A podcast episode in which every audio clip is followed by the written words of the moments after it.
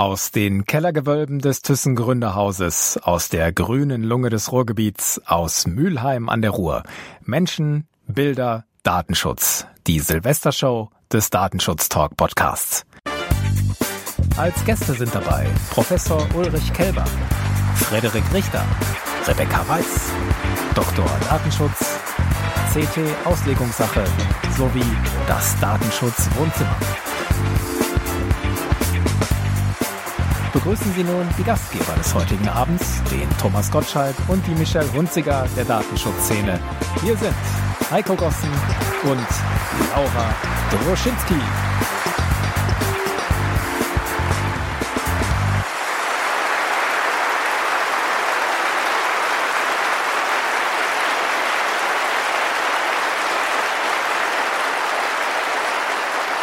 Was für ein tosender Applaus, Laura. Sowas hatten wir auch noch nie bei der Begrüßung, oder? Das stimmt, aber es ist der Sache absolut angemessen. Das sehe ich auch so. Das sollte minder nicht sein bei so einer großen Show, die wir heute vor uns haben.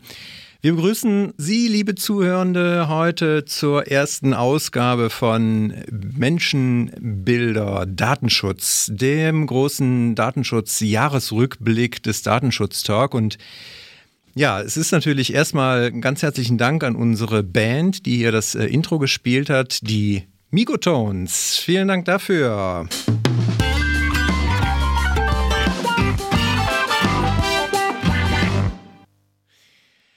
Ja, der Sprecher, auf den wir nachher nochmal zu sprechen kommen, hat ja schon unsere Gäste genannt, Laura. Wollen wir nochmal ganz kurz einsortieren, wen wir alles dabei haben? Ja, absolut. Wie gesagt, ist der Sache absolut angemessen unser Start hier heute in die Show. Denn mit dabei sind Jörg Heidrich und Holger Bleich von Auslegungssache, dem CT Datenschutz Podcast. Außerdem Frederik Richter, Vorstand der Stiftung Datenschutz, Laura und Cornelius vom Podcast Dr. Datenschutz, Rebecca Weiß, die Leiterin für Vertrauen und Sicherheit des Bitkom, Ebenso wie, worauf ich mich persönlich ganz besonders freue, der Bundesbeauftragte für Datenschutz und die Informationsfreiheit, Professor Ulrich Kelber. Und zu guter Letzt das Datenschutzwohnzimmer in Persona mit Steffen Lüning. Aber nicht nur das erwartet uns heute. Wir freuen uns natürlich sehr auf den Austausch mit den Gästen. Wir versuchen natürlich auch etwas Persönliches von ihnen zu erfahren, haben das eine oder andere vorbereitet. Und darüber hinaus ähm, haben wir natürlich auch die Datenschutzthemen aus diesem Jahr mitgebracht mit einem kleinen Jahresrückblick unsererseits, Updates zu Themenfolgen, die wir veröffentlicht hatten, ähm, Feedbacks unserer Zuhörerinnen und Zuhörern, genauso wie Fragen, aber natürlich auch unsere beliebten Outtakes sind mit dabei. Also ich glaube, es wird lustig und gleichzeitig auch informativ. Das heißt, wir finden hoffentlich eine gute Mischung. So viel sei schon mal verraten, die nachfolgenden Sendungen dürften sich auf äh, wahrscheinlich unbestimmte Zeit verschieben. Und wir haben ja die letzte Sendung des Jahres jetzt, Laura, die wir zusammen bestreiten und die wir hier zusammen moderieren dürfen. Erinnerst du dich, wir haben auch die erste Folge zusammen gemacht. Ist das nicht ein schönes, äh, schöne Klammer um dieses Jahr? Absolut. Ich finde nochmal ein schönes Highlight zum Schluss. Ich könnte es nicht schöner sagen. Aber es sind ja nicht nur wir beide, die hier diesen Podcast gestalten. Es ist natürlich ein gesamtes Team. Einige kennen sie natürlich, wenn sie regelmäßig auch unsere News hören. Das sind erstmal unsere Sprecher, David, Markus, Gregor und wir hatten auch den Ottfried mal mit dabei. Das sind die Kollegen, die regelmäßig hier in den News neben uns beiden zu hören sind. Da natürlich einen ganz großen Dank an, an diese Kollegen. Aber wir haben da im Hintergrund natürlich noch viel, viel, viel, viel mehr Leute, die an jeder Podcast-Folge mitwirken. Auch denen sei an dieser Stelle mal ein ganz großer Dank und ein ganz großes Lob ausgesprochen, weil sie halt jede Woche regelmäßig dazu beitragen, dass das Ganze hier funktioniert und erfolgreich ist. Da sind in der Redaktion erstmal zu nennen die liebe Lara, die Sarah, Tina und Eugenie, die hier regelmäßig ähm, uns unterstützen in der Vorbereitung der wöchentlichen News.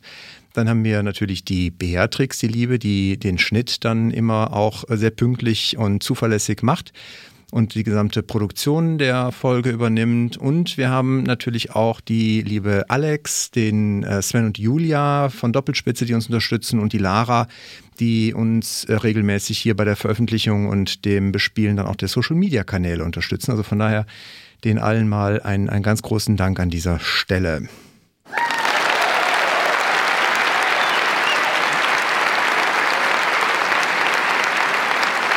Ja, das Team ist wichtig, aber nicht weniger natürlich Sie, liebe Zuhörerinnen und Zuhörer.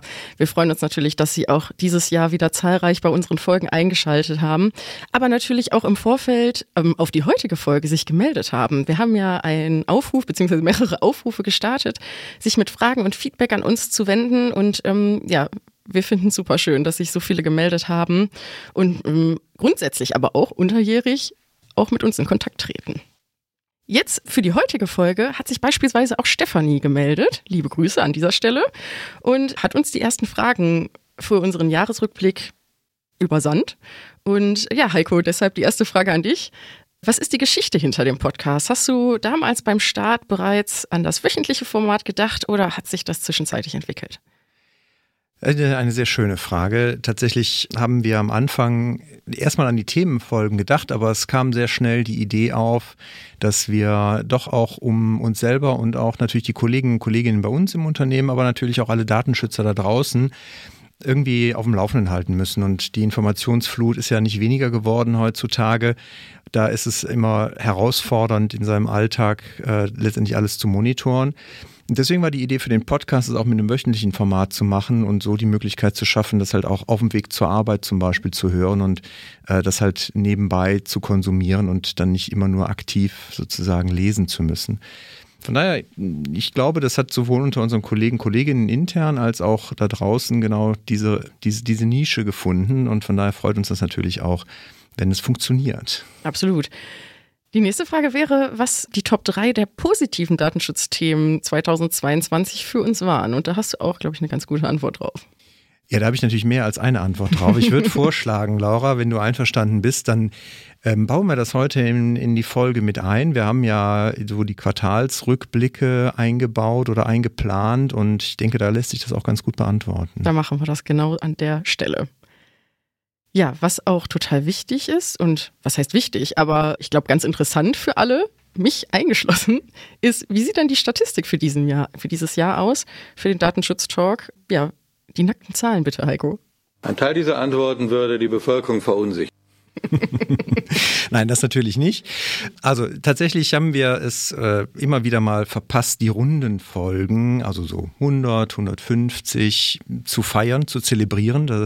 Das geht manchmal ein wenig hier in unserem Tagesgeschäft unter, weil das dann in der Regel irgendwie auch auf so eine Newsfolge fällt. Deswegen wollen wir das heute natürlich auch stellvertretend tun. Wir haben heute die 196. Folge und das heißt, wir haben also fast die 200 voll. Das dauert nicht mehr lang. Und äh, davon haben wir jetzt in 2022 66 Folgen gemacht. Da wir wöchentlich eine News-Folge haben, kann man sich relativ schnell ausrechnen bei 52 Wochen, dass wir 14 Themenfolgen hatten. Die durchschnittliche Länge unserer Folgen, trotz dass es gefühlt auch bei unseren News mittlerweile immer länger ist, ähm, ist doch 26 Minuten, also unter einer halben Stunde. Das ist eigentlich so das, was wir immer bei den News-Folgen ja auch, ja auch anstreben. Dann Vielleicht auch nochmal ganz interessant, wenn man sich unsere gesamten Folgen an einem Stück jetzt anhören würde wollen, bräuchte man dreieinhalb Tage durchgehend. also, was gibt's Schöneres? Was oder? gibt's Schöneres, genau. Also ich hoffe natürlich nicht, dass uns allzu viele nur zum Einschlafen hören. Deswegen. ja, und es sind insgesamt 5 Gigabyte Daten, also auch nicht ganz wenig. Das, was wir dieses Jahr dazu beigetragen haben, sind 1826 Minuten und da ist die heutige Show natürlich noch nicht mit drin. Also ich gehe mal schwer davon aus, wenn in unserem Programm, was wir heute haben, kommen wir wahrscheinlich über die 2000 Minuten. Also dass wir also alleine dieses Jahr ungefähr 33 Stunden Audio-Content produziert haben. Also von daher ganz schön viel Zeit, die wir in unserem Studio verbringen, Laura, oder? Das stimmt. Dann noch ein paar Spotify-Updates, weil natürlich äh, Spotify, das ist das, was bei uns, bei unserem eigenen Hosting halt nicht in den Statistiken auftaucht, weil Spotify halt äh, selber die Audio-Files ausliefert. Und deswegen ist es nochmal ganz spannend zu sehen, dass wir für 87 äh, Fans auf Spotify die absolute Nummer eins sind. Das heißt also, wir sind immer der Podcast, der dann auch als erstes gehört wird, wenn eine neue Folge rauskommt. Das freut uns natürlich ganz besonders. Also an diese 87 erstmal ganz, ganz großes Dankeschön. Und für 460 Fans sind wir bei Spotify immerhin noch zu den Top 10 Podcasts. Auch das finde ich äh, ist noch eine ganz schöne Zahl. Und was äh, ich vor allen Dingen auch interessant finde, ist das Wachstum, nämlich die Anzahl unserer Follower allein auf Spotify ist um 86 Prozent dieses Jahr gestiegen. Und äh, damit gehörten wir zu den Top 10 Prozent der am häufigsten geteilten Podcasts weltweit. Das finde ich. Oh, das ist cool. Hätte ich auch nicht mit gerechnet. Ja. Das hat mich echt, das ist schön. echt überrascht. Sehr schön, ja. Ja, und äh, vielleicht noch eine letzte Zahl. Ähm, die meisten, die uns hören, hören uns tatsächlich über Apple Podcasts. Das sind nämlich 45 Prozent. Sollten wir vielleicht mal öfters die Apple- Apple-Themen doch wieder mit reinnehmen. Das machen wir. Ja, Heiko, treue Hörerinnen und Hörer unseres Podcasts wissen natürlich, dass unsere Folge immer ganz besonders beginnt. Denn immer mit dem schönsten Outtake aus der Aufnahme. Heute war es ein bisschen anders. Ähm, Du hast es gerade schon kurz angekündigt. Die Stimme der Anmoderation war den meisten wahrscheinlich unbekannt. Deswegen an dieser Stelle noch ein ganz herzliches Dankeschön an Kevin Arnold für die wunderbare Anmoderation. Mir persönlich hat sie sehr gut gefallen. Und ich muss sagen, das war auch eins meiner Highlights in diesem Jahr, denn äh, vielleicht dürfen wir hier verraten, dass der liebe Kevin mit uns einen Workshop gemacht hat zum Thema Newstexten und Sprechen. Ich finde mit viel Erfolg, wie man äh, hört. Also ich finde auf jeden Fall, ich hoffe natürlich, unsere Zuhörer sehen das ähnlich. Genau. Kevin ist Nachrichtenpräsentator beim Hessischen Rundfunk und selbst erfahrener Podcaster und war daher für uns der perfekte Trainer in diesem Jahr. Deshalb da nochmal ein großes Dankeschön an dich, lieber Kevin. Und an der Stelle möchten wir natürlich auch seinen Podcast empfehlen. Ist ein bisschen eine andere Sparte, würde ich sagen. ein bisschen. Leicht. Und zwar ähm, ist das der größte deutsche Star Wars Podcast. Also für alle Fans der Reihe oder die, die es werden wollen, sei der Podcast Bucketheads ganz nah ans Herz gelegt. Aber jetzt zurück zu unseren Outtakes, denn gute Traditionen sollte man nicht brechen. Heute, liebe Zuhörerinnen und Zuhörer, für Sie exklusiv ein Zusammenschnitt der schönsten Lacher 2022. Keine Sorge, bei den großen Plattformen findet man die Datenschutzhinweise eh nicht. War das etwa eine Spitze da? Ja, es ist Spitzentag. Es wird schwierig, eine Handelbank in meiner Trainingshose zu verstecken. Ja, wenn, wenn du das schaffst, dann hast du die Handelbank auch verdient, finde ich. das stimmt. Das Orakel hat mich aus dem Konzert gefragt. Ich habe mir direkt so eine Tentakel vorgestellt. So. Ich hatte so eine schöne glitzernde Glaskugel, jetzt eine große vor mir tatsächlich. Herzlich willkommen zum. Sorry, ich muss das Video wegmachen. Erschreckt dich mein Gesicht so. Du hast mich so angeguckt. Was guckst du mich so an? Disk Station Management in Bezug auf ein Disk Station Management. Meine Güte.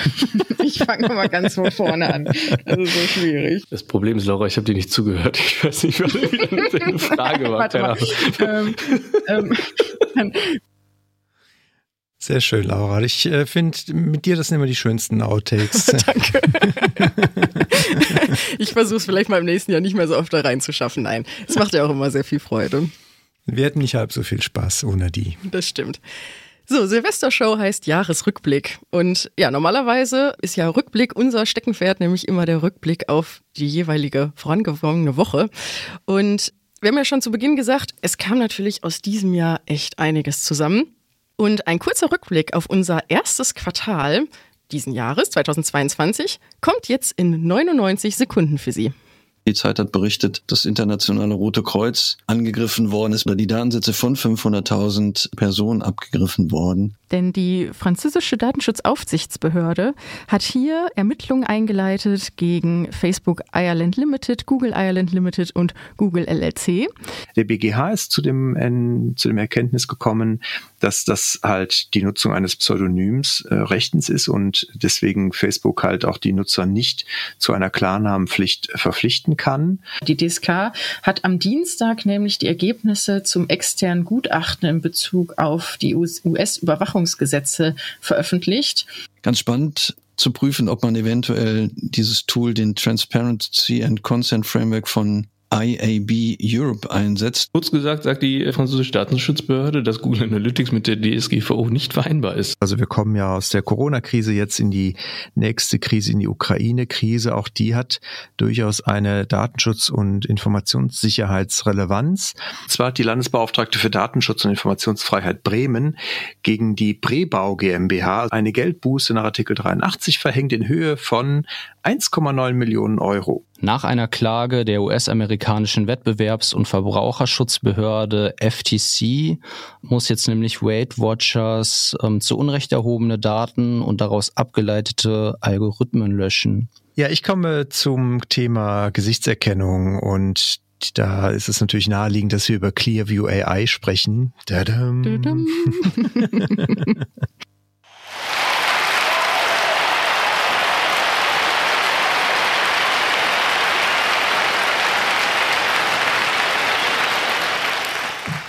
Ja, Clearview AI, das äh, bei den Rückblicken ist es natürlich manchmal schwer, sich zu entscheiden bei den vielen Themen, die wir hier haben, äh, was auszusuchen.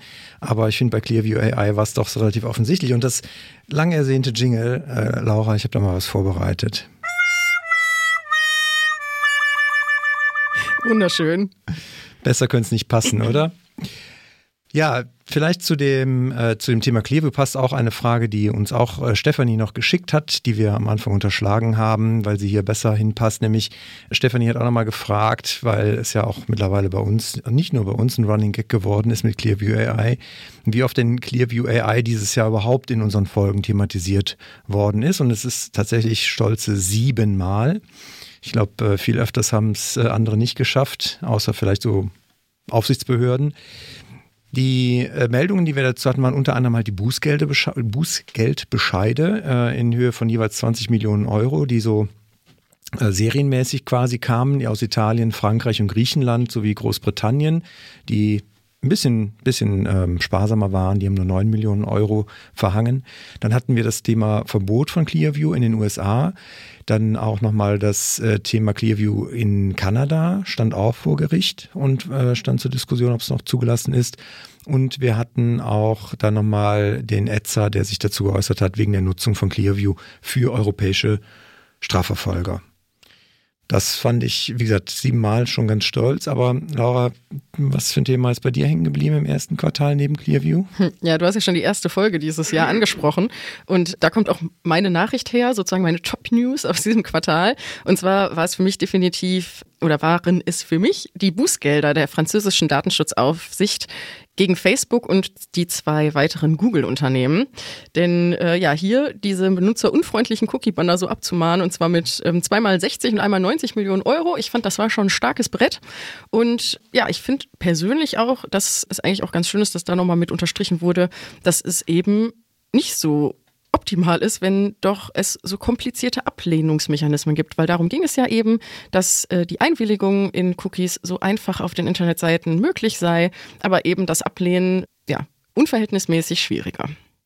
Deswegen das meine Nachricht. Sehr schön. Und ich meine, es zeigt auch Ergebnisse. Ne? Also es ist genau. ja heute tatsächlich bei all diesen Seiten auch deutlich angenehmer, die Cookies abzulehnen. Genau, besser geworden. So, aber nicht nur News hatten wir in diesem Quartal, sondern natürlich auch Themenfolgen, haben wir ja schon kurz angesprochen. Heiko, was hatten wir denn im ersten Quartal an Themenfolgen? Ja, wir hatten drei Themenfolgen. Dabei hatten wir eine kleine Reihe mit Dr. Ralf Stoth. Da ging es insbesondere um das Thema Cybersicherheit bei KMU und wie man sich auf eine Cybersecurity-Krise auch vorbereiten kann und ich gebe zu, auch sollte.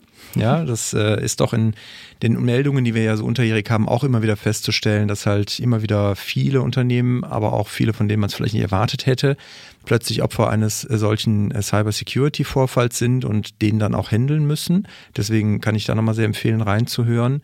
Wir hatten eine Themenfolge mit äh, Tim Wibitool zum Thema äh, Bußgelder und Schadensersatz. Und das ist interessant. Also auch vielleicht äh, nicht, nicht so überraschend, aber es ist dann doch am Ende interessant, dass es die Folge ist, die auf Spotify zumindest dreimal häufiger gestreamt wurde als alle anderen Folgen im Durchschnitt. Also von daher, das scheint schon ein Thema sein, zu sein, was die Leute interessiert. Ja, Bußgeld ist catchy. Bußgeld ist catchy, Schadensersatz wird es, glaube ich, auch bald sein. ja, und äh, es ist natürlich äh, deswegen auch naheliegend, mal beim Tim Wibutool nachzufragen, ob es denn sich seit dem 8. März, seitdem wir diese Folge ausgestrahlt haben, vielleicht auch noch äh, was getan hat. Markus hat ihn dazu nochmal im Vorfeld, kurz vor Weihnachten, erreicht. Und da hören wir mal ein ganz kurzes Update auch von ihm, weil ich glaube, es ist noch einiges in der Pipeline. Ja, hallo. Schön, dass ich so kurz vor Weihnachten nochmal bei euch sein darf. Ich habe auch einige spannende Sachen mitgebracht. insbesondere zum Schadensersatz wegen tatsächlichen oder vermeintlichen DSGVO-Verletzungen und zu DSGVO-Bußgeldern.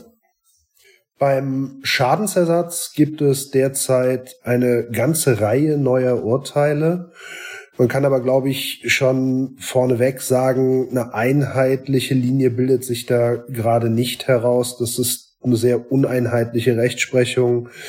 Wir sehen Maximalbeträge von 7.500 Euro in einem Fall, den ich für einen Ausreißer halte. Man sieht häufiger mal Gerichte, die Klägern 5000 Euro Schadensersatz zusprechen. Man sieht aber auch deutlich geringere Beträge. Teilweise weisen die Gerichte auch mit unterschiedlichen Begründungen Ansprüche zurück.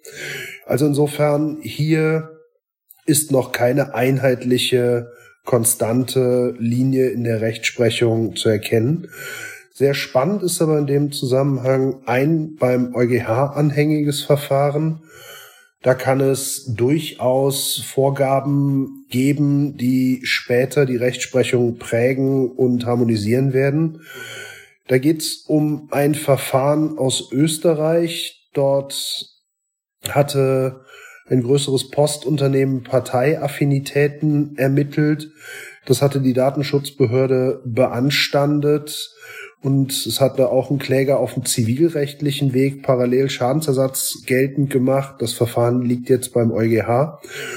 Und der Generalanwalt beim EuGH hat sich sehr zurückhaltend zu der geltend gemachten Forderung geäußert hat mehr oder minder gesagt, dass bloßes Unbehagen in seinen Augen keinen Schaden darstellt, hat auch gesagt, dass der Schadensersatz nach seiner Ansicht keine abschreckende Wirkung haben soll. Also eine ganze Reihe sehr umstrittener Fragen, wo sich der Generalanwalt sehr zurückhaltend, sehr beklagtenfreundlich, sehr unternehmensfreundlich positioniert hat. Jetzt stellt sich natürlich die spannende Frage, was der EuGH aus diesen Schlussanträgen machen wird. Ich persönlich glaube eigentlich nicht, dass der EuGH sich hier die Gelegenheit entgehen lassen wird, eine sozusagen Lanze für den Datenschutz zu brechen. Ich denke eher, auch wenn es sehr selten ist, dass der EuGH den Schlussanträgen des Generalanwalts nicht folgt. Ich glaube, statistisch macht er das, folgt er den General den Anträgen des Generalanwalts in etwa 90 Prozent. Ich glaube, hier werden wir Abweichungen sehen. Ich wäre überrascht, wenn der EuGH sich derart wenig datenschutzfreundlich positionieren würde, aber wir werden es sehen. Eine andere spannende Entwicklung beim DSGVO Schadensersatz. Es gibt mehrere Anwälte, die ähm, Abmahnungen massenhaft verschickt haben wegen der Einbettung eines einer Software in Websites. Dazu gab es ein Urteil des Landgerichts München, das 100 Euro Schadensersatz zugesprochen hat.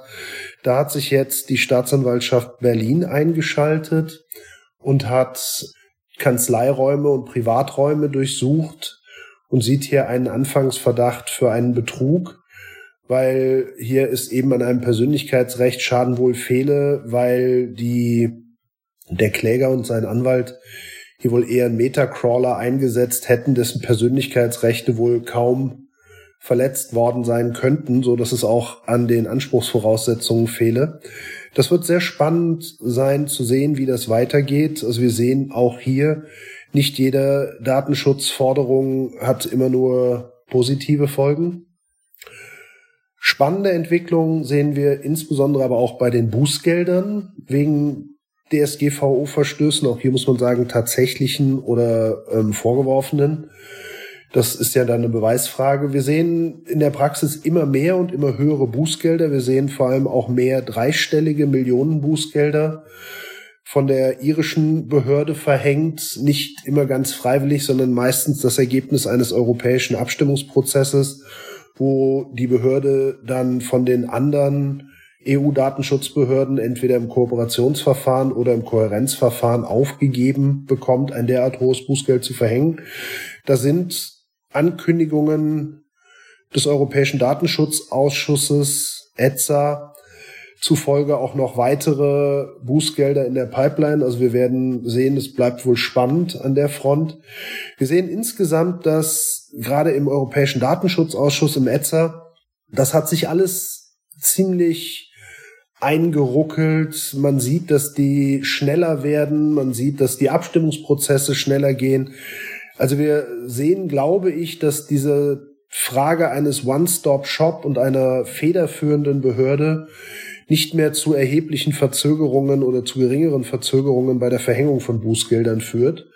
Wir sehen, dass da sozusagen auch diese Kooperationsprozesse sich einschleifen und schneller und ich glaube auch reibungsloser funktionieren.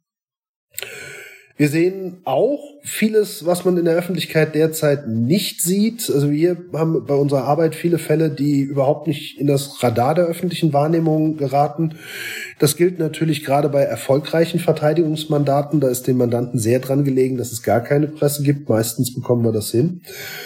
Allerdings kriegt man zum Beispiel auch im Rahmen einer Verständigung häufig eine zurückhaltende oder wohlwollende Pressemeldung der Behörde abgestimmt. Also auch das kann man zum Gegenstand einer Verständigung in einem Deal machen. Sollte man nach unserer Erfahrung auch.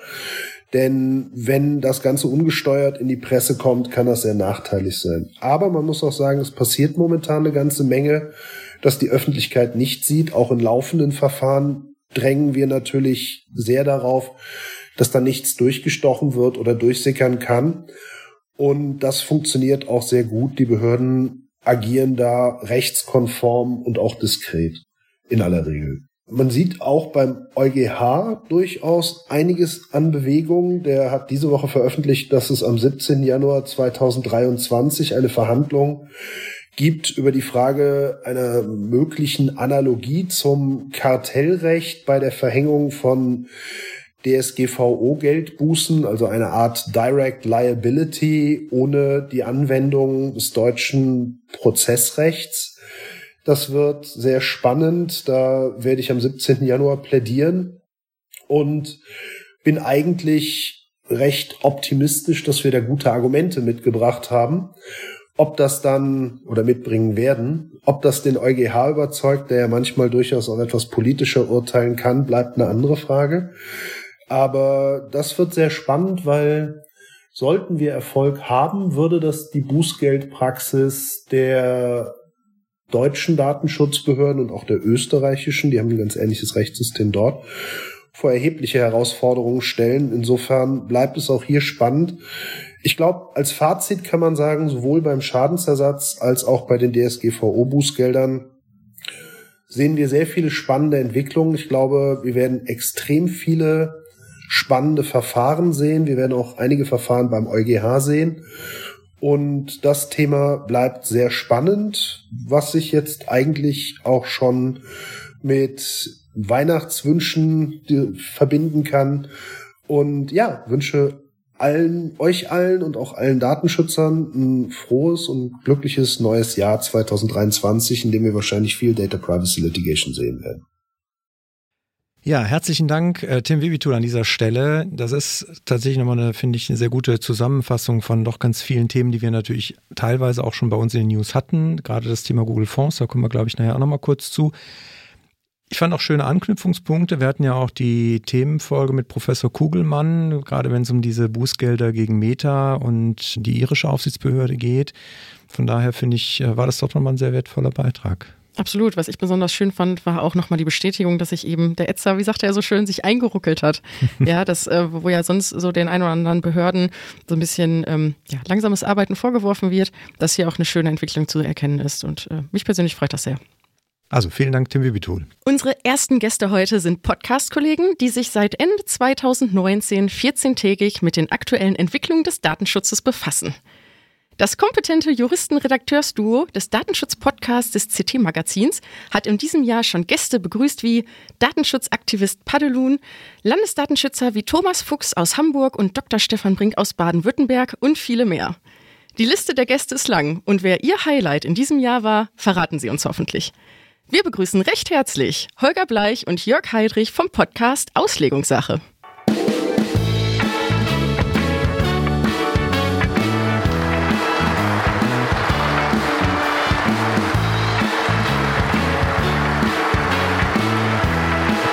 So einen Empfang würde ich mir von dir auch wünschen, Holger. Tja, wirst du von mir nicht kriegen. ja, das ja, weil wir nicht so ein schönes Soundboard haben. wir haben eine Soundband. Herzlich willkommen, Holger. Herzlich willkommen, Jörg. Schön, dass ihr beim Datenschutz-Talk bei der Silvestershow dabei seid. Hallo, wir freuen uns. Danke also ich mich zumindest. Ich kann da, du sprichst du auch für mich. Äh, danke für die Einladung. Ja, ich habe es ja gerade schon angekündigt. Ihr habt eine Gästeliste, die aus datenschutzrechtlicher Sicht ihresgleichen sucht. Was war euer Highlight in 2022? Also wenn ich mal anfangen darf, für mich, ich finde es immer sehr spannend, aus den, aus den praktischen Erfahrungen der, der Landesdatenschutzbeauftragten äh, zu erfahren und äh, mit ihnen zu sprechen, weil das sind ja diejenigen, äh, die auch maßgeblich sind für uns, für unsere Arbeit. Ne? Also wir, wir berichten über, über Verfahren, über Bußgelder und es ist natürlich interessant dann mal zu sehen, äh, wie die zu Entscheidungen gekommen sind beispielsweise. Ne? Aber also wir haben ich weiß nicht, also ein ganz besonderes Highlights gibt's nicht. Also ich kann mich noch erinnern, zum Beispiel, als wir den Herrn Fuchs aus Hamburg da hatten, den, Land, den neuen Landesdatenschutzbeauftragten, dass wir da schon ein bisschen baff waren äh, über seine Aussagen zum Thema Schrems 2 und äh, Datentransfer. Das waren auch echte News, die ich so noch nicht gehört hatte von ihm, also wie er das sieht und wie er das auslegt. Da kann vielleicht Jörg noch was zu sagen. Äh, ja, das fand ich auch spannend, wobei ich das jetzt gar nicht auch auf einzelne Folgen zurückführen kann. Äh, grundsätzlich ist es, ich finde es immer spannend, wenn, wenn wir in ein gutes Gespräch kommen und dann sind da, glaube ich, auch die, die besten Podcasts. Ich rede natürlich auch als Praktiker sehr gerne mit Datenschutzpraktikern, die so ein bisschen aus ihrer Erfahrung äh, erzählen und äh, auch mal aus dem Nähkästchen plaudern. Und da hatten wir, glaube ich, auch ein paar äh, ganz schöne Folgen dieses Jahr. Also insgesamt äh, blicken wir, glaube ich, auf den Podcast ganz zufrieden zurück für dieses Jahr. Ja, die äh, Aussagen von Herrn Fuchs habe ich auch tatsächlich ähm, zur Kenntnis genommen und gedacht, so ja, weiß nicht, ob er heute vielleicht auch noch so da drauf blickt, nachdem sich ja doch auch die Welt wieder ein bisschen weiter gedreht hat. Was ich noch ganz äh, spannend fand, war eure Folge mit Padelun. Die ähm, hat mir auch sehr gut gefallen. Und Jörg, du hattest den Begriff der Compliance-Simulation verwendet. Den fand mir, hat mir sehr gut gefallen. Ja, es ist viel, viel Simulation und da können wir vielleicht heute auch nochmal drüber sprechen. So viel Datenschutz für die Schublade, was, was für mich so mein negatives Highlight der letzten ein, zwei Jahre war, aber da will ich noch nicht zu sehr vorgreifen. Aber ja, es ist auch sehr viel Datenschutz und Compliance-Simulation im Spiel. Ihr habt ja immer ein Bußgeld der Woche. Finde ich mal eine ganz schöne Rubrik. Habt ihr denn für euch ein Bußgeld des Jahres? Oh, nein, da fällt mir keins ein. Also ich habe da auch an dieser Stelle nochmal schönen Gruß an die Kollegen von DSGVO-Portal, die diese Bußgeldsammlung netterweise zur Verfügung stellen. Das ist für uns immer so eine Fundgrube. Äh, persönlich finde ich diese, weil ich mich auch eigentlich so am meisten für diesen Bereich technischen Datenschutz interessiere, diese, diese Bußgelder aus dem Bereich technischer Datenschutz am interessantesten. Ansonsten war, war wir bei ein paar erstaunt. Also mir ist immer noch das Bußgeld in Erinnerung, äh, dass man als äh, Verantwortlicher bestimmte Vorgaben an Passwörter machen sollte. Das fand ich irgendwie skurril.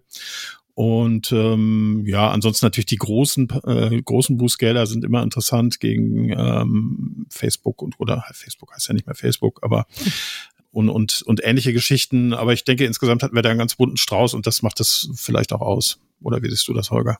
Ja, würde ich genauso sehen. Also ich finde halt äh, diese Bußgelder, die nicht unbedingt, also gerade die, die, die wir aus dem Ausland rauskramen und, und äh, zeigen, finde ich, finde ich total spannend. Also es macht ja auch oft die Summe, ne? Also Stichwort Clearview AI.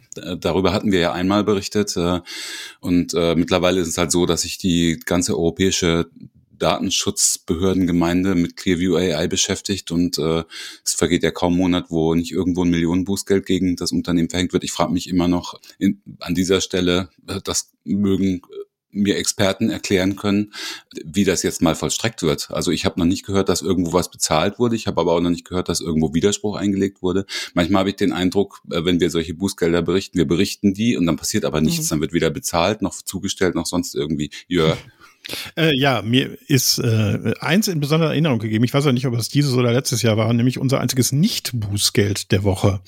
Kann sein, dass das schon ein Jahr her ist, aber das ist mir nach wie vor sehr äh, in Erinnerung, nämlich gegen äh, die Autovermietung äh, Buchbinder, die halt die gesamte äh, Terabyte äh, oder Gigabyte mäßig äh, ihre gesamten Kundenreichtum ins Netz äh, gekippt haben und die dann von der bayerischen Behörde, die ja sowas wie dass Irland Deutschlands zu werden scheint, äh, gar nicht mit einem Bußgeld belegt worden wegen ähm, ich werde diesen Ausdruck nie vergessen und ich mache ihn mir irgendwann nochmal als, als Wandtattoo an mein Büro.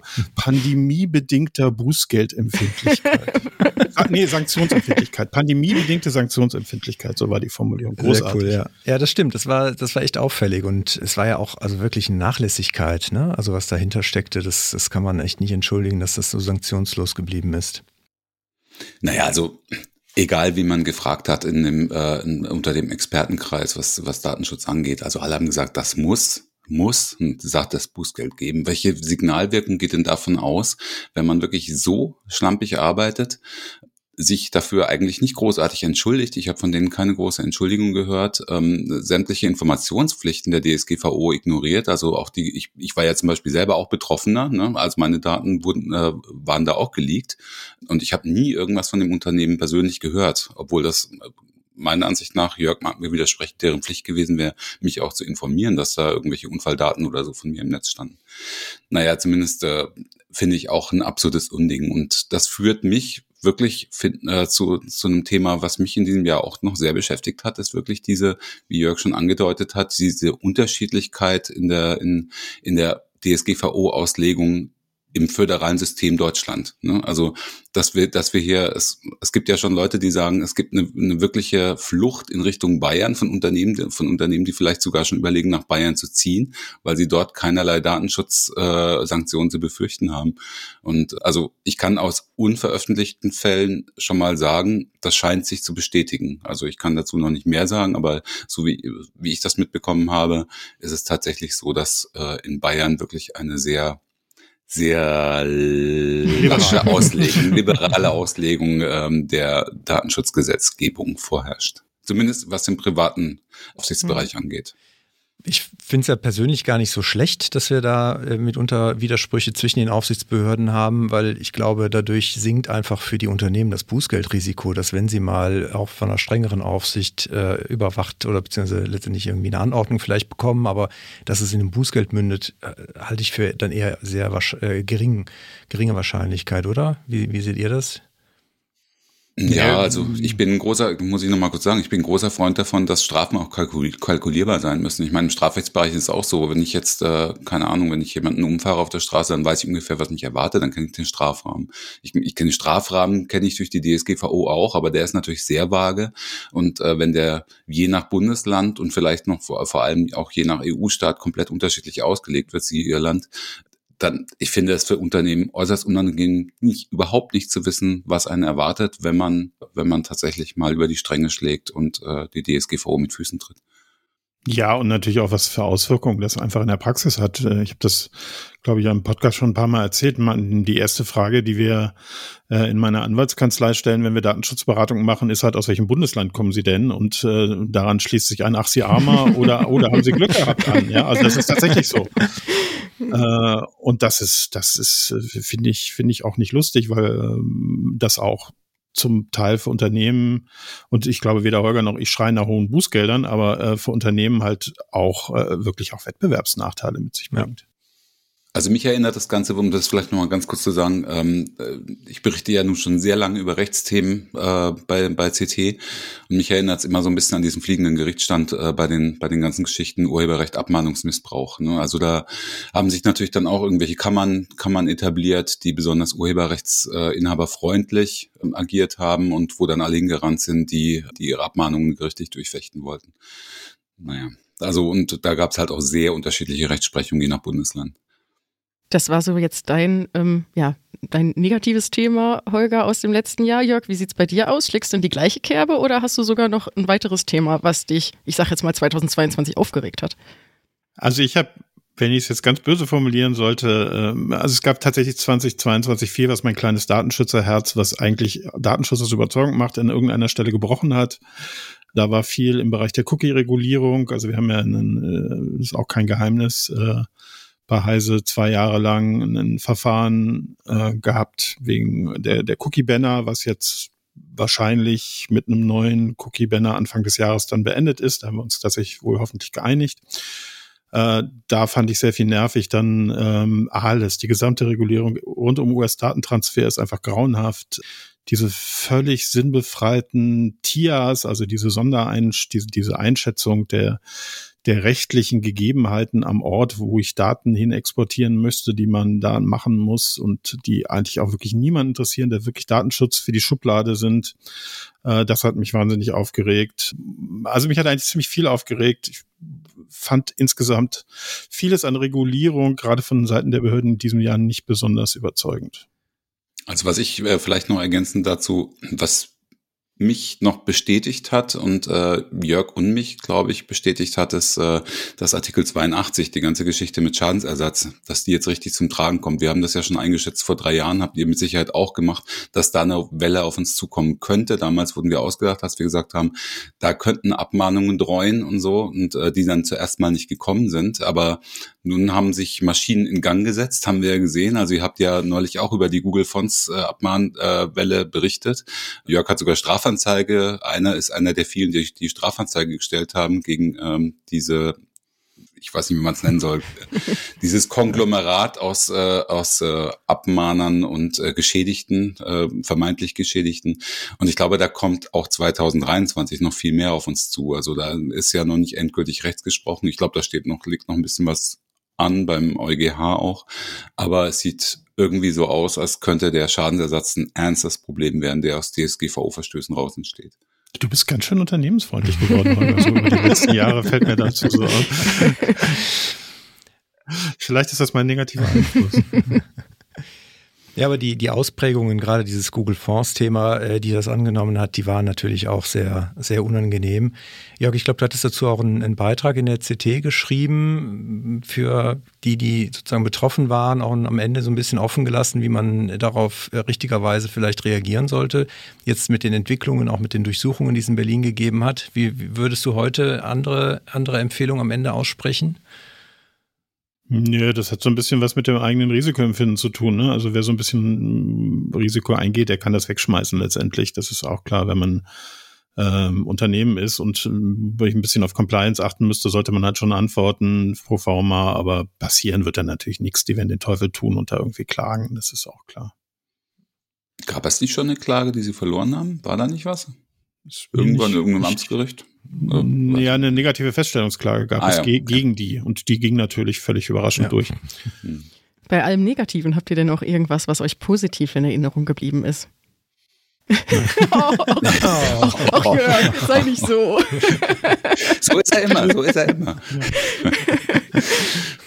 Holger, rette es. Ja, also viel Positives habe ich ehrlich gesagt auch nicht äh, zu berichten. Also ich meine, was kann man denn positiv sehen? Also man kann äh, für mich positiv ist, äh, dass sich die Europäische äh, Union intensiv um die Datenregulierung bemüht kann man, kann man vielleicht so sagen, also mit, einem, mit einer ganzen Reihe von neuer Gesetzgebung, äh, die, die teilweise angeschoben, teilweise auch schon durch ist, die aber die DSGVO, also die Datenschutzprinzipien in Europa unberührt lässt, äh, was natürlich auch zu sehr großen Einschränkungen führt, klar. Aber ähm, mal abseits vom Datenschutz, der da nur eine geringe Rolle spielt, äh, ganz die ganzen Geschichten Digital Services Act, Digital Markets Act finde ich schon sehr sinnvoll, was jetzt kommt äh, im nächsten Jahr da, da bin ich mal wieder sehr unternehmensfreundlich, Jörg, ist äh, wahrscheinlich der neue Angemessenheitsbeschluss der Europäischen Union äh, bzw. der Kommission, so dass eventuell für ein, zwei, drei Jahre äh, Datenschutztransfer, äh, Datentransfers in die USA dann wieder möglich sein werden, was glaube ich nicht nur Unternehmen einfach äh, freut, weil es ihnen eine Menge Arbeit erspart, um, um Compliance zu sein, zumindest auf dem Papier, Jörg. Ne? Ja, also wir gucken ja wahrscheinlich gleich noch voran, voraus, äh, aber zurückguckend würde ich sagen, es war kein besonders tolles Jahr für den Datenschutz. Ähm, es gab ein paar gute Entscheidungen, die ich auch so sehe. Es gab, glaube ich, ganz gute Entwicklungen im technischen Bereich, dass wirklich technischer Datenschutz äh, auch immer relevanter wird und das auch in den Unternehmen äh, eingekehrt ist. Ähm, es gab aber auch viele negative Entwicklungen, die, die wir ja auch schon besprochen zum Teil. Also diese Probleme mit den unterschiedlichen Auslegungen haben sich sicherlich verstärkt. Ich fand jetzt auch die Entscheidung zu äh, Microsoft 365 nicht wirklich ein Ruhmesblatt für die Behörden. Also so richtig super positive Entwicklung im letzten Jahr habe ich nicht gesehen, war auch eh insgesamt kein wahnsinnig gutes Jahr, so muss man ja auch sagen. Und äh, vielleicht wird das nächste Jahr besser. Die Hoffnung stirbt zuletzt. Genau, die sollten wir nicht aufgeben. Und ähm, Holger, du hast ja auch schon ein bisschen den, den Ausblick auf 2023 mit den äh, Digitalstrategie-Themen gegeben. Gibt es noch andere Dinge, die ihr für nächstes Jahr erwartet? Irgendwas, was ihr euch vielleicht auch selber irgendwie auf die Brust geschrieben habt fürs nächste Jahr? Was ich mir wünsche fürs nächste Jahr auf jeden Fall ist mehr, wie soll man sagen, mehr Awareness. Also, ähm, also eine konsistente Entscheidungspolitik würde ich mir wünschen, weil ich halt sehe in meinem ganzen Freundesbekanntenkreis, aber auch in, in den Juristenkreisen, dass die Akzeptanz immer weiter abnimmt. Wir sehen das in Artikeln, in diversen Artikeln, Essays und so, die geschrieben werden, dass, dass Datenschutz nur noch als Verhinderer gesehen wird. Das liegt natürlich auch daran, siehe zum Beispiel Microsoft 365, Jörg hat es gesagt, dass solche Entscheidungen dann getroffen werden, die, ähm, die halt im im luftleeren Raum quasi stattfinden. Weil ich habe ich hab dazu einen Kommentar geschrieben in der CT, ähm, die Datenschutzbehörden können das zehnmal entscheiden, aber sie werden nie danach handeln. Und das ist natürlich total irre. Also da, da wird entschieden, äh, Microsoft 365 ist nicht rechtskonform ein, einsetzbar.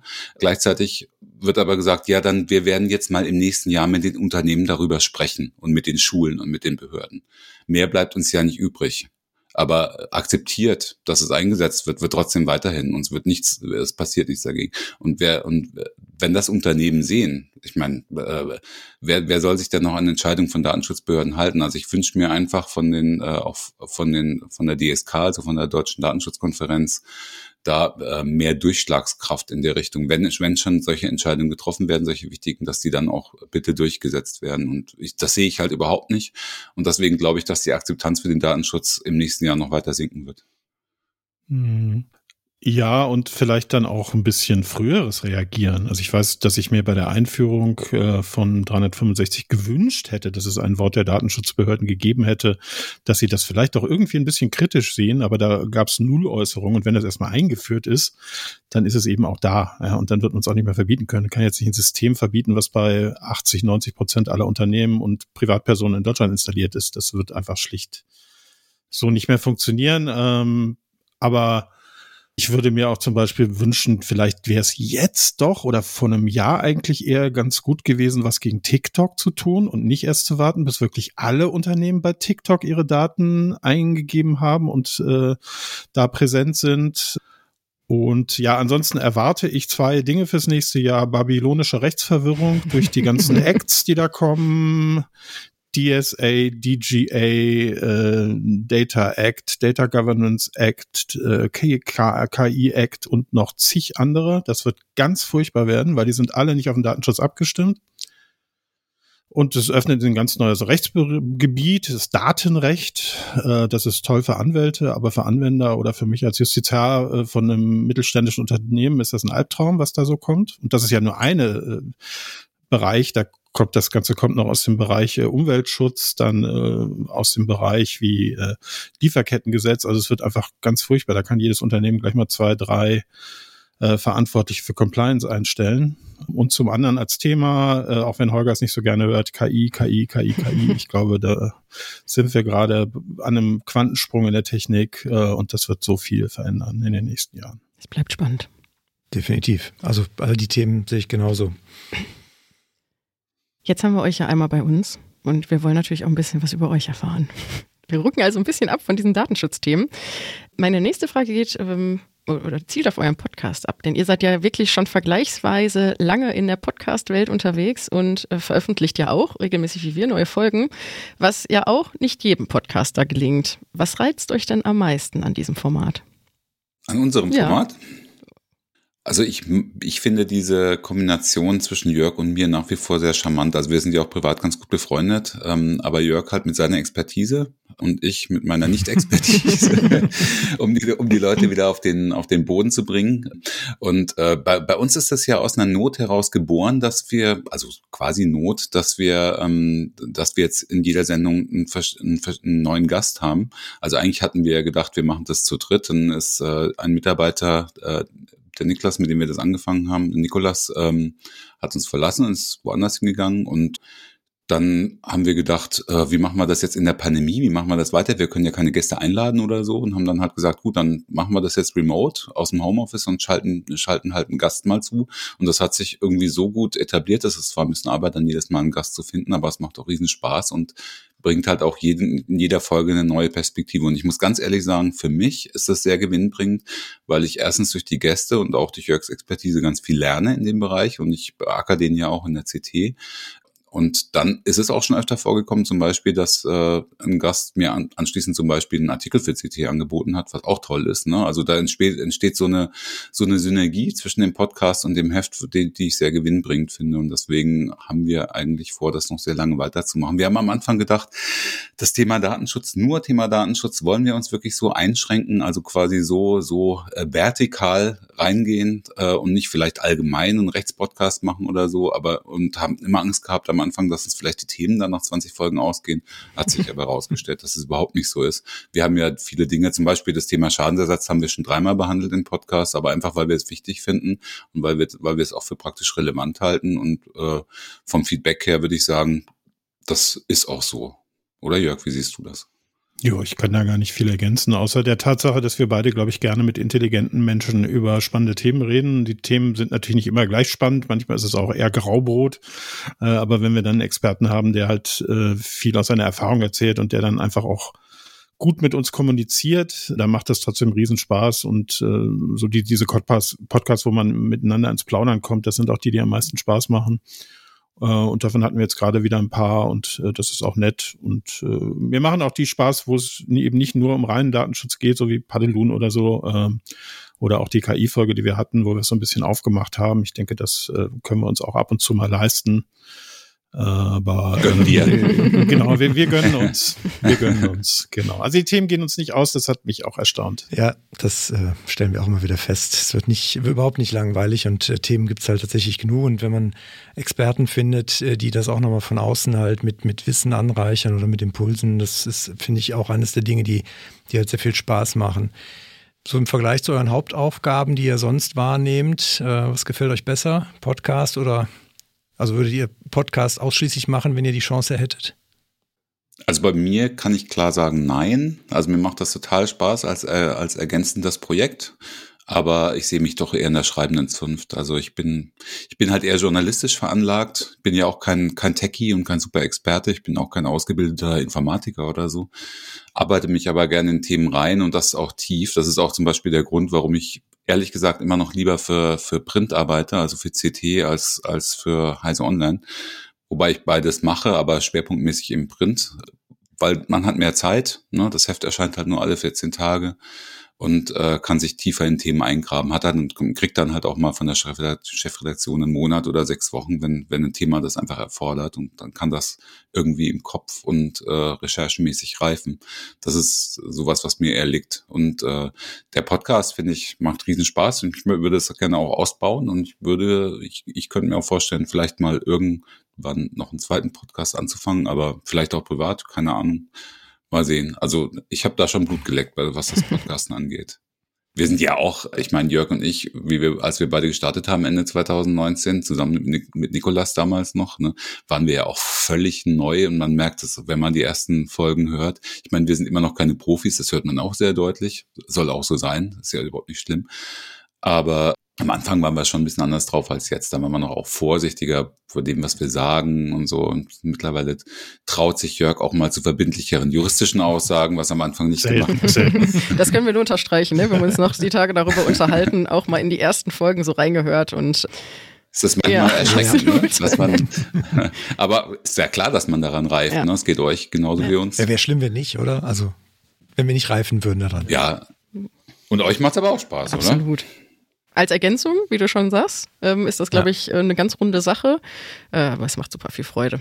Absolut.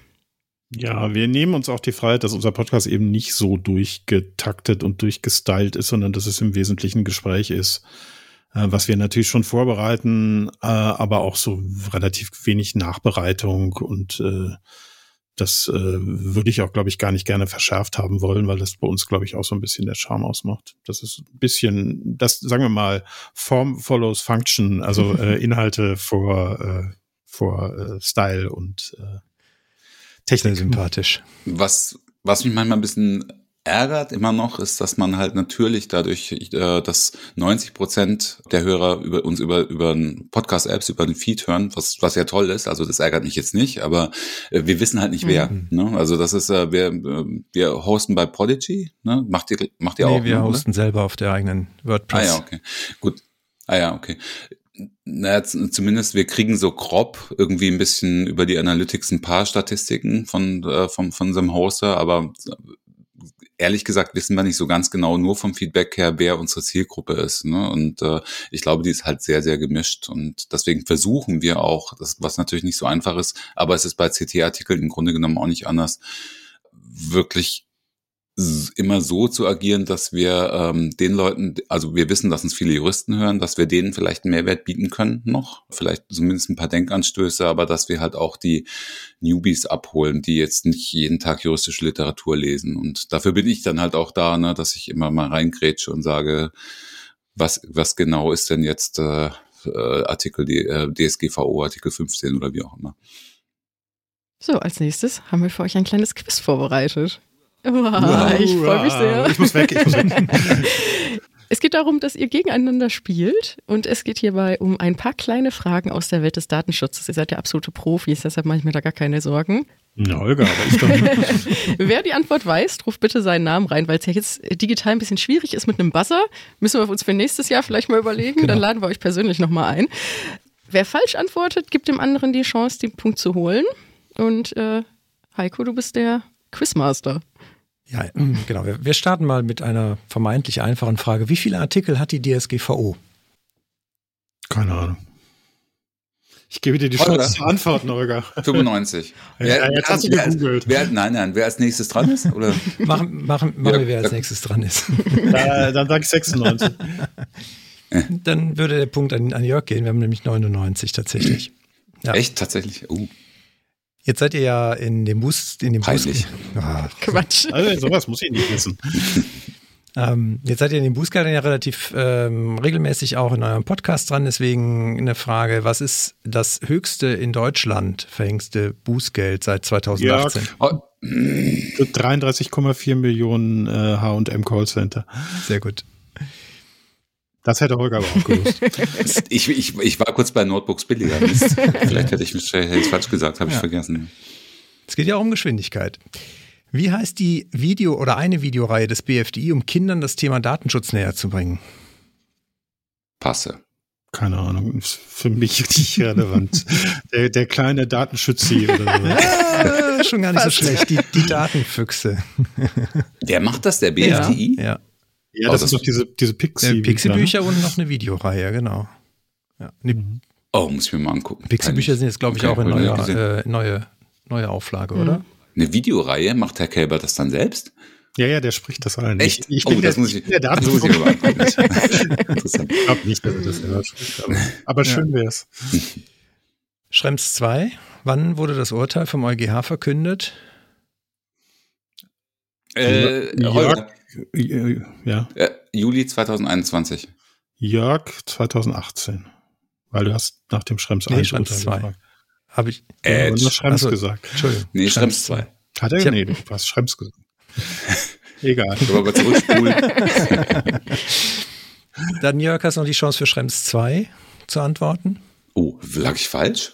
Ja, 2020. Was, doch Im 20? Sommer 2020. Ju Juli 2020. Ist, ist Hammer, oder? Wie lange wir uns schon mit, mit dem Thema rumschlagen. Echt jetzt? Oh, okay. Jetzt eine Frage, da bin ich mal sehr gespannt, ob das einer von euch weiß. Wie heißt der LFDI in Mecklenburg-Vorpommern?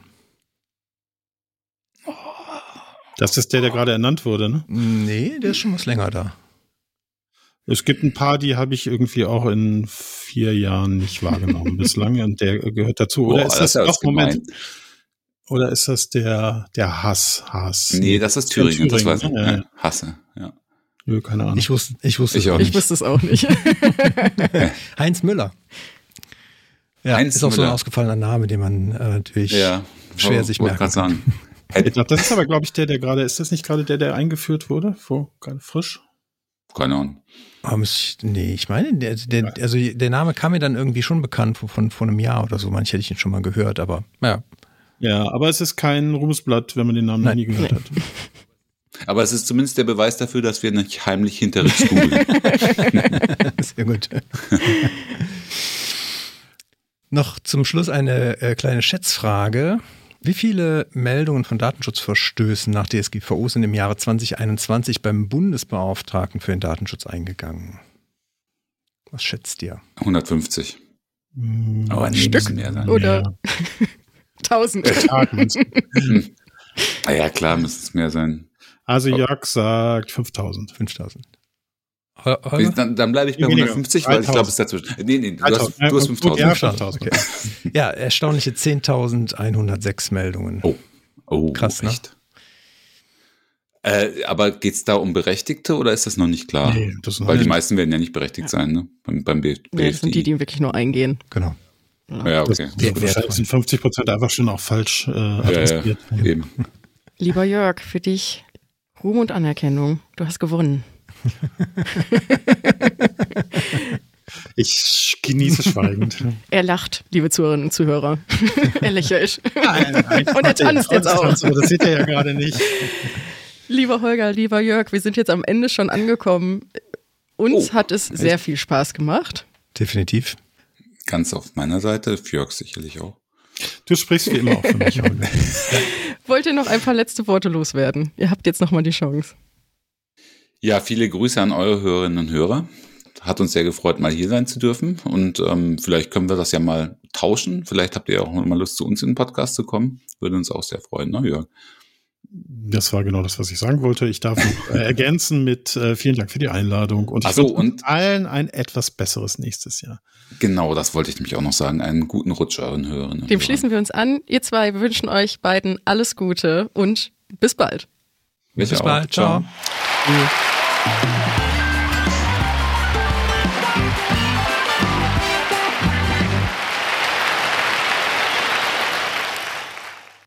Ja, ohne Umschweife schauen wir im Schnelldurchlauf in 145 Sekunden auf das zweite Quartal. Die EU-Kommission stellt ein mögliches Nachfolgemodell des Privacy Shields in Aussicht. Der hamburgische Beauftragte für den Datenschutz und die Informationsfreiheit und sogar auch die Verbraucherzentrale NRW gehen ebenfalls gegen Google vor. Ein Buchungssystem hat zu einem Datenleck bei Legoland geführt, wodurch Kundendaten der letzten sieben Jahre öffentlich zugänglich waren. Der Europäische Gerichtshof hat entschieden, dass äh, Verbraucherschutzverbände gegen Verantwortliche wegen Datenschutzverstößen klagen dürfen, auch wenn sie nicht im Auftrag einer betroffenen Person handeln. Und Heise warnt jetzt Nutzer von eBay Kleinanzeigen vor einer aktuellen Phishing-Masche, mit der Betrüger versuchen, Zugang zum Online-Banking der Nutzer zu erhalten. In San Francisco werden von der Polizei autonome Fahrzeuge getestet, die durch die Stadt fahren und dabei den öffentlichen Raum überwachen. Die irische Datenschutzaufsichtsbehörde hat für ihre schleppende Durchsetzung des europäischen Datenschutzrechts gegenüber Big Tech-Konzernen den Big Brother Award erhalten. Ja, es ist mir ein Fest, am Podcast teilzunehmen. Genauso ist es ein Fest, die DSGVO zu vier Jahren Anwendungszeitraum jetzt zu beglückwünschen. Die Online-Plattform der Grünen, äh, das grüne Netz, ist von einem Angriff betroffen gewesen und in der Folge auch offline genommen worden. Ja, auch bei meiner nächsten Meldung. Es gab, wie gesagt, eine größere Ransomware-Attacke beim hessischen IT-Dienstleister Count and Care. Und hier hat sich der EuGH ja ziemlich schnell festgelegt, dass dies der Fall ist, dass eine nationale Regelung geschaffen werden darf, die eine Kündigung des Datenschutzbeauftragten nur aus schwerwiegenden Gründen vorsieht. Im Januar äh, diesen Jahres hatte das Landgericht äh, München in einem Urteil einem Bürger Schadensersatz in Höhe von 100 Euro aufgrund der Weitergabe der IP-Adresse an Google infolge der Nutzung von äh, Google Fonts zugesprochen. Und jetzt äh, springen nämlich, und deswegen nehmen wir es heute auch nochmal auf, der eine oder andere springt jetzt auf den Zug auf. Wie Nachrichten berichtet haben, hat Tesla das Mitarbeiterverhalten auf äh, Social-Media-Kanälen überwacht. Die haben dazu tatsächlich eine Agentur beauftragt. Die Telekom und Vodafone testen zusammen mit dem Axel Springer Verlag ein neues Verfahren, um anonymisierte Nutzerprofile zu Werbezwecken zu erstellen. Und dieses Verfahren nennt sich TrustPit. Wahnsinn, wie viele Themen wir selbst im zweiten Quartal nur hatten. Die vier Jahre DSGVO sind auch fliegend schnell vorbeigegangen. Aber Laura, was, was war so für dich das Highlight im zweiten Quartal? Für mich auf jeden Fall absolut die Nachricht aus äh, unserer Folge der 26. Kalenderwoche. Und ja, Tim Wibitool hat es ja vorhin schon mal ganz kurz auch angeteasert. Und zwar ging, geht es hier um die Abmahnung im Rahmen des Einsatzes von Google Fonds auf den Webseiten ähm, und das ja damit in Verbund, Verbindung stehende Urteil des Landgericht München Ende Januar. Das hatte ja hier dem Betroffenen 100 Euro Schmerzensgeld zugesprochen und ähm, eben als Ersatzansprüche aufgrund der Datenweitergabe im Rahmen der Einbindung und dann natürlich die Datenweitergabe auch in die USA. Ich muss schon sagen, es hat natürlich durch die Abmahnwelle, die das so ein bisschen losgetreten hat, ähm, uns, aber auch natürlich unsere Kunden sehr beschäftigt. Und ähm, ja, wir kommen noch zu dem Update natürlich, äh, wie sich das jetzt in den letzten Wochen ähm, entwickelt hat. Aber nichtsdestotrotz war das so mein Top-Thema für das zweite Quartal. Ich fand ja den Big Brother Award für die irische Aufsichtsbehörde sehr bemerkenswert. Das muss man auch erstmal schaffen, als Aufsichtsbehörde für den Datenschutz einen Big Brother Award zu kriegen. Aber ich finde an der Stelle passt doch eigentlich fast der Clearview-Jingle ganz gut.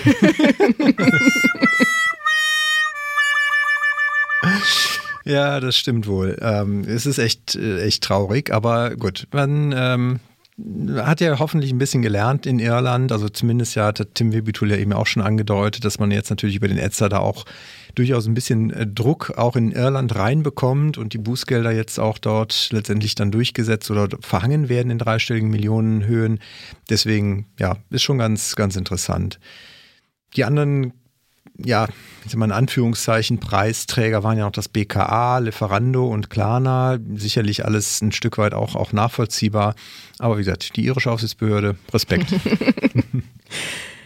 Ja, wir hatten ja auch eine Themenfolge in, im zweiten Quartal und zwar, das war ja ähm, die Themenfolge mit dem Titel Bezahlen mit Daten, der neue Paragraph 327 BGB und da kam ja, ich sag jetzt mal, die geballte Migosens-Expertise auf den Plan. Ähm, das war ja eine große Runde mit offener Diskussion zwischen äh, dir, Natalia, Ottfried, David und auch Markus. Wie ist dir das so in Erinnerung geblieben? Ja, mir ist es vor allen Dingen in Erinnerung geblieben als ein äh, sehr interessantes Format, mal offen zu diskutieren. Sonst bei unseren Themenfolgen sind wir natürlich immer gut äh, vorbereitet und haben auch ein Stück weit äh, schon einen Plan, was wir alles thematisieren wollen, haben auch eine gefestigte Meinung in der Regel. Das war halt nochmal anders. Da haben wir uns halt offen äh, zusammengefunden, auch äh, bewusst mal so ein bisschen von verschiedenen Seiten das ganze Thema beleuchtet. Und ich fand's, fand's interessant und was ich so von den Zuhörenden an Feedback bekommen habe, auch etwas, wo man durchaus ja, vielleicht nicht sehr emotional, aber doch auch ein bisschen emotional sich dann beim Hören mit reinfinden kann. Ihr wirktet danach aber auch noch sehr harmonisch, deshalb ich denke, war alles gut. ja, doch, wir hatten am Ende doch irgendwie doch eine gemeinsame Meinung, eine gemeine, gemeinsame Position gefunden. sehr schön. Ja. Wir kommen zu unserem nächsten Gast. Er ist Jurist und Mitglied vieler Fokusgruppen, Beiräte und Forschungsprojekte rund um den Datenschutz. Seit zehn Jahren ist er Vorstand der von der Bundesregierung 2013 gegründeten Stiftung Datenschutz. Als Autor der Fachzeitschrift Privacy in Germany, kurz Ping, Redner und Moderator bei Veranstaltungen stellt er sich dem Thema auf vielfältige Art und Weise. Er ist regelmäßig als Repräsentant der Stiftung Datenschutz sichtbar und trägt wesentlich zur Verständigung ja aller am Thema Beteiligten bei. Begrüßen Sie mit uns gemeinsam Herrn Frederik Richter.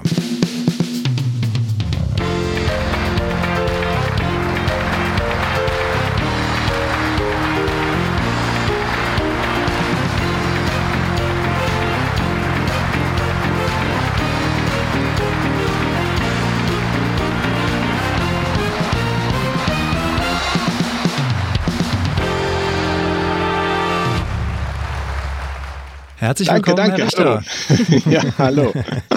Schön, dass Sie die Zeit finden, hier äh, zu uns zu stoßen heute Abend. Und ich möchte gern mit der ersten Frage ein bisschen äh, weiter ausholen. Wir blicken zwar heute aufs Jahr zurück, aber vielleicht für unsere Zuhörenden ist die Stiftung Datenschutz an sich zwar vielleicht ein Begriff, aber die konkreten Aufgaben, die die Stiftung aktuell verfolgt und ja auch wo sie sich überall engagieren, ist vielleicht nicht jedem so geläufig. Und da ja gerade zu Beginn ihrer Tätigkeit, das habe ich zumindest so in Erinnerung, doch noch einiges ähm, unscharf war und äh, ja, letztendlich da vielleicht auch noch einiges sich gefunden hat und entwickelt hat im Laufe der Zeit, Könnten Sie vielleicht unseren Zuhörenden einen kurzen Abriss geben, was so der Gegenstand und die heutigen Tätigkeitsfelder der Stiftung angeht? Ja, gerne natürlich. Also die Stiftung Datenschutz ist immer noch eine recht kleine Einrichtung. Ähm, in Datenschutzfachkreisen mag sie schon bekannt sein, in der breiten Öffentlichkeit ähm, noch nicht, aber wir widmen uns natürlich immer ganz konkreten Punkten im Datenschutz. Ähm, gestartet ist sie in schwierigen äh, Verhältnissen, nämlich äh, fast ohne Etat, aber mit einem großen Aufgabenkatalog der sich über die Jahre auch verändert hat. Also äh, zum Beispiel war anfangs vorgesehen, dass wir eine Art Datentest machen, dass wir also äh, Produkte und Dienstleistungen auf Datenschutzfreundlichkeit prüfen. Aber schon schnell nach der Gründung ähm, stellte sich heraus, dass eine andere Bundesstiftung das ja schon macht, nämlich die Stiftung Warentest. Ähm, deswegen haben wir uns da zum Beispiel gar nicht weiter äh, engagiert in diesem Feld, hätten wir auch nicht können mit dem gegebenen Etat. Wir haben dann einfach geschaut, wo gibt es denn noch Punkte im Datenschutz, äh, wo so gewisse Leerstellen sind. Und dann haben wir ähm, gesehen, im Bereich der, der Diskussion, der Debatte über äh, Punkte im Datenschutzrecht. Ähm, da gibt es wenig neutrale Foren, wo die stattfinden können.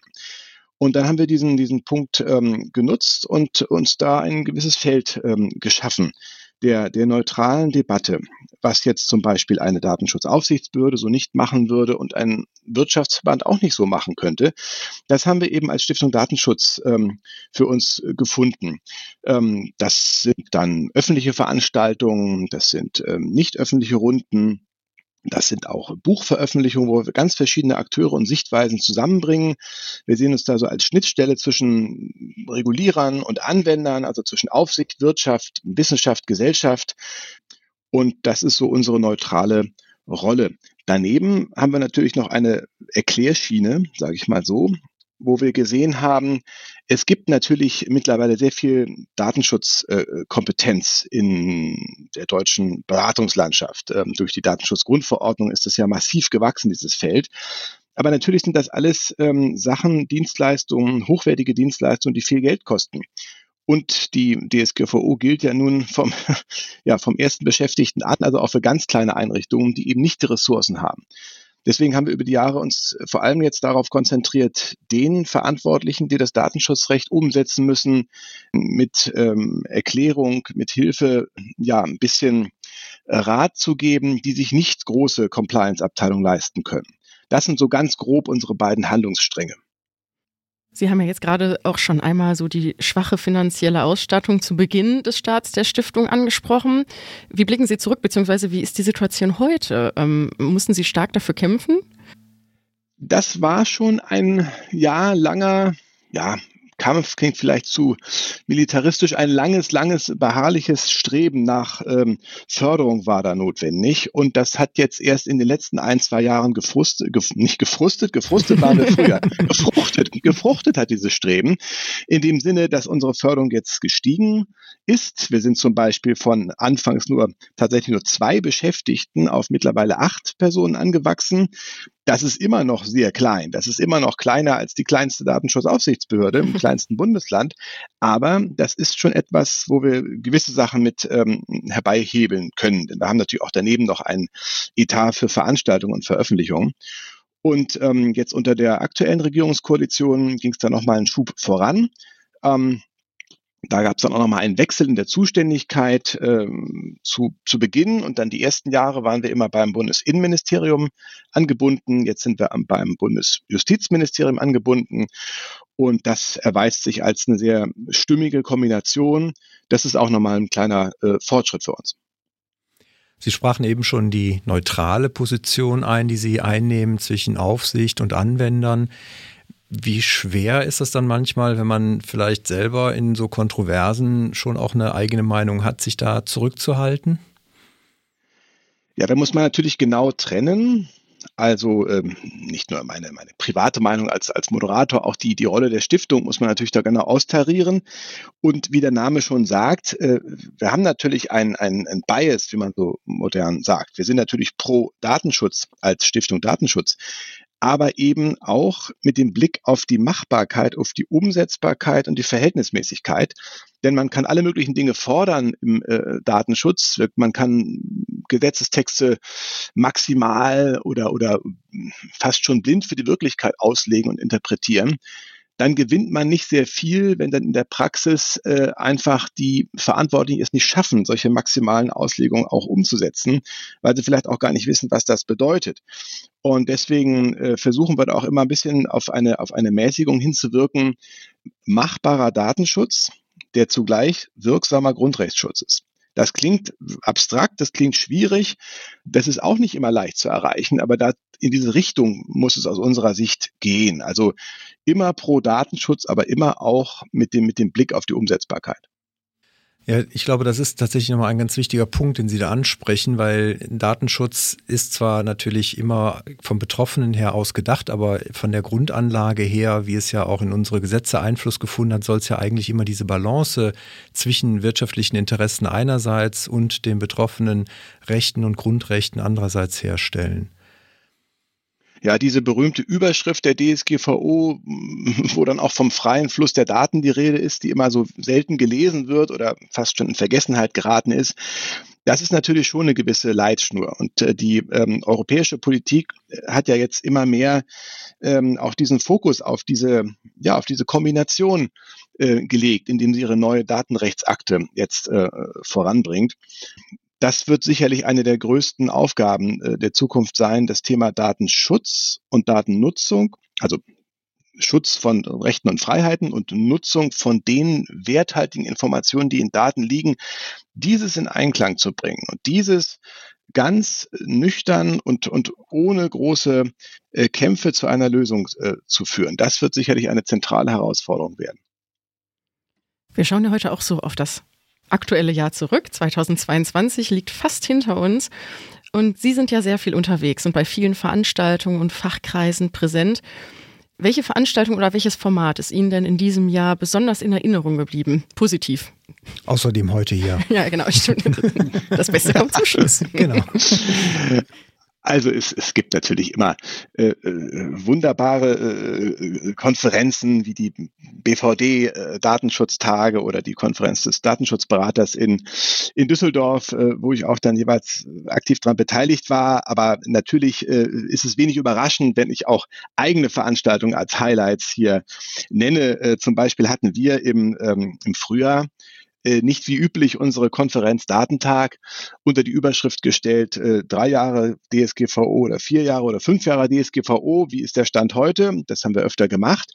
Dieses Jahr haben wir mal gefragt, ähm, wie ist es eigentlich, wenn ähm, Daten gegen Dienstleistungen getauscht werden? Also wir haben diesen, dieses Schlagwort Bezahlen mit Daten mal in den Fokus gerückt, wo viele Datenschützende so ein bisschen ich weiß nicht, Angst vorhaben, also vor dieser Realität, die millionenfach alltäglich stattfindet, dass wir eben dann zum Beispiel digitale Medienangebote nutzen und auf die Taste klicken, ja, bitte ohne Geld, aber mit Tracking weil wir keine Lust haben, ein kostenpflichtiges Abo äh, freizuschalten. Das ist ja so das, das typische, die typische Situation, aus der wir das kennen. Kennen wir auch noch aus anderen Konstellationen. Und dieses Bezahlen mit Daten haben wir mal in den Mittelpunkt gestellt. Und das war bislang eine unserer erfolgreichsten Veranstaltungen. Also wir hatten da äh, viele hundert Personen, die im Livestream dabei waren. Auch vor Ort in Berlin waren die Leute dabei. Und das äh, zeigt halt auch, ähm, dass wir jetzt mal abseits der üblichen äh, compliance-lastigen Veranstaltungen auch den Finger mal auf so Grundsatzfragen legen sollten. Und ja auch durchaus Chancen damit ja vielleicht auch für den einen oder anderen damit ähm, zu entdecken oder aufzutun oder mal aufzuzeigen. Wir haben ja in unseren wöchentlichen News, in unserem Podcast, gucken wir immer so zurück auf die Woche und Sie haben ja auch ein Newsletter, wo Sie auch regelmäßig die aktuellen Themen in der Datenschutzwelt nochmal aufgreifen. Gab es irgendwelche Themen, die Ihnen jetzt besonders in Erinnerung geblieben sind oder die Sie vielleicht auch besonders beschäftigt haben? Gut, nun gibt's ja die großen Themen äh, wie die Diskussion um Microsoft 365, die Diskussion um den neuen Privacy Shield oder den revitalisierten Privacy Shield oder wie das Ganze dann auch heißen wird, dieser Angemessenheitsbeschluss der EU-Kommission. Das sind natürlich so die Großthemen, äh, die alle bewegen ich sagte ja schon, wir konzentrieren uns auf die, auf die kleinen Verantwortlichen ohne Ressourcen. Wir können uns ja nicht an die äh, Betroffenen wenden, weil es einfach zu viele sind. Dafür wären wir zu klein. Deswegen versuchen wir uns an die Verantwortlichen zu wenden, dort an die Kleinen.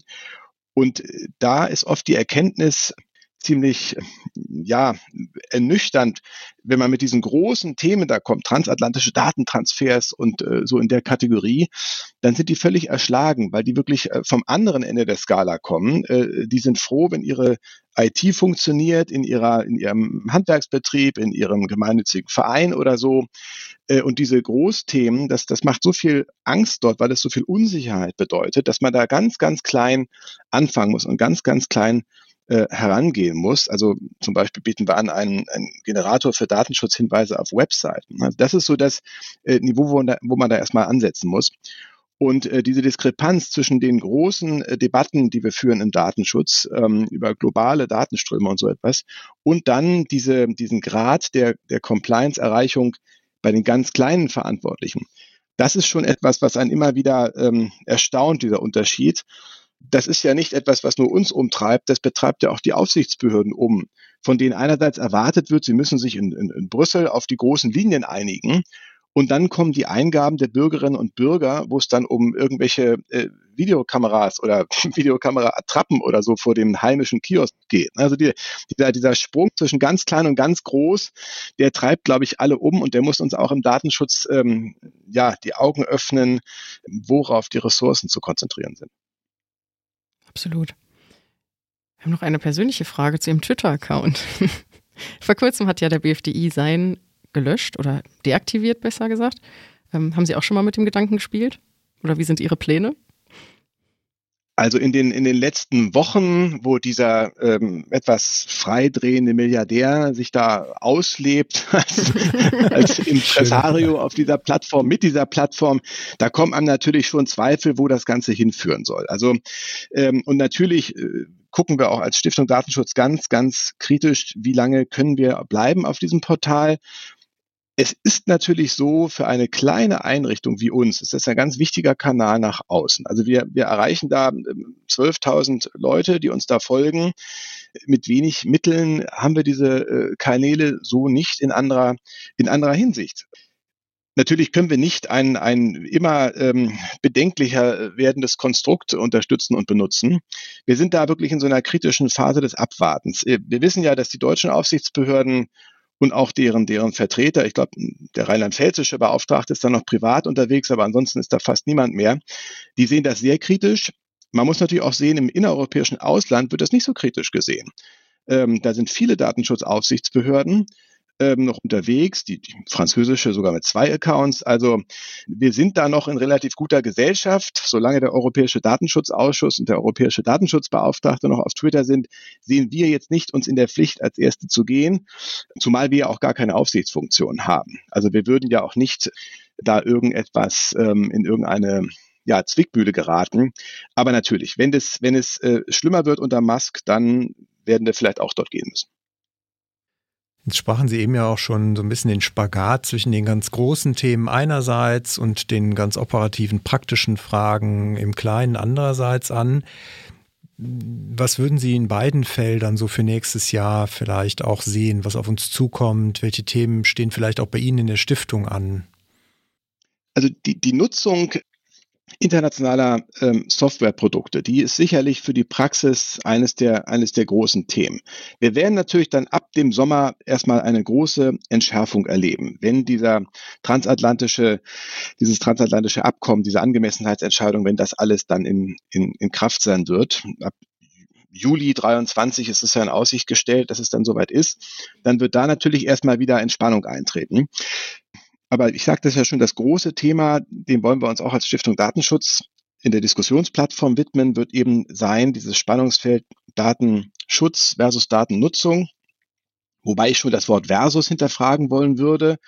Denn äh, es muss natürlich heißen Datennutzung mit Grundrechtsschutz. Das muss die Kombination sein die Datenrechtsakte, vor allem der, die, die Datennutzungsverordnung, so würde ich sie nennen, also der Data Act, was unter Data Act bekannt wird, äh, da ist die, hat die EU-Kommission ja die Bundesregierung überholt. Ne? Im Koalitionsvertrag steht ja noch, äh, oder im aktuellen Koalitionsvertrag steht ja, wir wollen ein Datengesetz schaffen. Da wird man sehen, ist da überhaupt noch Raum für? Oder wird das eher sektorspezifisch stattfinden? Stichwort Mobilitätsdaten, Nutzung von Gesundheitsdaten äh, für die Forschung. Das sind alles spannende Punkte. Da wollen wir eben ähm, im Frühsommer eine Konferenz zu machen, äh, auch um die Rolle einer möglichen Datentreuhand da mal zu beleuchten. Äh, in dem Zusammenhang wird ja auch spannend, wie das Dateninstitut dann seine Arbeit aufnehmen wird. Das ist ja alles ein, ein großes Zusammenspiel. Bestenfalls wird sich daraus ein gutes Zusammenspiel ergeben. Also das Thema Datenschutz, Datennutzung, das, das sehe ich als sehr zentral an fürs kommende Jahr. Was würden Sie sich denn inhaltlich wünschen, wenn Sie so auf das nächste Jahr blicken, wenn Sie einen Wunsch frei hätten, wenn das so einfach wäre? Mein inhaltlicher Wunsch fürs äh, kommende Jahr ist, dass die Bundesregierung sehr schnell einen Entwurf vorlegt für eine Regulierung, die einen weiteren Punkt im Koalitionsvertrag umsetzt, nämlich die Institutionalisierung der Datenschutzkonferenz. Vielleicht nicht alle Probleme, aber doch sehr viele Probleme im ähm, Datenschutzrecht, äh, in der Umsetzung der DSGVO in Deutschland ergeben sich aus unterschiedlichen Aussagen von Datenschutzaufsichtsbehörden. Und nun kann man natürlich sagen, na ja, man wendet sich halt einfach an die seines Bundeslandes und dann ist alles in Ordnung. Aber die Unsicherheit bleibt natürlich und die geringe Geschwindigkeit. Stichwort äh, Verhaltensregeln und Zertifizierungsprogramme. Es könnte alles viel schneller gehen, wenn wir dort mehr Einigkeit und, und schlankere Prozesse hätten. Also da erwarte ich mir sehr viel, da erwünsche ich mir sehr viel, da sehe ich bislang überhaupt nichts. Vereinheitlichung der Auslegung der DSGVO, das ist aus meiner Sicht ein zentraler Punkt. Ja, ich glaube, das sind nachvollziehbare Wünsche, denen können wir uns nur anschließen. Wir würden jetzt äh, zu einem etwas persönlicheren Teil kommen, weil wir natürlich unseren Zuhörenden auch gerne die Person Frederik Richter noch ein wenig näher bringen möchten. Und wir haben dazu ein paar einfache Oder-Fragen äh, vorbereitet. Sie werden das Schema sehr schnell erkennen und es ist eine schnelle Runde. Genau, ich starte einfach mal. Herr Richter, Kaffee oder Tee? Kaffee. Zwei Wochen aufs Handy oder ein Jahr auf Ihr Lieblingsessen verzichten? Ach, da würde ich zwischen Beruf und äh, Privat unterscheiden wollen. Beruflich äh, kann ich sicherlich auf keinen Fall darauf verzichten. Privat würde ich es sehr gerne mal. Kugelschreiber oder Füller? Füllhalter, Füllfederhalter bitte. Sushi oder Pizza? Pizza Neapolitana bitte. Mhm. Bar bezahlen oder mit Karte? Beides. In fünf Jahren Twitter oder Mastodon? Das ist eine sehr gute Frage. Ich vielleicht sogar keins von beiden. Siri oder Alexa? Weder noch. Maßfertigung oder den Anzug von der Stange? Lieber selten und besonders. Sehr schön. Wir haben auch noch drei kleine offene Fragen vorbereitet. Die schließt an die vorherige so ein bisschen an, die erste, denn wir würden gerne von Ihnen wissen, was war Ihre größte Modesünde? Das waren mal sehr helle Socken. Zum Anzug natürlich, oder? ja, in jedem Fall, in jedem Fall mhm. unpassend der damaligen Konstellation. Die nächste Frage wäre, angenommen, Sie würden mit einem exakten Klon Ihrer selbst zu Abend essen. Glauben Sie, Sie würden Ihre Gesellschaft genießen? Äh, wie soll man denn darauf antworten, wenn man nicht eitel ist? Das ist ja eine ganz, ganz schwierige Frage. Also da würde ich das dann so machen, da sitzen diese beiden Klone und dann darf eine dritte Person das beurteilen. Okay. Und äh, zu guter Letzt, wenn Sie eine berühmte Persönlichkeit Ihrer Wahl wieder zum Leben erwecken könnten, wer wäre das? Also wenn ich auf, auf, auf unser Fachgebiet schaue, dann wäre das äh, Giovanni Buttarelli, der ehemalige europäische Datenschutzbeauftragte. Sehr spannend. Vielen Dank, Herr Richter, für Ihre Zeit. Ich hoffe, es hat Ihnen auch ein wenig Freude bereitet. Für unsere Zuhörenden war es, glaube ich, auf jeden Fall sehr informativ und auch äh, bereichernd. Es hat mir sehr viel Spaß gemacht und dann kann man ja in ein paar Stunden dann zum Schaumwein übergehen. genau so, da schließen wir uns auch an und das ist Ihr Applaus. Herr Richter, vielen Dank.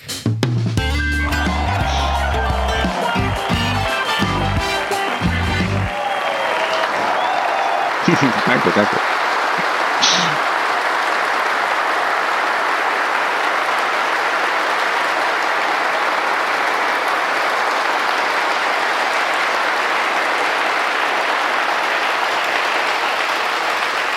Ja, heute schon zu Beginn angekündigt, ähm, haben wir auch viel Feedback bekommen und Rückmeldungen von Ihnen, liebe Zuhörerinnen und Zuhörer. Und das soll hier natürlich auch einen gebührenden Rahmen bekommen, genauso wie unsere Gäste. Und ja, ich freue mich total. Heiko, welches Feedback hast du denn heute so mitgebracht? Ich habe eins von Carsten, der hat geschrieben, liebes Migosense-Team, ich habe beruflich täglich mit Datenschutz zu tun und nach den Jahren ist es zum einen schwer gefallen, die richtigen, vor allen Dingen vielen Quellen zu überblicken, lesen und zu verstehen oder noch schwieriger auch passende Schulungen zu besuchen, weil letzteres ist halt auch sehr zeitaufwendig. Für mich ist es unglaublich wertvoll, dass ich euren Podcast gefunden habe. Zum einen entspricht er mit der komprimierten wöchentlichen Themenzusammenfassung im Schnelldurchlauf, absolut im Zeitgeist und zum anderen sind die Deep Dive-Themen sehr spannend und informativ. Darüber hinaus finde ich die Moderation wirklich perfekt. Bitte macht unbedingt weiter so und ändert nichts an eurem Format. Ich empfehle allen datenschutzaffinen Kollegen euch weiter. Und das habe ich auch schon getan. Herzliche Grüße, Carsten. Das ist natürlich oh, mega. Das Danke, Carsten. Runter wie Öl, oder? Wunderbar. Aber ich glaube, wir haben auch ein bisschen äh, was an Audiodateien bekommen, oder? Ja, auch da vielen Dank an, an Claudia und Jenny. Hi, liebes Datenschutz-Talk-Team. Ich möchte die Gelegenheit nutzen, um euch für eure aktuellen wöchentlichen Updates zu danken. Ich bin sehr beeindruckt von eurer Regelmäßigkeit und der Professionalität. Aber vor allem helfen mir die Updates viel Zeit zu sparen. Also macht bitte unbedingt weiter. Das ist eine richtig tolle Sache. Vielen lieben Dank. Lieber Heiko, liebe Laura, liebe alle von der Migosens. Erstmal vielen lieben Dank für diesen Podcast. Er ist nie zu lang, er ist nie langweilig, er ist immer auf dem Punkt. Datenschutz-Talk hören ist für mich persönlich wie ein Austausch mit den Lieblingskollegen. Man erhält gut recherchierte Fakten, neue Themen und Urteile und wofür ich tatsächlich auch immer wieder dankbar bin, sind eure Meinungen, welche für mich als Reflektor dienen und mir immer wieder auch das Bild halt der zwei Seiten der Medaillen zeigen. Ach, total schön.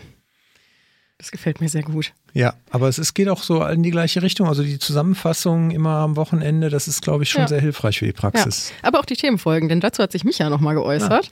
Er schreibt nämlich, Hallo Migosens-Team, vielen Dank für euren Podcast und die Möglichkeit, diesen zu bereichern. Euer Podcast gehört bei mir zum Pflichtprogramm, wenn ich Sport mache und liefert mir kompakt und unterhaltsam aktuelle Informationen. Hierfür danke und weiter so. Gerade die Themenfolgen zum Microsoft 365 waren sehr hilfreich, um sich ein eigenes Bild zum Thema zu machen. Finde ich auch schön. Sehr schön, ja. Vielen Dank, Micha, auch an der Stelle. Natürlich auch nochmal an die Kollegen von Microsoft, die für das Thema auch zur Verfügung standen. Da haben wir, glaube ich, tatsächlich auch nochmal für die Praxis doch das eine oder andere vielleicht beleuchten können.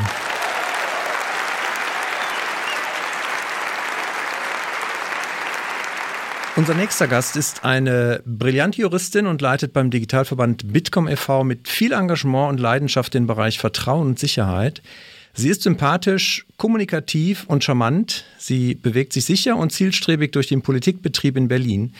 Ihr Arbeitseinsatz scheint keine Pause zu kennen und sie schafft es stets, alles unter Kontrolle zu halten. Bitte heißen Sie mit uns herzlich willkommen Rebecca Weiß.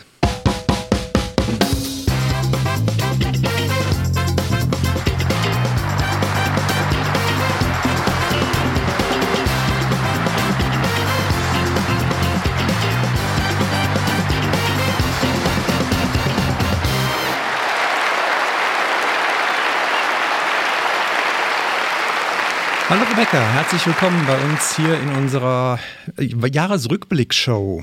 Hallo ihr zwei, danke, dass ich hier sein darf.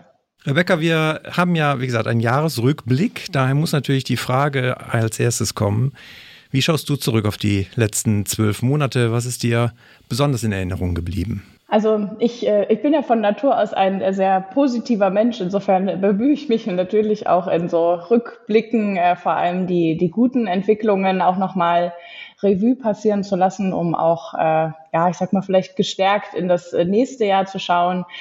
Ich denke, ähm, beruflich war wirklich ganz, ähm, ganz schön zu sehen und auch zeichnend für dieses Jahr, dass wir eben äh, an so vielen Projekten wieder gemeinsam und also ich sag mal live vor Ort persönlich arbeiten konnten, dass wieder so viele schöne Zusammentreffen gab zu den unterschiedlichsten Themen und auch also mit den unterschiedlichsten Stakeholdern und, und Persönlichkeiten. Also das ähm, hat mir hat mir sehr gut gefallen, hat glaube ich auch uns allen sehr gut getan, so nach der Corona-Pause, die wir hinsichtlich persönlicher Zusammenkünfte einlegen mussten. Also das, das nehme ich als sehr, sehr positiv wahr und äh, hoffe, dass uns das 2023 dann auch weiter so begleiten wird. Gab es von den ähm, fachlichen Themen her irgendwelche Highlights, Lowlights, die du so besonders wahrgenommen hast? Ja, immer. Es ist, ist, ja alles ein, ein, ein großes Highlight. Man hangelt sich von äh, Highlight zu Highlight äh, quasi so, ne, Woche, Woche zu Woche. Einiges äh, sticht immer, immer heraus. Also ähm, fachlich hat uns, äh, also gerade im äh, Bitkom-Arbeitskreis Datenschutz, äh, doch einiges beschäftigt dieses Jahr. Teilweise so ganz, ich sag mal, kleinteilige Hands-on-Projekte, die aber dann in der Ausführung wirklich äh, total spannend waren. Also wir haben ne, auch ganz viel so über einzelne Grundverordnungsumsetzungsherausforderungen gesprochen, seien es so Auskunftsansprüche, natürlich die internationalen Datentransfers, an denen wir sehr, sehr intensiv gearbeitet haben. Ähm, auch da war eben wieder so die, die persönliche Arbeit mit den Expertinnen und Experten bei uns im Bitkom, aber auch darüber hinaus äh, eigentlich ein, ein andauerndes Highlight und daneben äh, sicherlich so die, die größeren Zusammen Zusammenkünfte, die wir auch hatten, sei es jetzt im Rahmen der, der Privacy Conference, die wir ja jedes Jahr veranstalten, die eben dieses Jahr auch wieder im September stattfand. Und wir haben auch da wieder so ähm, äh, ja, positiven Vergleich zu den Vorjahren auch wieder persönliche Zusammenkünfte kreieren können. Und ähm, es war einfach sehr schön, auch mit so den Kolleginnen und Kollegen aus dem erweiterten Datenschutzumfeld dann mal wieder beim Dinner zu sitzen, ja, und wirklich mal zwei, drei Stunden Zeit zu haben, über ganz verschiedene Themen zu sprechen. Weil das war was, das ist mir in, ähm, in der Corona-Zeit sehr aufgefallen, wo wir, also zum Glück, denke ich auch aufgrund unserer Digitalaffinität, alle sehr gut weiterarbeiten konnten, aber der Gesprächskorridor hatte sich doch verengt durchs Virtuelle. Ähm, man hat sich dann eben sehr auf die, ähm, die Fachthemen oder die konkrete Problematik beschränkt, häufig, die man dann so in in Calls oder ne, in Videokonferenzen äh, durchgesprochen hat und äh, das Ganze mal rechts und links daran vorbeischauen, nochmal neue Projekte überlegen, das, das fiel so ein bisschen hinten runter bei uns allen. Und ähm, das lebte jetzt so schön wieder auf, weil man durch ähm, die persönlicheren Kontakte da wieder Luft für hatte. Also insofern ja, wie gesagt, also blicke ich sowohl positiv aufs Jahr zurück und merke eben auch, dass äh, das fachlich uns allen sehr gut getan hat und insofern definitiv auch wieder eins der Highlights war.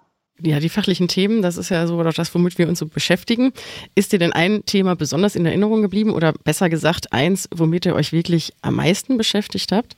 Im, im Datenschutzbereich am allermeisten äh, definitiv mit den äh, Drittstaatentransfers. Ich glaube, das äh, liegt auf der Hand, äh, weil wir natürlich allesamt also die komplette Branche der Datenschützer, wenn man das mal so nennen will, aber eben auch die gesammelte Industrie seit 2020, seit der Schrems 2 Entscheidung natürlich ähm, sehr am Überlegen waren, wie man die, ähm, wie man die Herausforderungen jetzt löst. Und ähm, Heiko weiß das ja genau, der war äh, da ja einer der ganz maßgeblichen Treiber auch in dem äh, Projekt. Wir hatten 2020 dann so nach der initialen Schockstarre äh, recht schnell auch für uns beschlossen, gut, wir sind äh, der größte freiwillige Zusammenschluss an Datenschützern und äh, Datenschutzexperten ähm, in äh, Deutschland und wahrscheinlich auch Europa, die es gibt. Äh, wir haben damit auch eine besondere Aufgabe äh, zu erfüllen für den gesamten Markt und wir wollen uns jetzt nicht in ja, ich sag mal so der, der pauschalen äh, Kritik der Herausforderung irgendwie ähm, wollen darin hängen bleiben, sondern wollen tatsächlich eine Lösung erarbeiten. Und äh, diese Lösungsfindung ist äh, natürlich sehr aufwendig gewesen, hat äh, bei uns äh, eben nicht nur zu verschiedenen Konzeptpapieren geführt, die erarbeitet werden mussten, sondern äh, ist jetzt eben auch in einer äh, sag ich mal, konkreten äh, Lösungsmatrix gegipfelt in einer äh, Software, die dafür äh, verwendet werden kann, um die Drittstaatentransfers prüfbar zu machen. Und ähm, das war sowohl inhaltlich als auch zeitlich sicherlich das größte Thema. Daneben ähm, muss ich sagen, war also fachlich, inhaltlich auch ein Highlight, auch für mich persönlich, dass das äh, von uns auch, glaube ich, 2020 äh, erstmalig ähm, ins Leben gerufene äh, Datenschützerinnen-Netzwerk so großen Zulauf erfahren hat. Also wir haben ähm, uns im Bitkom eben entschieden, die vielen tollen Expertinnen, die wir im Arbeitskreis Datenschutz auch versammeln, zusammenzubringen ihnen die Möglichkeit zu geben, sich untereinander auszutauschen, fachlich wie auch persönlich und ähm, äh, dort einfach auch neue, neue Chancen äh, zu, zu eruieren, äh, die es für persönliche Weiterentwicklung gibt, Sichtbarkeit eben für die Datenschutz Expertinnen äh, zu schaffen und einfach einen Raum, in dem man sich austauschen kann. Und äh, dieses Netzwerk äh, hat mittlerweile äh, über 600 äh, Teilnehmerinnen. Und ähm, das, ist, das ist sehr schön zu sehen, dass also dieses Angebot, was wir da geschaffen haben, so gut aufgenommen wurde und eben auch wirklich aktiv bespielt wird von, von den Frauen bei uns im Arbeitskreis. Also das hat auch nochmal einen ganz besonderen Impuls für mich gesetzt, muss ich sagen. Das ist schön. Ja, wo Licht ist, ist auch Schatten. Wir möchten natürlich auch ähm, ein bisschen nachbohren. Hast du denn vielleicht ein Lowlight aus diesem Jahr, wo du sagst, boah, das hat mich enttäuscht. Aus fachlicher Sicht äh, habe ich mir anders vorgestellt, die Entwicklung. Ähm, fällt dir da irgendwas ein? Ja, ich sag mal, der, der, die zu lange Dauer vieler, ähm, vieler Verfahren ähm, ist, glaube ich, eins. Vielleicht äh, ordne ich das ein bisschen ein. Wir, wir warten ja häufig darauf und sind ja auch selber sehr, sehr viel im Gespräch mit äh, den verschiedensten Aufsichtsbehörden in, in Deutschland, also natürlich vor allem im Datenschutzbereich, aber auch darüber hinaus, um ähm, also ja konstruktive Lösungen zu entwickeln, die also der Aufsichtsauffassung gerecht werden, aber natürlich auch äh, der, der Praxis irgendwie entsprechen. Ja, also ich bin immer der Meinung, es bringt herzlich wenig, wenn irgendwelche äh, Papiere rausgegeben werden, sei es von den Aufsichtsbehörden oder von anderen ähm, regulierenden Stakeholdern, äh, die in der Praxis nahezu nicht verwendbar sind und wo vor allem auch äh, die Auffassung und die Praxiserfahrung, die wir ja einbringen, äh, zu wenig Gehör findet. Das passiert immer wieder, ist auch äh, für mich auch immer wieder so, wenn du sagst, ja, low, low light, weil ich denke, es also gerade im Datenschutz, aber letztlich in allen Digitalthemen, aber vor allem im Datenschutz funktioniert es nur, wenn wir uns gegenseitig zuhören und zwar dann nicht nur, ja, habe ich gehört, ist nett, Dankeschön. Ähm, ich mache jetzt trotzdem das, was ich vorher gemacht habe, sondern mit ähm, den anderen Auffassungen auch konstruktiv umgehen und weiterdenken. Und das passiert meiner Auffassung nach nach wie vor zu wenig. Und ähm, wir haben eben äh, dann auch entsprechende, äh, ja, also Ergebnisse gesehen, die das dann auch wieder zeigen. Also Orientierungshilfen seitens der Aufsichtsbehörde, die doch etwas zu äh, oberflächlich sind, äh, die einfach vorbei an auch technischen Realitäten ähm, geschrieben wurden, obwohl es die entsprechenden Feedbacks gab. Ähm, insgesamt auch nach wie vor zu wenig Gespräche stattfinden und ähm, auch zu wenig äh, ja, so konkrete äh, Beratung, die den, die den Markt einfacher äh, gestalten würde. Ich sage das auch nicht, um äh, jetzt den Aufsichtsbehörden da allein nicht den, den Vorwurf zu machen. Mir ist absolut bewusst, dass die, äh, also meine haben die viel zu tun, die sind auch personell nach wie vor nicht so ausgestattet, wie sie sein sollten. Also hier liegt auch definitiv eine Aufgabe äh, bei den jeweiligen Bundesländern, dafür eine Ausstattung zu sorgen, die der Aufgabe auch gerecht wird. Also es geht ne, jetzt gar nicht darum, äh, da den schwarzen Peter zuzuschieben. Das Ergebnis bleibt aber das gleiche. Also es ist äh, zu wenig konstruktiver Austausch ähm, involviert in, in alle Erarbeitungen so von, von Guidelines und auch in, in konkreten äh, Nachfragen äh, von Unternehmen. Also ich habe dazu mehrfach gehört, dass einfach gar keine Antwort kam oder dass die Antwort also wirklich so oberflächlich ist, dass äh, der Fragesteller damit eigentlich nicht gut weiterarbeiten kann. Und meine Kritik daran ist, ist nach wie vor, wie gesagt, eben nicht an den Aufsichtsbehörden, sondern dass es dem Gesamtsystem des Datenschutzes so schadet. Weil wenn die Industrie nicht genau weiß, was sie ähm, tun darf oder was sie nicht tun darf, aber vor allem nicht ganz genau weiß, was sie tun darf und ähm, damit die Anwendung so ein bisschen im luftleeren Raum äh, hängen bleibt, äh, sich keine wirkliche Harmonisierung im Markt einstellt, schadet das dem Gesamtdatenschutzsystem. Und äh, da würde ich mir einfach wünschen, dass man 2023, also sowohl wir als eben auch alle anderen Beteiligten so im Datenschutzumfeld den, den Ball wieder aufnehmen und einfach die Kontakte äh, auch nochmal intensivieren. Ich muss sagen, wir für unseren Teil, um es auch nochmal ein, ein Beispiel konkret zu machen, wir hatten bei der Entwicklung unseres äh, Transfer Impact Assessment Tools natürlich auch während des ganzen Entwicklungsweges die Aufsichtsbehörden einbezogen, auch verschiedene, also verschiedene Landesdatenschützer, auch einen Bundesbeauftragten und haben dort natürlich auch, äh, zu, also gerade am Anfang, äh, Kritikpunkte gehört zu ne, unseren Überlegungen und haben das dann aber auch entsprechend umgesetzt weil äh, wir eben gerade nicht nur konsultieren wollten, ohne dann äh, was zu ändern, sondern diese, diese Punkte sehr ernst genommen haben, die für uns auch eruiert haben und dort, wo es, wo es ging und wo wir es äh, für auch ja, sinnvoll und vertretbar halten, natürlich auch unser System nochmal angepasst haben. Und ich würde mir eben wünschen, dass das auf allen Seiten noch viel regelmäßiger passiert. Jetzt sind ja auch auf europäischer Ebene, also mit der DSGVO haben wir natürlich so eine Grundverordnung bekommen oder eine Verordnung bekommen, die ja natürlich äh, sehr viel Aufmerksamkeit bekommen hat.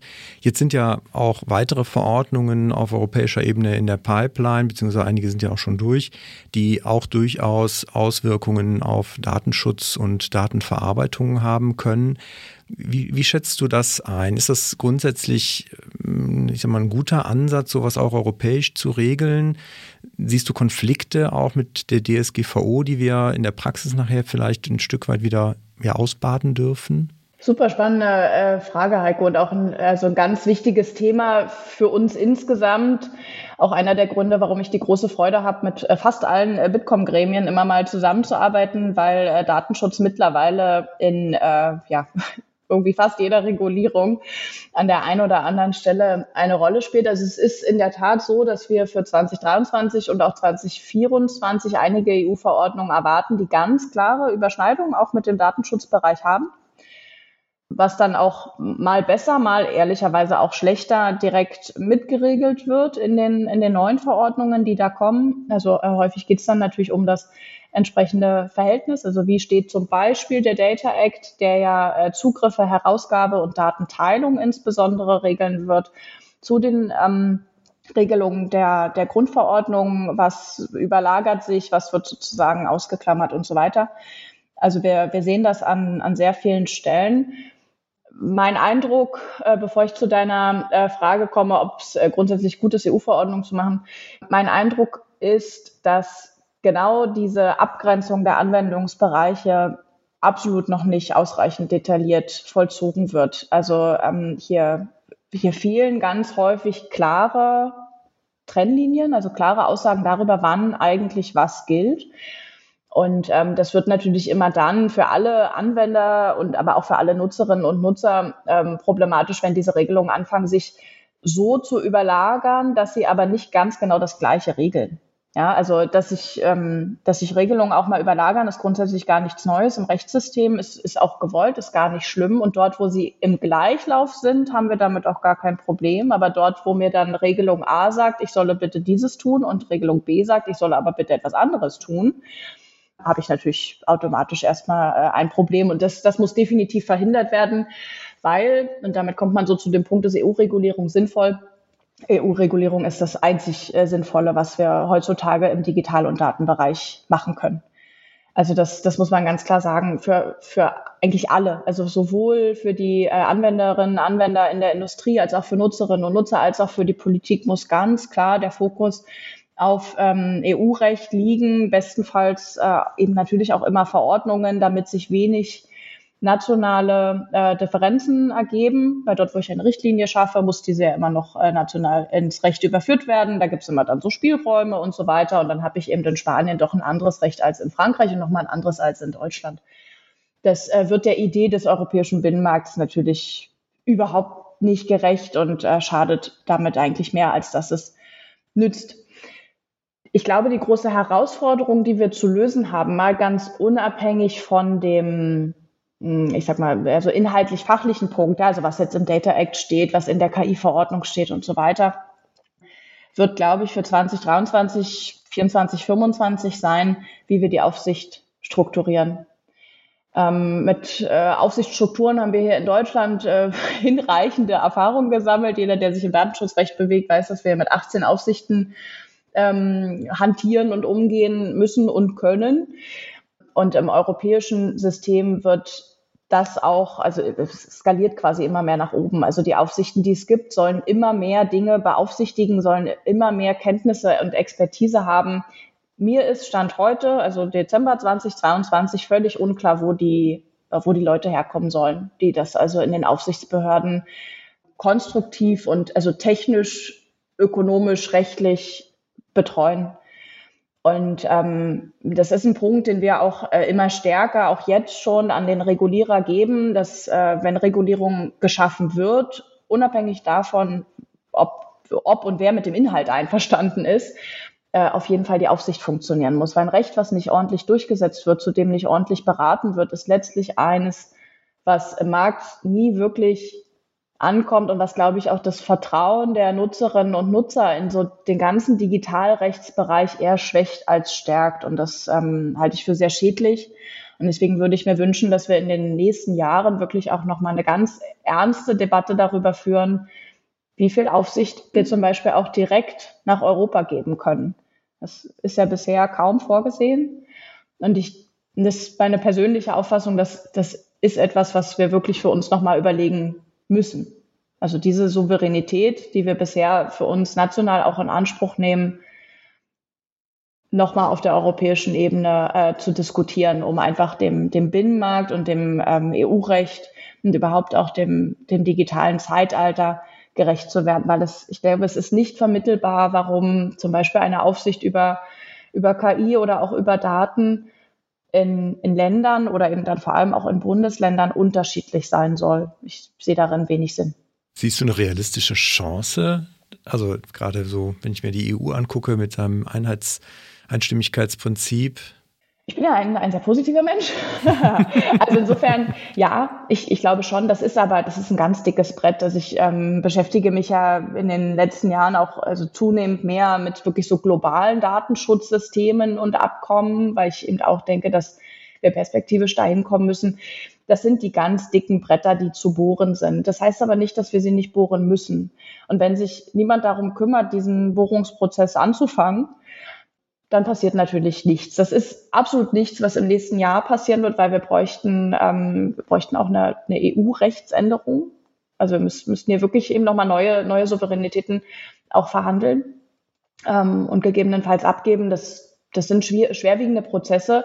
Ich glaube aber, dass die Notwendigkeit eigentlich recht ähm, deutlich ist und dann ja, ist es am Ende natürlich immer wieder der, der Kompromiss, wie viel auch die Mitgliedstaaten bereit sind, fürs, fürs große Ganze und fürs gute Fernziel auch zu tun und wie aber natürlich auch Absicherungsprozesse passieren, ja, so dass natürlich jetzt auch nicht die europäische Aufsicht dann da äh, völlig durchregulieren dürfte, ohne dass wir Mitgliedstaaten noch irgendwie eine Rolle spielen.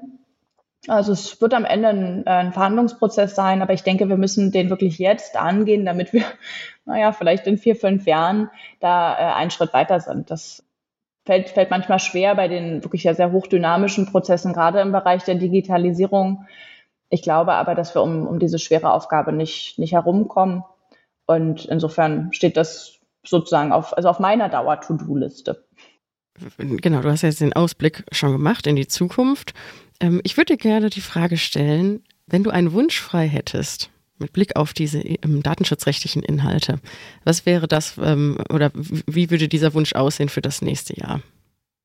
Ach, Akzeptanz und Zuhören, glaube ich, wären meine, meine größten Wünsche. Akzeptanz einerseits so, dass also die, die Industrie wirklich vollumfänglich, also von ganz groß bis ganz klein, alle Mittelständler den ähm, Rechtsrahmen, auch wenn er an einigen Stellen kritikbedürftig ist, ähm, anzunehmen und umzusetzen, um dann genau in der Umsetzung auch die tatsächlich konkreten Problemstellungen ausarbeiten zu können. Ich glaube, das äh, ist auch für uns eben äh, die entsprechende Aufgabe.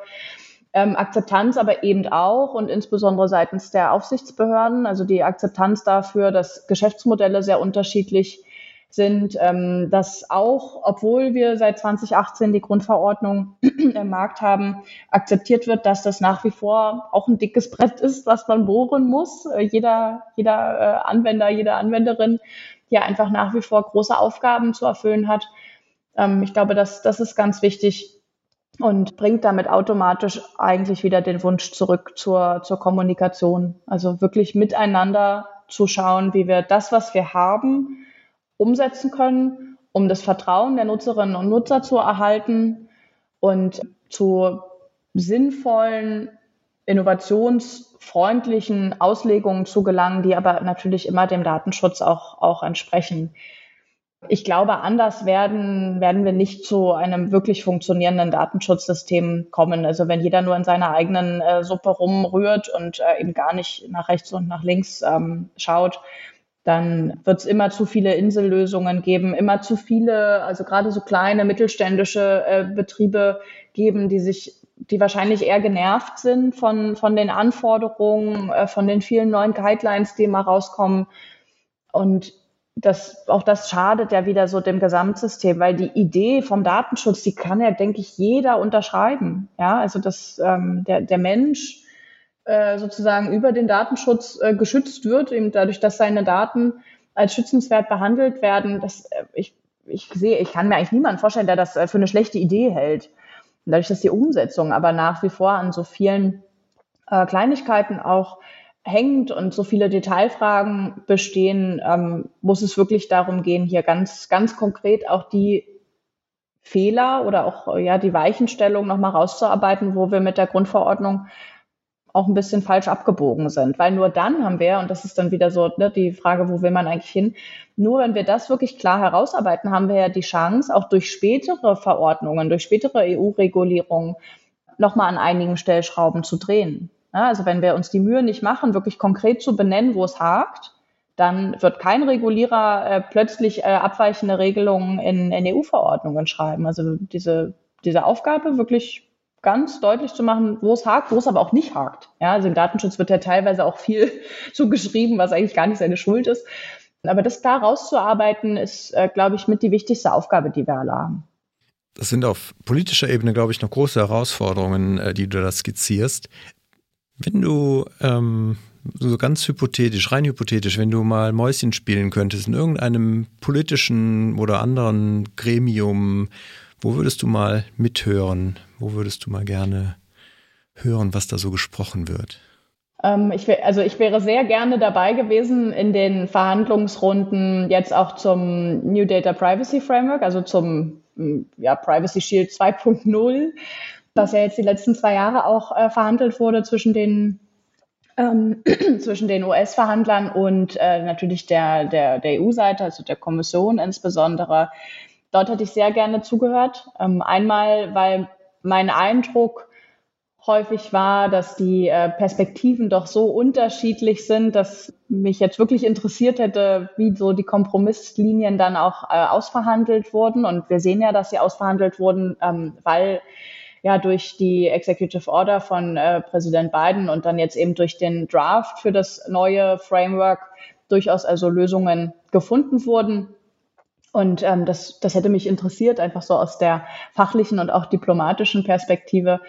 Und insgesamt würde ich sehr gerne in, äh, also gerade so den internationalen äh, Gesprächen äh, immer mal Mäuschen spielen, um, um zu hören, wie so zu, also ja, so grundlegende Datenschutzbeweggründe der einzelnen Regionen dieser Welt auch gesehen werden, weil ich eben wirklich der Überzeugung bin, dass das der Weg ist, wo wir hin, also den wir beschreiten müssen und das Ziel ist, auf das wir zulaufen sollten, also wirklich ein, ein globales äh, Rahmenwerk zu schaffen, das Rechtssicherheit für Transfers ähm, und Datenverarbeitung bietet und ähm, die Unterschiede in den Weltregionen, die, die, die, sind, die sind einfach, die sind wahnsinnig spannend, weil sie ja auch äh, ganz viel mit der historischen Entwicklung der, der Länder und der Kontinente zu tun haben. Und ich glaube, da lernt man über den Datenschutz hinaus ganz viel auch nochmal über sich selbst, also auch warum wir Dinge in Deutschland oder in Europa so machen, wie wir sie machen und warum aber eben auch andere Weltregionen ähm, andere Ansätze gewählt haben, die eigentlich nicht minder verständlich sind. Und dieses also dieses Verständnis dafür, warum macht eigentlich wer was, ist so meine Erfahrung, hilft in ganz vielen, ja, in ganz vielen Themen, in ganz vielen Diskussionen und in ganz vielen Projekten einfach weiter. Ja, wir haben dich ja jetzt heute auch hier und möchten dich natürlich auch ein bisschen mehr persönlich kennenlernen. und äh, jetzt meine erste Frage, weil wir so ein bisschen in diesen persönlichen Teil reinkommen. Was macht denn für dich den Reiz deiner Rolle beim Bitkom aus? Das ist auch eine sehr schöne Frage. Also es ist, ist sehr, sehr vieles. Ähm, ich bin ja jetzt auch seit 2017 schon äh, beim, beim Bitkom und ich wusste eigentlich schon damals, dass es definitiv der Bitkom sein muss. Ja, also ich kam, ich hatte ja erstes, zweites Staatsexamen gemacht, noch in der Kanzlei gearbeitet, bin ja dann nochmal ins Ausland gegangen. Und als ich dann äh, sozusagen nach Deutschland zurück wollte, wusste ich, ich Anwaltspraxis hat mich jetzt nicht mehr so angezogen. Ich wollte eher politisch arbeiten, wollte lieber an der Gestaltung von Gesetzen mitwirken und sozusagen nicht erst danach die Fehler ausbügeln.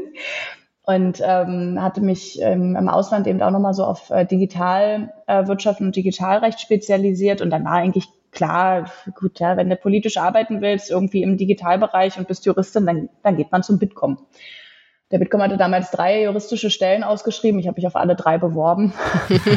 und äh, glücklicherweise ist es dann auch äh, direkt äh, die geworden, die auch den Datenschutzbereich umfasste. Und ähm, also fachlich ist es eben wirklich genau das, was ich mir damals auch vorgestellt habe. Also die, die politische Arbeit am, am Gesetz mit ganz vielen Expertinnen und Experten als äh, ja, also Impuls- und Inputgeber und auch Sparringspartner für so die Gedanken, die man hat. Das ist das ist wirklich was, was meine Arbeit wahnsinnig bereichert. Ich habe natürlich dadurch, dass ich das größte Gremium im Bitkom auch äh, verantworte, nahezu mit allen Bitkom-Mitgliedern zu tun.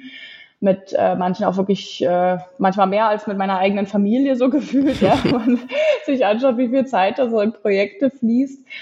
Und ähm, das, das ist das eine ganz große Bereicherung. Was, was mir darüber hinaus wahnsinnig Spaß macht, ist eben so dieses Themenübergreifende. Also ich habe eben mit fast allen Bitkom-Kolleginnen und Kollegen zu tun.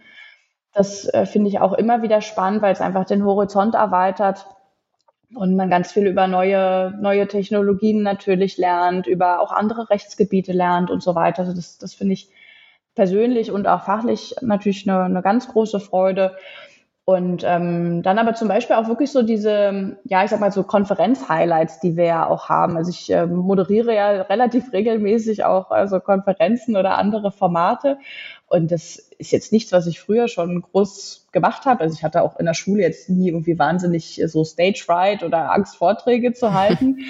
Aber ähm, das, das macht mir wirklich Spaß, ja. Also weil wenn du dann an so einem Konferenztag auch mit äh, 10, 15, 20 Referentinnen und Referenten dann äh, reden kannst ne, und verschiedenste äh, so Themenbereiche erfragen kannst. Das äh, ist, ist mir wirklich ist eine ganz, ganz große Freude. Und ähm, ist irgendwie dann auch immer so ein, so ein schönes, ja, ich sag mal so abgeschlossenes Projekt. Ja, so eine Konferenz ist natürlich immer was, darauf bereitet man sich lange vor und man macht sich viele inhaltliche Gedanken und so weiter. Und dann hat man wirklich immer so diesen einen Tag, wo sich dann äh, alle, alle treffen. Und ähm, das, ja, doch bereichert meine Arbeit auf jeden Fall sehr. Und äh, vielleicht so als, ja, abschließenden, also Punkt neben der ja, vielseitigen persönlichen äh, Bereicherung, die das Ganze so bietet, muss ich sagen, ist es für mich auch immer wahnsinnig spannend zu sehen, wie sich ähm, der, der Bereich fachlich entwickelt. Also sowohl in meinem eigenen Team, in dem ja meine Teamkollegen auch noch die ganzen Sicherheitsfragen äh, betreuen. Also mit, mit äh, meinen Teamkollegen quasi gemeinsam dann auch äh, zu, zu arbeiten. Das ist, das ist irgendwie ganz, ganz spannend auch zu erleben, auch wirklich eine, eine ganz tolle Herausforderung, aber eben dann auch im Markt zu beobachten, wie sich die Themen weiterentwickeln. Und ähm, genau, insofern ist es nach wie vor auch jede Woche und jeden Tag spannend. Hört sich toll an. Hm. Dann hätten wir jetzt noch ein paar einfache Fragen oder Fragen. Das Schema wirst du sicherlich schnell erkennen, wenn ich die erste stelle. Kaffee oder Tee? Kaffee. Aktiv Ganz oder klar. Ganz klar. da kommt lange nichts. ja, wer, wer mich kennt, weiß das, glaube ich, auch ziemlich genau. Tee nur, wenn man krank ist, ne? Ja, beziehungsweise ich habe meistens ja beides, ist auch ein bisschen manchmal so ein, so ein Running Gag auch bei uns schon ähm, im, im Team und ich glaube auch extern haben das jetzt schon einige gesehen durch die Videokonferenzen. Ich habe so unfassbar riesige Teetassen.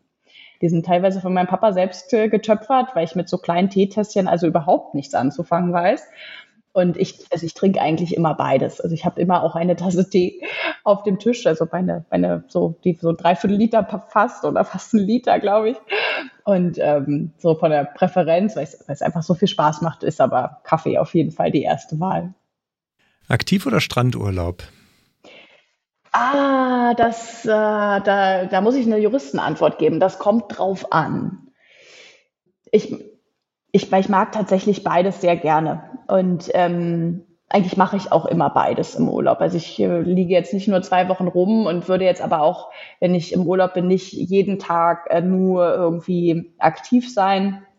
Aber insofern ist es, äh, ist es beides in einem ausgewogenen Verhältnis und dann gerade wenn man wenn man was unternimmt, finde ich das auch immer äh, ja also macht macht das einfach auch große Freude. Ich bin ja dann auch jemand, der dann irgendwie, weiß ich, zum Paragliden geht und dann ständig irgendwelche äh, Wanderungen und äh, Tiere gucke ich mir sehr gerne an. Also insofern aktiv sein ist schon schön, aber so mit Buch am Strand, äh, da kriegt mich dann auch keiner so schnell weg. Zwei Wochen aufs Handy oder ein Jahr aufs Lieblingsessen verzichten? Diensthandy oder Privathandy? Ja, privat natürlich. Ohne Diensthandy ist es ganz schwierig. Oh, ich glaube, ich könnte. Hm, ist auch eine gute Frage. Ich glaube, ich könnte auf beides verzichten. Also ich könnte zwei Wochen ohne mein Privathandy gut, gut leben, solange ich mir meine äh, Podcast-App dann aufs äh, Diensthandy schmeißen kann, bin ich sozusagen da gut unterhalten. Ein Jahr ohne Lieblingsessen. Ja, wahrscheinlich wird es nach einem halben Jahr dann schwer. Also es ginge, es ginge beides. Der wahrscheinlich etwas weniger einschneidende Eingriff wäre, auf äh, das Lieblingsessen ein Jahr zu verzichten. Ich glaube, die zwei Wochen Handy merkt man dann schon noch mehr. Aber es geht beides. Und Kino oder Netflix? Netflix und andere Streaming-Plattformen. Man will es ja nicht so verengen. Allerdings auch ein Stück weit vor dem Corona-Hintergrund. Das äh, müsste ich einordnen. Dazu sagen, ich bin nach wie vor relativ äh, vorsichtig so im Umgang mit äh, ne, so Groß Großveranstaltungen. Gerade gerade im Privatbereich gibt es doch viele andere Sachen, die man machen kann. Und mein absolutes Lieblingskino in äh, Berlin, das eben ähm, Originalversionen gezeigt hat. Ich schaue nämlich nur englische Filme. Das hat zugemacht schon also an der Grenze zu Corona. Das war das ähm, Kino am Potsdamer Platz. Die, die schlossen dann, ich glaube, entweder 2019 oder 2020. Und das war sozusagen mein, äh, ja, mein absolutes Lieblingskino dann auch nicht mehr existierte und dann Corona war, ähm, habe ich mich dann doch sehr äh, eingerichtet und fühle mich auch wohl mit den häuslichen Streaming-Plattformen, auf denen man ja mittlerweile wirklich alles auch ähm, alles gucken kann. Ich finde es auch äh, schön, ist auch eine spannende Entwicklung. Hat zwar nichts mit dem Datenschutzbereich zu tun, aber eben so mit dem mit dem Medienbereich. Da sieht man ja auch, dass sich in den letzten Jahren so viel getan hat. Ja, also dass eben auch jetzt Filme direkt äh, für Streaming äh, entwickelt und äh, produziert werden ähm, und sozusagen der Weg ins Kino gar nicht mehr der einzige Release-Punkt ist. Und ja. ähm, ich glaube, das zeigt auch ganz, ganz stark, wie sich so die, die Märkte, insbesondere im digitalen Bereich, auch komplett drehen können. Wenn du mitmachen müsstest bei Germany's Next Top Model oder der Bachelor? Oh. äh, darf ich Juror sein? wo, wo wärst du dann Juror? Äh, ach, das kann ich, glaube ich, beides. Also Ach du liebe Zeit. Oh nee, also äh, also wenn, wenn dann glaube ich bei, bei den Topmodels, aber gut, dann wäre das, ein, wär das ein sehr kurzes Vergnügen, ist dann vielleicht auch lustig. Dann macht man in der ersten Riesenfolge damit und winkt einmal und dann hat man gesagt, man war mal dabei und dann ist es schnell wieder rum. Also wir nehmen das. und jetzt eine Million Euro bekommen oder in zehn Jahren 50 Bitcoin? Oh, mh, jetzt eine Million, weil ich glaube, das könnte ich dann jetzt besser mit meiner Familie teilen. In 50 Jahren ist dann schon ein bisschen nee, in schwierig. Zehn Jahren. In zehn so, Jahren 50 Bitcoin. Ja. Nee, aber auch in, in zehn. Ich glaube, ich würde es jetzt nehmen zum Jetzt teilen. Schöner Grund. Wir haben noch zwei, drei offene Fragen für dich vorbereitet. Und zwar die erste wäre, mit welcher berühmten Persönlichkeit würdest du gerne gemeinsam Abendessen? Ich glaube mit, ich, ich glaube mit Michelle Obama. Gutes Stichwort, denn meine nächste Frage an dich wäre, was wäre anders, wenn die Welt von Frauen beherrscht würde? Ich, ich glaube sehr, sehr, sehr vieles. Ich denke, dass es mehr Streit, Schlichtung geben würde und einen, äh, also eine tatsächliche Gleichberechtigung. Weil das ist ja auch unsere Erfahrung und das haben wir auch zum Beispiel ne, auch bei uns im Datenschützerinnen-Netzwerk immer wieder besprochen. Es braucht Frauen in Führungspositionen, um äh, also die Belange von, von Frauen äh, überhaupt einzubinden in alle Entscheidungen, also Unternehmensentscheidungen, Behördenentscheidungen, Gesellschaftsentscheidungen und so weiter. Und es braucht vor allem auch Frauen in Führungspositionen, um andere Frauen nachzuziehen. Und ähm, ich denke deswegen, dass wir mit Frauen in, also natürlich vor allem auch politischen Ämtern, aber auch in äh, hoch, also hochrangigen Positionen und Funktionen in Unternehmen äh, zu, zu mehr Gleichberechtigung kommen würden, was ich mir eben natürlich sehr, sehr wünsche, gerade für die Generation, die uns jetzt nachfolgt, damit sie es dann schon wieder etwas einfacher hat. Alle erwachsenen Menschen, was meinst du denn? Was könnten wir deiner Meinung nach von Kindern lernen? Neugier. Manchmal glaube ich auch ein bisschen ein, ein angstfreierer Umgang mit Herausforderungen. Ich bin immer wieder fasziniert, wenn ich die vielen Kinder bei mir in der Familie betrachte und mit denen Zeit verbringe, dass ähm, man viele Dinge dann einfach mal macht und probiert. Also dieses Neulernen ist, glaube ich, etwas, was das Kindern auch sehr, also automatisch zufällt und davon könnten sich viele Erwachsene, glaube ich, immer wieder auch eine Scheibe abschneiden. Und ähm, gut, für mich persönlich sind sowieso, also jedes Kind ist ja irgendwie so die, die Chance auf etwas äh, Neues, so für uns alle. Ja? Also ich habe immer die Hoffnung, irgendwer äh, bekommt jetzt also die Kinder, die uns dann äh, von den ganz großen globalen Fragen auch irgendwie erlösen und auf die ganz schlauen Ideen noch kommen. Also jedes Kind ist ja ein potenzieller äh, Erfinder auch und jemand, der was besser machen kann. Und ähm, ich glaube, so dieses, dieses Hoffnung tragende, das äh, würde ich mir auch wünschen, dass viele Erwachsene darauf immer mal nochmal zurückkommen, weil ich ähm, schon auch den Eindruck habe, dass viele dann in einem recht negativen Mindset auch äh, verharren, was vielleicht auch verständlich ist, je mehr man auch so erlebt hat im Leben. Aber diese, diese Freude und äh, Hoffnung, die ja so ein, so ein Kind auch immer bringt, ja, und so dieser Spaß an ganz vielen neuen äh, Herausforderungen des Alltags, davon können sich viele von uns, denke ich, eine Scheibe abschneiden. Ich finde, hoffnungsvoll äh, ist, ist auch ein ganz schöner Abschluss. Von daher, Rebecca, ganz, ganz herzlichen Dank für deine Zeit und ähm, ja, wir hoffen natürlich, dass alle was von deiner positiven Stimmung mitnehmen und von dieser Hoffnung ins neue Jahr hinein. Von daher ganz, ganz lieben Dank und nochmal einen kräftigen Applaus für dich. Rebecca Weiß von Bitkom, vielen Dank. Danke euch. Jetzt sind wir auch schon im dritten Quartal der News angekommen und hören Sie selbst rein. Hier kommen die Themen in 165 Sekunden. Es geht um die EU-Kommission, die rudert bei Lebens, der lebenslangen Identifikationsnummer wohl zurück. Hat die Studie sich mit den offiziellen Regierungswebseiten beschäftigt und geschaut, wie datenschutzkonform diese denn Cookies anbinden.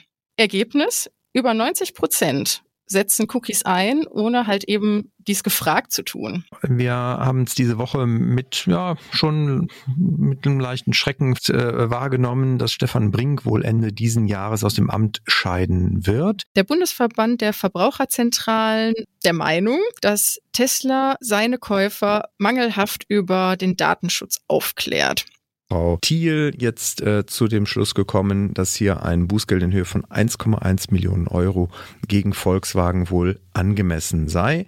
Die kanadische Kaffeehauskette Tim Hortons entschädigt jetzt Nutzer der Tim Hortons App jeweils mit einem Heißgetränk und einer Backware nach ihrer Wahl. Kleines, kein geringes, und zwar in Höhe von 900.000 Euro gegen die Hannoversche Volksbank. Ich leg los mit dem Handelsregister. Das ist ja seit Anfang August jetzt ohne Zugangsbeschränkungen zugänglich. Der österreichische, uns allen gut bekannte Datenschützer Max Schrems kämpft ja jetzt schon seit längerer Zeit zusammen mit seiner Organisation Neub gegen die Cookie-Banner. Ein äh, Referentenentwurf zum Thema PIMS. Es ist ja im TTDSG, ja der Paragraph 26 enthalten. Von einer möglichen Cyberattacke auf die Deutsche Handelskammer berichtete gestern das Handelsblatt.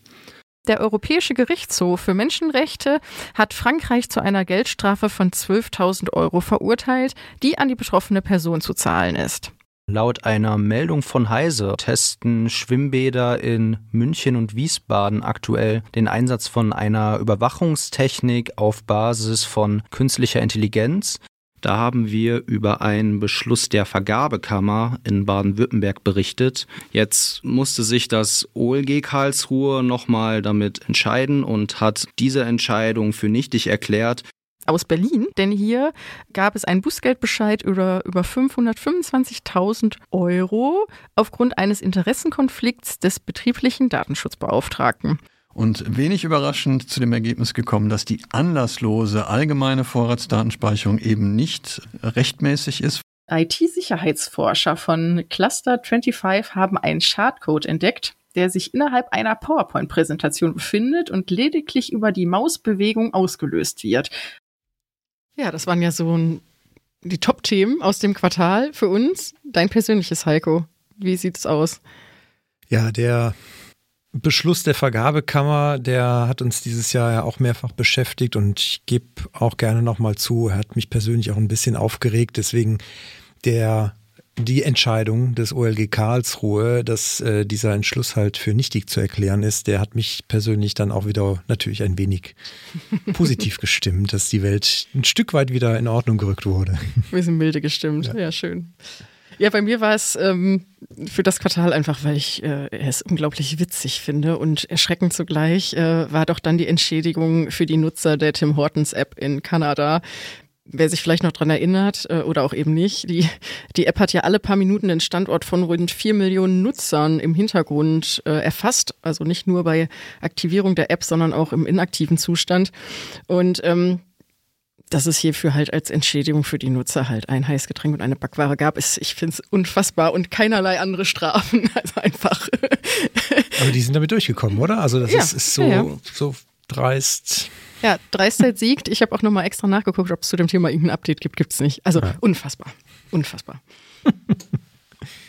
Gut, das Unfassbare, das äh, wollen wir natürlich äh, ein Stück weit hinter uns lassen und vielleicht nochmal auf das gucken, was greifbarer ist. Und dazu gehören natürlich unsere Themenfolgen, die wir auch im dritten Quartal veröffentlicht haben oder gemacht und veröffentlicht haben.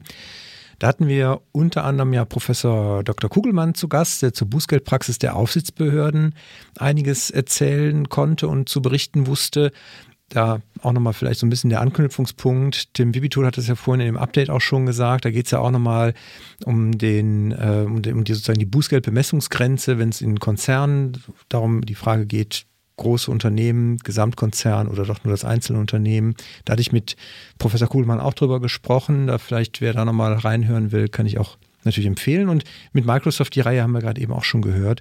Die fünf Folgen dazu waren natürlich auch an anderer Stelle Teil unseres Hörerfeedbacks. Ja, da haben wir unglaublich viel Feedback zu bekommen. Natürlich nur Gutes. Nein, wirklich. Puh. Also jetzt ganz im Ernst, fängt an, Michael hatte sich im August bei uns gemeldet, ähm, hat sich äh, für den guten Talk bedankt und äh, hat äh, angemerkt, dass das auch sicherlich was für die ein oder andere Behörde sei. er hat natürlich ein Zwinker-Smiley dahinter gesetzt, fand ich aber ganz besonders schön. Ähm, Stefan findet, dass, ein, dass es einer der besten und spannendsten Podcasts sogar war, die er je gehört hat. Jenny sagt super informativ, äh, um Teams besser zu verstehen und auch wirklich gut und spannend rübergebracht. Sie auch dafür bedankt. Und zu guter Letzt, äh, letzt finde ich auch das Feedback von Frank äh, super toll. Und zwar schreibt er, hallo zusammen, grundsätzlich leistet ihr eine tolle, eigentlich unbezahlbare Arbeit mit eurem Podcast zum Thema M365 das Beste, was ich je so komprimiert gehört habe. Dafür Sehr schön. Ein Applaus, bitte. Ja, dafür kriegen wir einen Applaus.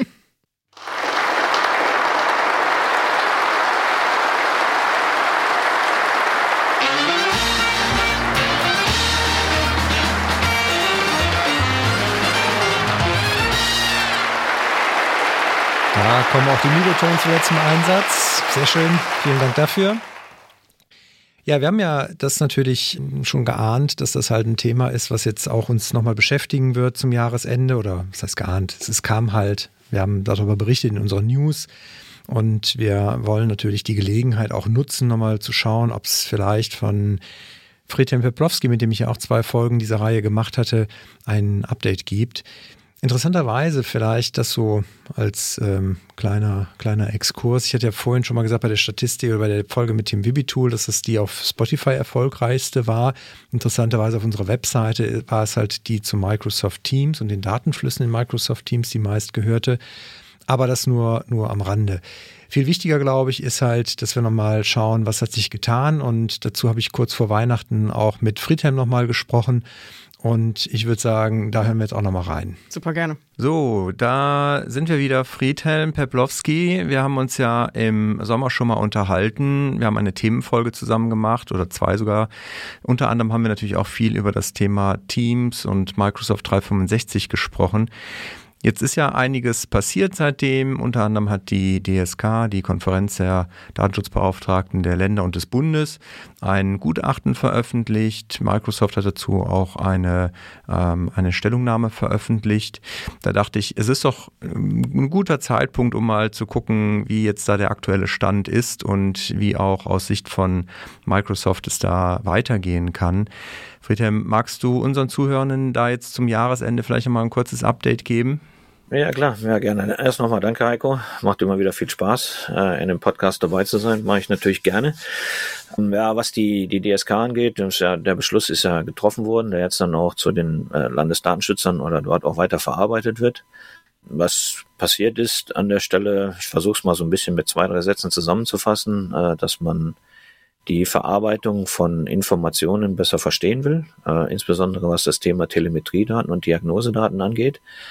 Äh, hier wird auch ein bisschen was passieren. Jetzt in den nächsten Wochen äh, sind wir schon in der Vorbereitung, aber vom Grundprinzip her ist es das, was äh, gemacht wurde. Dass man sagt, ähm, in dem, in dem Papier steht drin äh, Verarbeitung zu eigenen Zwecken, wo man sagen muss, das stimmt nicht ganz. Äh, ja, ist vom Wording her so gewählt, aber das ist eine Verarbeitung, die wir im Auftrag oder im Namen des Kunden machen und für den Kunden, um den Service dann auch bereitstellen zu können. Aber was dort drin steht, äh, in, dem, in dem Dokument von der Datenschutzkommission. Da geht es überwiegend nur um äh, Diagnosedaten, Telemetriedaten, ähm, das heißt service-generierte Daten, äh, die dann ausgewertet werden, sei es jetzt für zusätzliche Entwicklungen, für Lizenzierung oder ähnliches. Da war ja ein, ein großer Knackpunkt ja auch die fehlende Transparenz in, hinsichtlich der Datenverarbeitung, die damit einhergeht. Ist das auch irgend noch ein Thema, an dem ihr, an dem ihr arbeitet? Hm, da werden wir nach wie vor noch weiter dran arbeiten, aber auch hier sollte man wissen, dass wir schon äh, sehr viel an Informationen bereitgestellt haben. Ähm, da wird es auch noch mal eine zusätzliche Kommunikation geben in den nächsten Wochen. Äh, wir werden das auch ganz normal weiterverfolgen, äh, auch weiter bereitstehen hier für Informationen und auch für den Informationsaustausch. Ist natürlich immer die Frage, wie tief möchte man gehen.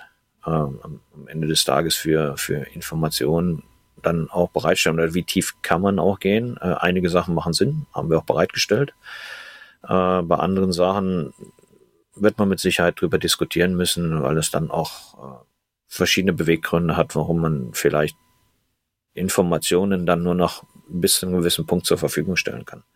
Das sind Geschäftsgeheimnisse, das sind vielleicht Patente, die da mit reinspielen, aber auch sicherheitsrelevante Szenarien können dadurch dann auch beeinträchtigt werden. Ja, das ist ja mal ein ganz äh, zweischneidiges Schwert oder eine, eine schmale Gratwanderung. Ne? Also wie viel Informationen kann ich halt offenlegen, ohne damit auch möglichen Angreifern oder auch Betrügern, die vielleicht Dienste ausnutzen wollen, zu viel Informationen an die Hand zu geben. Und diesen, diesen Grad ist natürlich immer ein, ein kleines Kunststück zu finden, dass man da beiden Seiten gerecht Korrekt. wird. Es ist nicht einfach. Aus datenschutzrechtlicher Sicht muss man natürlich auch sagen, dass die Informationen, die wir übermitteln, also was personenbezogen ist, die werden pseudonymisiert. Äh, viele Sachen davon werden auch anonymisiert, aber auch da wird es in Zukunft ein bisschen mehr an, an Dokumentation dann auch geben. Okay, prima. Das äh, freut uns natürlich. Dann war ja auch ein Thema das Thema Drittstaatentransfer. Wir haben auch im Sommer, als wir unsere Themenfolge gemacht haben, ja darüber gesprochen, dass ihr an dem EU Boundary weiter dran seid und ihr habt es in Aussicht ja. gestellt zum Jahresende, zum neuen Jahr soll das auch live und scharf geschaltet werden. Wie ist da der Stand der Dinge? Da, das trifft sich ganz gut. Da kam in der letzten Woche ein, ein sehr umfangreiches Update, was die EU Data Boundary äh, angeht. Wir sind sehr gut im Rennen, in Anführungszeichen. Es war natürlich etwas aufwendiger, wie wir von vornherein alle mehr oder minder erwartet haben. Man, man muss sich mal überlegen, was wir dort gemacht haben. Wir haben rund 12 Milliarden US-Dollar in die Hand genommen für Europa, um die Anzahl der Rechenzentren mittlerweile dann auf Standorten auf 17 zu erhöhen. Uh, und das ist natürlich ein, ein Riesenaufwand, den wir hier betrieben haben und nach wie vor noch betreiben werden. Und das Interessante war natürlich, oder dass die Herausforderung, und da zitiere ich einen Kollegen, ich finde den Vergleich eigentlich ganz gut, äh, weil wir konnten ja hier nicht einfach mal alles abschalten, dann stellen wir alles um, dann schalten wir es wieder an, sondern wir mussten, wenn man mal so einen Autovergleich nimmt, wir haben einen Reifenwechsel gemacht bei 200 kmh im laufenden Betrieb. Und äh, das ist das, was am Ende des Tages passiert ist. Äh, sieht ganz gut aus. Wir haben jetzt das, den, den weiteren Fahrplan haben wir herausgegeben. Das wird in drei äh, Stufen wird es passieren. Jetzt zum Januar ist äh, soweit abgeschlossen, dass die, äh, die Datenhaltung ausschließlich in der Europäischen Union stattfindet. Und dann in der Stufe zwei wird das Ganze auch für alle Diagnosedaten und Telemetriedaten dann abgeschlossen sein. Da ist momentan der, der Fahrplan äh, bis Ende 2023. Kann auch sein, dass es früher passiert. Auch hier muss man dazu wissen, was, was das Thema angeht, ist auch sehr komplex, weil es reicht ja nicht aus, die Zielserver der äh, für die Diagnosedaten, Telemetriedaten in die Europäische Union zu bringen, sondern wir müssen auch Millionen von Endgeräte anpassen. Das heißt, die müssen ja auch die neue Zieladresse bekommen. Und wenn jetzt ein Kunde sagt, aus sicherheitstechnischer Sicht, das Update XY spielen wir nicht auf, sondern erst in sechs Monate, dann können wir nicht, nicht jetzt schon sagen, okay, wir haben es umgestellt, aber die ähm, ja, Endgeräte zeigen immer noch auf eine andere Adresse. Und dann in der dritten Phase geht es um das Thema Support. Äh, das ist dann für 2024 ähm, mit dem Abschluss gedacht. Sodass dann auch der Support für äh, Premium-Kunden, das wird ein, spezieller Service sein, wo dann Kunden sagen können, okay, wir wollen den Support auch ausschließlich aus der Europäischen Union haben. So ist der Fahrplan. Da gibt's auch äh, eine Webseite, kann ich dir nachher auch nochmal den, den Link zu schicken, der ist öffentlich zugänglich, äh, wo die ganzen Informationen auch nochmal im Detail äh, mitgeteilt wurden. Ja. Ja, sehr cool. Das äh, packt man natürlich gerne, gerne auch dazu, finde ich einen guten Service und dann kann man sich da ja auch immer wieder aktuell auf dem Laufenden halten, falls man da nochmal nachschlagen will. Ja. Wird sich denn bei den vertraglichen Grundlagen, da haben wir ja jetzt im September äh, schon mal neues DPA ja auch gesehen, da hat sich ja auch schon ein bisschen was geändert, gerade bei dem Thema auch, ne, wer beauftragt wen mit was. Gibt sich, ergeben sich da jetzt auch nochmal Neuerungen, Änderungen? Ähm, ja, auf jeden Fall. Ähm, zum einen aus Sicht von der von der EU Data Boundary ähm, haben wir natürlich einige äh, Änderungen, die wir in dem DPA mit berücksichtigen müssen, aber auch insbesondere was die DSK angeht, äh, werden ein paar Sachen angepasst. Das ist momentan in der Vorbereitung. Letzte Aussage war, dass am 2. Januar äh, die englische Variante bereitstehen wird und dann kurz danach, also mit Priorisierung, dass die, die deutsche die Übersetzung dann sofort als nächstes zur Verfügung äh, stehen wird. Also, es runterbrechen will, würde ich sagen, in den ersten zwei Januarwochen wird es ein neues DPA geben, äh, wo in einigen Bereichen, das ist nicht viel, äh, sind Kleinigkeiten wurden angepasst im Moment. Äh, im, Im Rahmen der EU Data Boundary wird es mit Sicherheit noch Updates geben. Äh, sobald dann zum Beispiel das Thema mit den Diagnosedaten komplett umgeschaltet ist, da wird es vielleicht dauernd noch Änderungen geben, auch was die, ja, da, da kommen auf jeden Fall noch ein paar äh, Updates dann hinzu im Laufe der nächsten Monate. Ja, sehr schön. Das heißt, die Datenschützer, die uns äh, jetzt am Anfang des Jahres direkt oder vielleicht vor dem Jahreswechsel noch hören, die können sich schon mal ein bisschen Zeit einplanen, dann für Anfang des Jahres äh, die Änderungen auch zu sichten und zu bewerten. Ja. Das äh, klingt also auf jeden Fall schon mal nach die, Arbeit. Die Änderungen werden Innerhalb von fünf Minuten wird das, glaube ich, erledigt sein, weil es ist nicht viel. Es sind ein paar Sätze nur, also es sind nicht komplette neue Passagen, die hinzugekommen sind, sondern es sind nur ein paar Sätze, die angepasst wurden, äh, was natürlich dann auch äh, von der rechtlichen Seite entsprechend äh, Änderungen nach sich zieht. Aber vom, vom Wording her ist es nicht sehr viel. Okay. Hauptsache, man kann es schnell erkennen und finden, ja. was sich geändert hat. Das ist ja immer eine deutliche Arbeitserleichterung dann für so eine Prüfung. Von daher, dann dürfte ja, das schnell durch immer, sein. Ich finde das immer praktisch, weil immer dann, wenn wir ein neues DPA haben, dauert es keine 48 Stunden und man kann über LinkedIn oder andere Kanäle sieht man schon ganz genau, wo die ganzen Änderungen drin sind. Gut, wir haben es natürlich von Anfang an, aber von denen, die es auch extern machen, da gibt es ein paar Anwaltskanzleien, die es machen, noch ein paar äh, Compliance-Spezialisten, die machen das immer ich habe immer so das Gefühl über Nacht. Aber gut. Da hast du recht, da sind immer äh, einige schnell dabei. Kann ich auch sehr empfehlen, sich da ein bisschen in den sozialen Medien umzugucken. Da findet man schnell solche Synopsen. Von daher, guter Tipp. Ja, ganz herzlichen Dank, Friedhelm, für deine kurzfristige Zeit und dein Update in der Sache. Ich glaube, das ist jetzt zum Jahresende nochmal ein schöner Abschluss dann auch bei dem Thema. Also vorläufiger. Ja, vielleicht vielleicht haben wir sogar noch ein Thema, wo wir noch ganz kurz, was wir noch hinzufügen können. Ja, gerne.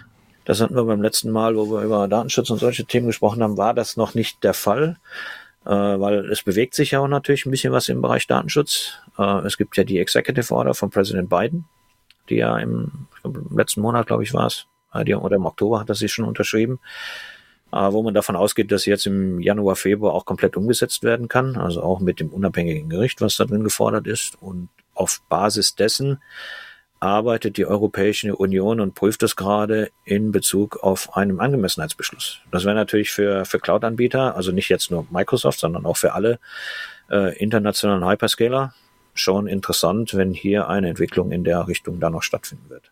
Also ist mit Sicherheit noch interessant. Also da sollte man schon, ich mal, stay tuned für die nächsten Monate. Ähm, ist natürlich die Frage, wie schnell die Europäische Union dann auch hier in Richtung des Angemessenheitsbeschlusses dann auch arbeiten kann. Ja, der EU-Kommissar hat es ja so für den Sommer in Aussicht gestellt, vor Ende Juli, glaube ich, hat er gesagt. Und ähm, von daher freuen wir uns natürlich, wenn es da auch wieder ein bisschen mehr Rechtssicherheit gibt, vor allen Dingen auch für kleinere Unternehmen, das ganze Thema Transfer Impact Assessment dadurch wieder, wieder ein Stück weit äh, in den Hintergrund rückt. Ich glaube, das ist halt etwas, was halt wie gesagt, bei vielen Unternehmen zu einer gewissen Unrechtsunsicherheit führt, wie man bestimmte Sachen auch bewerten muss.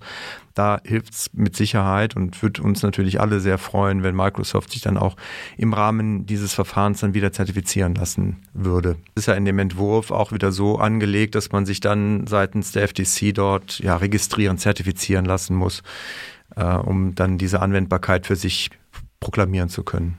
Ja, das auf jeden Fall. Ja. ja. Wird mit Sicherheit noch spannend die nächsten Monate. Das auf jeden Fall. Und wie du schon sagst, stay tuned. Das äh, gilt für unsere Zuhörer natürlich sowieso. Wir halten Sie euch natürlich hier in unseren Datenschutz-News ohnehin immer auf dem Laufenden. Aber dir erstmal ganz herzlichen Dank, Friedhelm, für dein Update jetzt zum Jahresende. Das ist auch nochmal ein schöner Jahresabschluss-Input äh, dann für unsere Zuhörenden.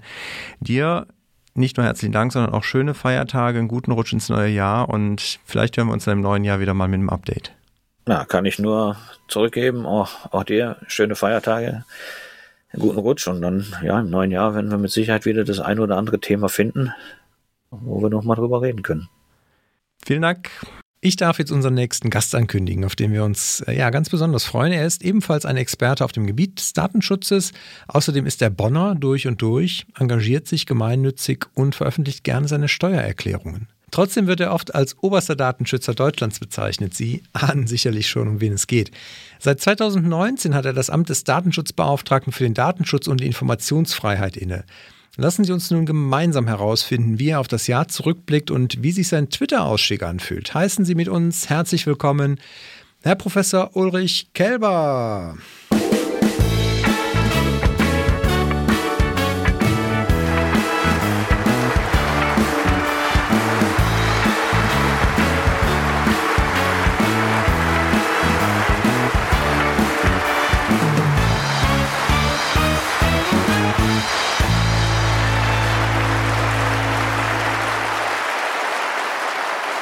Herr Kelber, als Abgeordneter waren Sie sehr transparent und haben sogar Ihre Steuererklärungen veröffentlicht. Für Datenschutzlaien ist das ja oft eher so ein Widerspruch.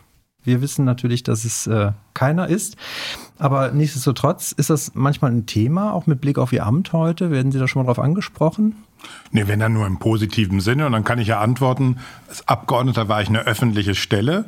Und deswegen ist es gut, da auch präaktiv zu arbeiten. Das würden wir uns ja auch von einem neuen Transparenzgesetz insgesamt auch auf öffentlichen Stellen. Ja, in unseren wöchentlichen News schauen wir ja immer zurück auf die vorangegangene Woche. Mit Ihnen möchten wir jetzt natürlich auch heute insbesondere auf das vergangene Jahr blicken. Aus der Welt des Datenschutzes, was ist Ihnen denn so in Erinnerung geblieben aus den letzten zwölf Monaten? Ja, 2022 war ein arbeitsreiches Jahr, es war ein aufregendes Jahr, wie immer viele neue Themen. Wir haben natürlich weiterhin tausende von Eingaben und ähm, Beschwerden, die wir abarbeiten, bei denen wir versuchen natürlich auch den Bürgerinnen und Bürgern zu ihrem Recht zu verhelfen äh, und auch dafür zu sorgen, dass Datenverarbeitungen rechtskonform ablaufen. Es gibt Bereiche, bei denen wir feststellen, dass die Zahl der Beschwerden zurückgeht, weil es erfolgreich gewesen ist, Grundprozesse anzupassen. Ähm, dazu kommen natürlich all die vielen Veränderungen mit der sich weiter beschleunigenden Digitalisierung, also neue Themen, neue Technologien. Für uns ein paar Highlights waren, wir hatten hatten in diesem Jahr den Vorsitz der Konferenz der Datenschutzbeauftragten der Länder und des Bundes in Deutschland, also des Zusammenschlusses, ähm, haben dem auch versucht, ein eigenes Schwerpunktthema nach vorne zu stellen, nämlich der Umgang mit Forschungsdaten, ähm, um zu zeigen, das geht gleichzeitig mehr personenbezogene Daten, vor allem auch im Gesundheitsbereich, für Gemeinwohl zu nutzen, zum Beispiel Erkenntnisse über Versorgungsprozesse, neue Medikamente, neue Behandlungsformen und trotzdem den Schutz der personenbezogenen Daten zu erhöhen. Das war ein Schwerpunktthema. Dazu haben wir Symposien gemacht, dazu haben wir Streitgespräche gemacht mit denen, die auch bereit sind zu sprechen und eben nicht irgendwas nur in den Raum zu werfen. Wir waren gleichzeitig Gastgeber des ähm, runden Tisches der Datenschutzbehörden der G7-Staaten, parallel zum, zur deutschen G7-Präsidentschaft. Wirtschaft. Auch spannend, eine Abschlusserklärung, bei der wir zeigen, dass das, was wir immer unter Datenschutz verstehen, keineswegs nur ein Verständnis der deutschen Datenschutzbehörde oder der europäischen sind, sondern auch Unterstützung der japanischen, der kanadischen, der US-amerikanischen Aufsicht hat. Und wir haben eine ähm, Arbeitsgruppe, der wir vorsitzen, auf internationaler Ebene ähm, wieder zur besseren Arbeit verholfen. Das ist die International Working Group on Data Protection in Technology, also die sich mit den neuen Technologien beschäftigt. Auch die hat sich zu wichtigen Themen geäußert mit einer internationalen Sichtweise. Äh, und das war sicherlich für uns ein Schwerpunkt, deswegen auch die Mitarbeit in allen Gremien des Europäischen Datenschutzausschusses. Wir haben an einigen Stellen auch die Federführung für sehr wichtige Papiere übernommen. Jetzt sind Sie ja auch zuständig in der Aufsicht für viele Behörden, auch für viele Unternehmen, Telekommunikation, Post, Bahn, glaube ich auch noch. Bahn nicht mehr. Ähm Seit es keine Bundesbahn mehr ist, sondern tatsächlich ein Privatunternehmen, liegt das bei den Kolleginnen und Kollegen der Länder. Ah, okay. Äh, Gab es da besondere Highlights oder vielleicht auch Lowlights, auf die Sie jetzt dieses Jahr zurückblicken, wo Sie sagen, das wäre vielleicht auch nochmal eine Erwähnung wert oder ist vielleicht auch etwas, wo man in der Praxis zukünftig nochmal darauf achten sollte? Ja gut, viele ähm, Themen laufen natürlich auch über längere Zeit und werden nicht abgeschlossen. Ähm, insgesamt ist natürlich die Digitalisierung im Postsektor geht weiter voran. Ähm, die Telekommunikationsunternehmen wollen natürlich auch nicht nur Carrier sein, sondern auch ähm, Themen nutzen. Die Debatte zum Beispiel, ob die Mobilfunk-Carrier auch eine datenschutzfreundliche Variante von ähm, verhaltensbasierter äh, Werbung anbieten können, ist etwas, was uns beschäftigt und wo wir im Gespräch sind und versuchen, wenn so etwas überhaupt stattfindet, dass es dann datenschutzkonform stattfindet und tatsächlich nicht mehr den Einzelnen, also nicht mehr auf eine einzelne Person, sondern nur ähm, auf eine Nutzung, die gerade stattfindet, bezogen werden kann. Bei den Behörden wie immer Licht und Schatten. Es gibt Bereiche, wo wir wirklich geschafft haben, dass bestimmte Verarbeitungsprozesse äh, besser werden, zum Beispiel in der Arbeitsverwaltung, in den Finanzämtern, also wo bestimmte Fehler sich nicht mehr wiederholen, sondern datenschutzkonform gearbeitet wird. In dem Bereich der Digitalisierung des Gesundheitssektors würden wir uns wünschen, dass eben weniger gegen den vermeintlichen Gegner Datenschutz angekämpft wird, sondern alles direkt von Anfang an Privacy by Design und Security by Design ist. Ähm, da lässt einiges zu wünschen übrig. Und leider haben wir noch nicht feststellen können, dass bei den Sicherheitsgesetzen stärker grundrechtskonform gearbeitet wird zu Themen, die wir 2020 und 2021 sehr stark hatten, also alles so rund um Corona und was sind Möglichkeiten eventuell auch mit App und so weiter letztendlich also ich erinnere mich gut, es gab ja dann auch, äh, auch von namhaften Politikern so Aussagen, dass das alles äh, Datenschutz quasi Gesundheitsverhinderer sei, Gesundheitsvorsorge verhindert und so weiter. Die hatten wir 2020 nicht mehr oder waren sie einfach nur nicht mehr für die in den Medien so präsent? Ja, auch damals haben wir ja äh, vielen, die das gesagt haben, immer geschrieben, sagen, oh bitte nennen Sie uns doch ein einziges konkretes Beispiel. Wir haben nie eine Antwort darauf bekommen, nie ein wirklich gutes Beispiel. Für uns war das 2022 natürlich weiter Arbeit, weil auch die Corona-Warn-App sich weiterentwickelt hat, weil die Daten aus der ähm, Datenspende-App ähm, natürlich verarbeitet werden. Es war aber nicht mehr in den Medien so von der Beobachtung. natürlich auch andere Dinge, die wir tun und die viele Ressourcen an der Stelle binden, sind nicht welche, die jetzt ähm, in den Medien auftauchen. Also unsere ganze Arbeit im Bereich Verfassungsschutz und Nachrichtendienst findet ja ähm, für die mediale Beobachtung hinter den Kulissen statt. Ja, wir verarbeiten ja auch diese Nachrichten aus den Medien, natürlich auch aus Ihrem Bereich. Haben Sie eine Idee, wie oft Sie es dieses Jahr bei uns jetzt mit 50 Folgen in unseren in unsere wöchentlichen News geschafft haben? Keine Vorstellung. Keine wie viel? Vorstellung. Es waren 17 Mal, aber wir müssen auch dazu sagen, in 13 Wochen haben Sie es fast geschafft. Also jetzt ist es mittlerweile schon so, dass äh, in der Datenschutzwelt so viel passiert, dass wir natürlich auch in unseren Redaktionssitzungen auch manchmal so ein bisschen äh, aussortieren müssen. Deswegen, also fast 30 Mal wären Sie drei dabei gewesen. Das ist beeindruckend, vor allem es gibt ja unglaublich viele spannende Expertinnen und Experten zu dem Thema. Das stimmt wohl. Ich würde nochmal auf den äh, Twitter-Account zurückkommen wollen, den ich eingangs schon angesprochen habe. Ähm, wie, wie, schwer ist es Ihnen gefallen, Ihren persönlichen Account auch aufzugeben, den Sie ja schon lange hatten, bevor Sie als BFDI gewählt wurden? Na, es ist wie bei vielen wichtigen Entscheidungen. Der, der Schritt bis zur Entscheidung in der Abwägung fällt einem ähm, schwerer. Ist ja auch durchaus eine Abwägung gewesen. Lässt, überlässt man eigentlich ein, ähm, jetzt für die politische Debatte, auch die datenschutzpolitische Debatte, überlässt man ein solches Feld äh, nur den anderen? Oder will man mitmischen? Aber äh, in dem Augenblick, als die Entscheidung gefällt war, es fehlt nichts mehr. Und wenn ich ab und zu bei anderen sehe, wie die Debatten jetzt ablaufen, nochmal verstärkt, das ist einfach kein sinnvoller Ort mehr für Meinungsaustausch. Es sind ja viele, also viele Datenschutzdebatten, die da stattfinden, aber es sind natürlich auch viele Datenschützer auf Twitter. Würden Sie da grundsätzlich jetzt aufgrund Ihrer Entscheidung auch ähm, als Aufsichtsbehörde, ich meine, die sind jetzt im Zweifelsfall nicht zuständig für, für die Unternehmen, aber Sehen Sie da grundsätzlich auch einen Bedarf für Unternehmen, jetzt nochmal ihr, ihre Twitter-Accounts zu überdenken, wenn es als Unternehmensaccounts angelegt sind? Also wir haben ähm, Twitter noch nicht überprüft. Wir wären ja für Twitter, genauso wie wir auch bei Facebook oder ähnliches sind, nicht für das Unternehmen selbst zuständig, sondern wir müssten prüfen, ob man dort rechtskonform als eine in Deutschland äh, unter Datenschutzaufsicht stehende Stelle arbeiten kann. Ähm, da waren wir ja bei Facebook zu dem Ergebnis gekommen, dass äh, mindestens mal öffentliche Stellen dies nicht tun können, weil die geteilte Verantwortung nicht wirklich wahrgenommen werden kann. Ähm, wir werden sicherlich bei Gelegenheit das auch für weitere soziale Netzwerke prüfen und äh, würden dann auch äh, im Rahmen unserer Aufsicht tätig werden gegen diejenigen, die solche sozialen Netzwerke, bei denen wir das nicht gewährleistet sehen, an der Stelle einsetzen. Der BFD als Behörde hatte ja geprüft, ob er einen Twitter-Account ähm, damals anlegt, um an diesen Debatten dort auch als Behörde teilnehmen zu können. Dafür haben wir ja, geprüft, ob wir unserer Rechtsverantwortung tatsächlich nachkommen können, ob der datenschutzkonforme Einsatz sicher möglich ist und konnten diese Prüfung nicht abschließen, positiv.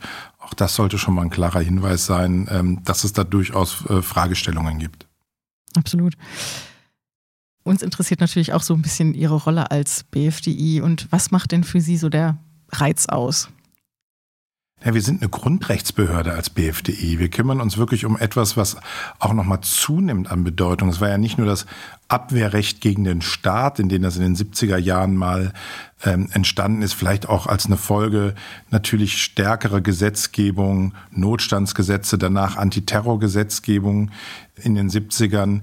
Der Staat kann heute noch mehr Daten natürlich erfassen. Er benötigt teilweise zur Steuerung auch mehr Daten, aber wir erleben das überall sonst gesellschaftlich und im privatwirtschaftlichen Umfeld äh, Daten erhoben werden. Und wenn die digitale Gesellschaft auch eine freie Gesellschaft bleiben will, dann muss diese informationelle Selbstbestimmung, also das Recht auf Privatheit, das Recht auf Datenschutz gewährleistet werden. Und ähm, wir schützen ja in Wirklichkeit nicht Daten, wir schützen Menschen. Und das ist eine sehr erfüllende Aufgabe. Gibt es Dinge in Ihrem Alltag, die es auch schon mal bereuen, die Sie es bereuen lassen, sich zum BFDI gewählt haben zu lassen?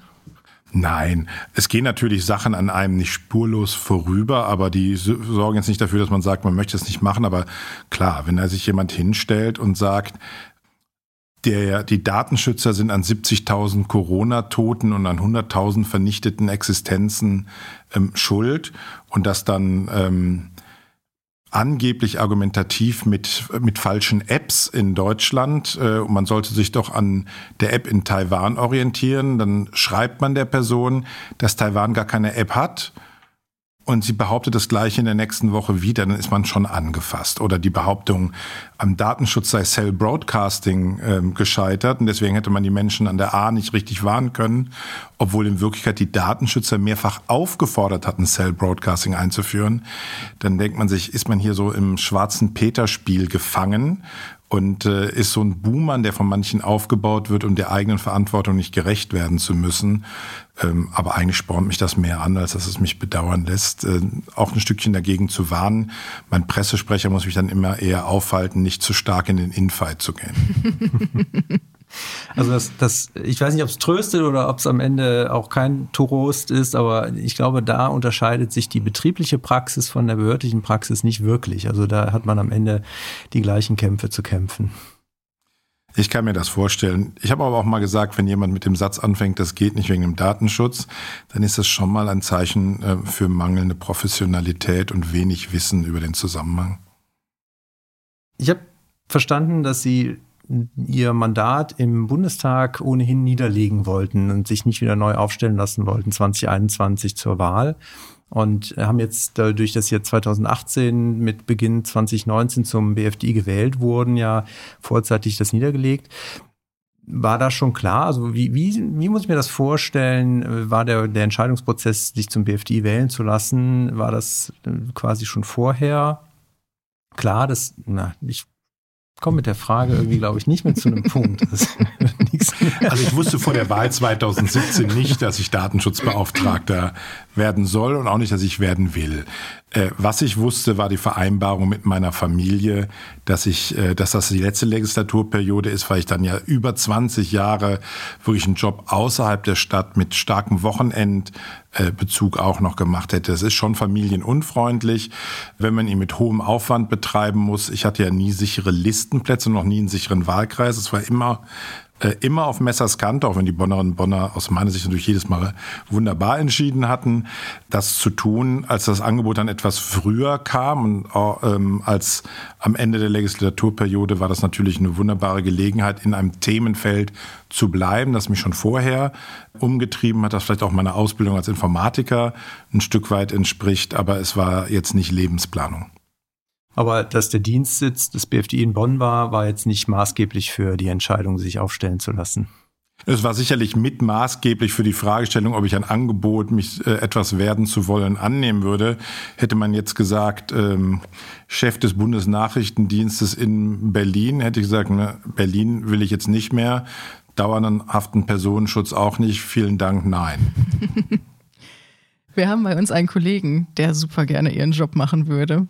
Was würden Sie ihm sagen? Oder können Sie uns und unseren Zuhörerinnen und Zuhörern mal erklären, wie denn dieses Auswahlverfahren zum BFDI überhaupt stattfindet, bis es denn dann zur Wahl in den Bundestag geht? Dem Kollegen muss ich natürlich erstmal sagen, sorry, besetzt. Äh, und ich hoffe auch noch vielleicht noch äh, sechs Jahre besetzt. Also ähm, ich würde mich freuen, wenn ich noch für eine zweite Amtszeit vom Bundestag wieder gewählt würde. Im Gesetz steht, der Deutsche Bundestag wählt mit Mehrheit der gewählten Mitglieder, also der sogenannten Kanzlermehrheit, auf Vorschlag der Bundesregierung. Das heißt, der Tat muss die Bundesregierung eine Person, die dann auch den Anforderungen der Datenschutzgrundverordnung, also fachliche ähm, Qualifikation entspricht, dem Bundestag ähm, vorschlagen. Und dort muss dann eben bei 735 sind es ja, glaube ich, im Augenblick mindestens 500, äh, 300 68 Stimmen äh, muss man dann tatsächlich bekommen. Also ein gewisses professionelles Standing, sicherlich auch ein ähm, politisches Standing muss dabei sein. Und es gibt noch eine Voraussetzung, man muss tatsächlich mindestens 35 Jahre alt sein. Ist also neben dem Bundespräsidenten das zweite Amt, wo es ein Mindestalter gibt. Warum auch immer? Lebenserfahrung, Weisheit, äh, Unabhängigkeit, vielleicht auch, dass man danach nicht im beliebigen Maße dann nochmal in äh, Funktionen geht, die vielleicht den vorherigen Arbeiten widersprechen. Keine Ahnung, warum der Gesetzgeber sich für diese Variante entschieden hatte.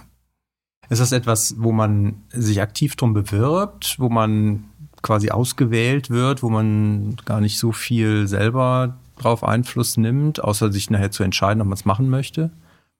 Also aktiv tatsächlich beworben um diese Funktion ähm, hatte ich mich nicht. Meine Parteispitze ähm, wusste, dass ich zum Ende der äh, Legislaturperiode ausscheiden würde und äh, dann tatsächlich ist aktiv die damalige Parteivorsitzende Nahles auf mich zugekommen und hat gesagt, ähm, wir würden uns freuen, wenn du dieses Amt wahrnimmst. Schön. Interessant. Du ja. bist dran. Ach, ich bin nochmal dran. Kürzlich kam ja der ähm, Entwurf für den Angemessenheitsbeschluss für die USA raus. Haben Sie da schon eine Meinung zu? Auch mit, also nicht nur zu dem Beschluss oder dem Entwurf jetzt, auch vielleicht mit Blick auf die Executive Order. Wie, wie schätzen Sie das ein, wenn wir jetzt mal so ein bisschen schon mal den Ausblick vielleicht auch ins neue Jahr wagen? Also am 15. Dezember hat die EU-Kommission uns tatsächlich per Brief den äh, Entwurf ihres Angemessenheitsbeschlusses äh, zugestellt und gebeten, innerhalb von zwei Monaten Position zu beziehen als Europäischer Datenschutzausschuss ähm, an der Stelle. Da werden wir uns auch einbringen. Ähm, natürlich haben wir erste Einschätzungen ähm, dazu, aber ich glaube, es ist auch besser in der Runde dieser 27 äh, Aufsichtsbehörden plus unserem europäischen Kollegen das Ganze zu machen. Aber zur Vorbereitung haben wir tatsächlich viele Gelegenheiten genutzt für Gespräche sowohl bei unserem G7-Gipfel als auch bei internationalen Konferenzen mit den Kolleginnen und Kollegen aus den USA, von der EU-Kommission mehr zu den Hintergründen zu erfahren. Warum eine präsidentielle Order statt einem Gesetz? Was ist der Vorteil? Wo wären die Grenzen eines Gesetzes gewesen auch? Also warum man nicht nur, weil man vielleicht nicht glaubt, eine Mehrheit im Kongress zu haben, sondern was auch die Vorteile einer präsidentiellen Order sind. Und das müssen wir jetzt tatsächlich ähm, bewerten. Und zwar nicht nur auf dem Papier, sondern auch, was das in der Praxis bedeutet. Ja, Ausblick 2023 war so jetzt gerade das Stichwort. Neben jetzt dem Thema Angemessenheitsbeschluss, was haben Sie denn so für Wünsche und Erwartungen für das nächste Jahr? Na, ich warte, dass auf der nationalen Ebene natürlich ähm, sehr viel mehr der Vorhaben aus dem Koalitionsvertrag, die in 2022 vorbereitet wurden, dann in 2023 ähm, auch tatsächlich kommen. Ich hoffe auf den Entwurf eines Transparenzgesetzes. Ähm, ich erwarte aber auch, dass die angekündigten Veränderungen an der elektronischen Patientenakte ähm, dann äh, Gesetzentwurf werden. Ähm, es ist angekündigt worden, Anpassungen an den Sicherheitsgesetzen vorzunehmen. Wie sieht das aus? Ähm, die Registermodernisierung, das Onlinezugangsgesetz. Äh, also in all diesen Bereichen wird sowohl auf der Gesetzesebene als bei der Umsetzung eine ganze Masse ähm, zu tun geben.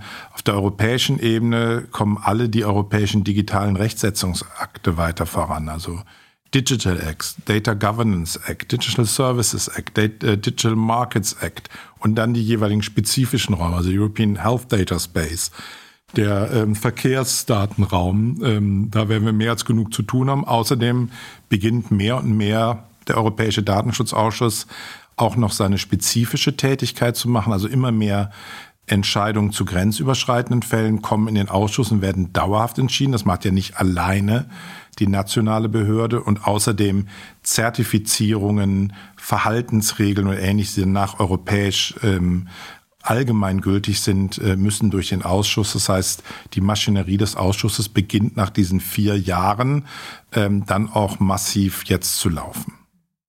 Es wird nicht langweilig und auch nicht für uns, würde ich sagen, im nächsten Jahr. Nee, definitiv nicht. Sie sprachen die verschiedenen auch äh, EU-seitigen Vorhaben rund um auch äh, Data Act und so weiter an. Wie blicken Sie da drauf, so aus einer Datenschutzperspektive? Ist das eher begrüßenswert, dass man die DSGVO jetzt quasi daneben stehen lässt und bestimmte Dinge dann halt in andere solche Gesetze packt? Oder würden Sie eigentlich eher sehen, dass man das versucht, dann auch mit der DSGVO enger in Einklang zu bringen? Weil am Ende, auch wenn das oft da in den Gesetzen drinsteht, dass die DSGVO eigentlich unberührt bleibt, glaube ich, wird man es nicht isoliert betrachten können. Also erstmal ist es gut, dass die Europäische Kommission dranbleibt, ähm, eine digitalisierte Welt auch in eine Digitalisierung ihrer Regulierung. Und ich sehe da Regulierung auch nicht als etwas Negatives, sondern eine Welt funktioniert dann, wenn sie Regeln hat, an die sie sich halten kann, auf die man sich verlassen kann. Und gerade bei solchen globalen Vorgängen muss klar sein, wie europäische Werte, wie europäische Vorstellungen umgesetzt werden. Das ist gut. Und äh, ich hoffe, dass das auch sowas wie ein Brussels-Effekt weiter äh, ist. Den haben wir bei der DSGVO festgestellt, wo immer mehr Weltregionen grundsätzlich äh, Ideen der DSGVO übernehmen. Und ich spreche nicht nur von kleineren Ländern, die mit uns Handel treiben wollen. Ähm, ich nenne mal Länder wie Japan und Südkorea, die sowas übernehmen. Und jetzt bei unserem G7-Gipfel hat die FTC in den äh, USA gesagt, sie wird das Thema Commercial Surveillance, also Überwachung sozusagen durch Privatunternehmen mit den Prinzipien der Datenminimierung und der Zweckbindung angehen. Also genau diesen beiden europäischen ähm, Ideen. Der Teil, ähm, das geht sehr gut voran an der Stelle. Und damit kann natürlich die Kommission, wenn sie sagt, sie will jetzt große Plattformen regulieren, sie will ähm, klären, ähm, wie das in Spezialbereichen, die ja schon in der DSGVO angelegt waren, dass es dort Regelungen gibt, macht, das tun. Sie darf nicht in den Fehler ähm, verfallen zu sagen, nachdem wir jetzt Datenschutz gemacht haben, müssen wir jetzt die Datenökonomie vorantreiben durch weniger Datenschutz, sondern beides miteinander verheiraten. Und dann ist natürlich auch mehr zu sagen als bleibt unberührt, sondern es muss klar sein, immer dann, wenn es um personenbezogene Daten geht, gilt vollumfängliche Datenschutzgrundverordnung inklusive ihres Aufsichtssystems. Ähm, nur dort, wo Rechtsgrundlagen für eine Datenverarbeitung geschaffen werden müssen, kann dann natürlich auch, ähm, wenn es begründet wird, eine solche gesetzliche Grundlage entstehen. Es ist ja keineswegs so, dass nur die Einwilligung rechtliche Grundlage sein kann, sondern es kann Bereiche geben, wo eben auch eine gesetzliche Grundlage richtig ist, wo geklärt werden muss, wann ein Vertrag eine Grundlage sein kann für eine Datenverarbeitung oder auch das legitime Interesse. Wenn das weiter fair passiert und wenn diese Grundideen aus der Übertragung aus Grundrechten äh, bestehen bleibt, dann kann das ein sehr erfolgreiches System werden, das jetzt auch auf viele Spezialbereiche auszudehnen. Ja, wir sind alle sehr gespannt, wie sich das natürlich dann nachher auch ausgestaltet, die Anwendung für die Unternehmen sich nachher in der Praxis auch darstellt. Aber gut, wir werden sehen. Laura hat es gerade schon angesprochen, den spaßigen Teil wollen wir natürlich auch nicht ganz zu kurz kommen lassen. Deswegen haben wir ein paar Fragen vorbereitet, um unseren Zuhörenden noch ein bisschen Herrn Kelber näher zu bringen.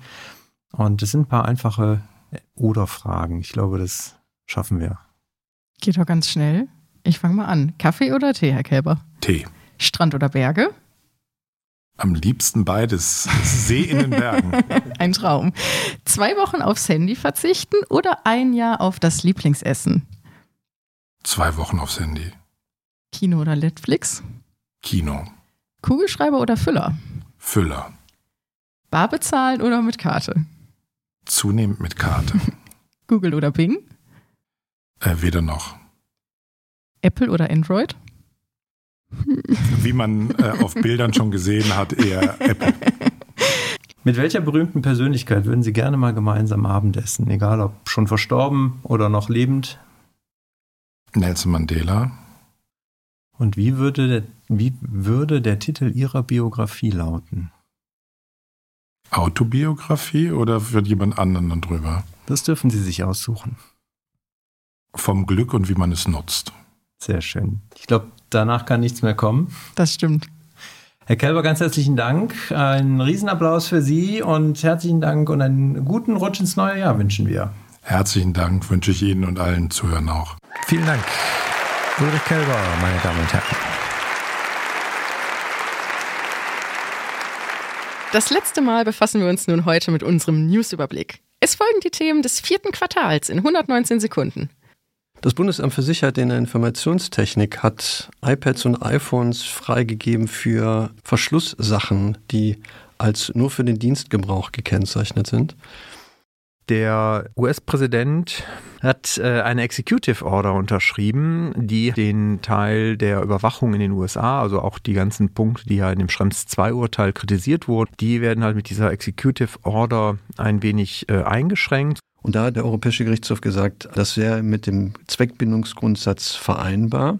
Das LG Baden-Baden hat nämlich eine einstweilige Verfügung ausgesprochen, die es einem Betroffenen untersagt, Forderungen im Zusammenhang mit der Einbindung von Google Fonds gegenüber dem Antragsteller zu stellen. Das Verwaltungsgericht Ansbach hat Mittwoch nun ein Urteil bezüglich der Anfertigung von Fotoaufnahmen und dem zur Anzeige bringen von Falschparkern gefällt und ist in diesem Zuge zu der Entscheidung gekommen, dass dies im Normalfall keinen Verstoß gegen die Datenschutzgrundverordnung darstelle. In Dänemark haben Züge stoppen müssen, weil halt ein IT-Dienstleister Opfer eines ähm, Hackerangriffs geworden ist. Der Datenschutzbeauftragte aus Hamburg, Thomas Fuchs, hat im Laufe der Woche der deutschen Presseagentur bestätigt, dass er und sein Team ein besonderes Augenmerk auf die Immobilienmakler in seinem Zuständigkeitsbereich haben werden. Ab jetzt besteht die Möglichkeit, sich als Auftragsverarbeiter nach einem neuen Standard als sogenannter Trusted Data Processor zertifizieren zu lassen. Die Europäische Kommission hat jetzt einen Entwurf für einen Angemessenheitsbeschluss vorgelegt. Äh, ein riesiger Datensatz mit WhatsApp-User-Daten steht aktuell in einem Forum zum Verkauf.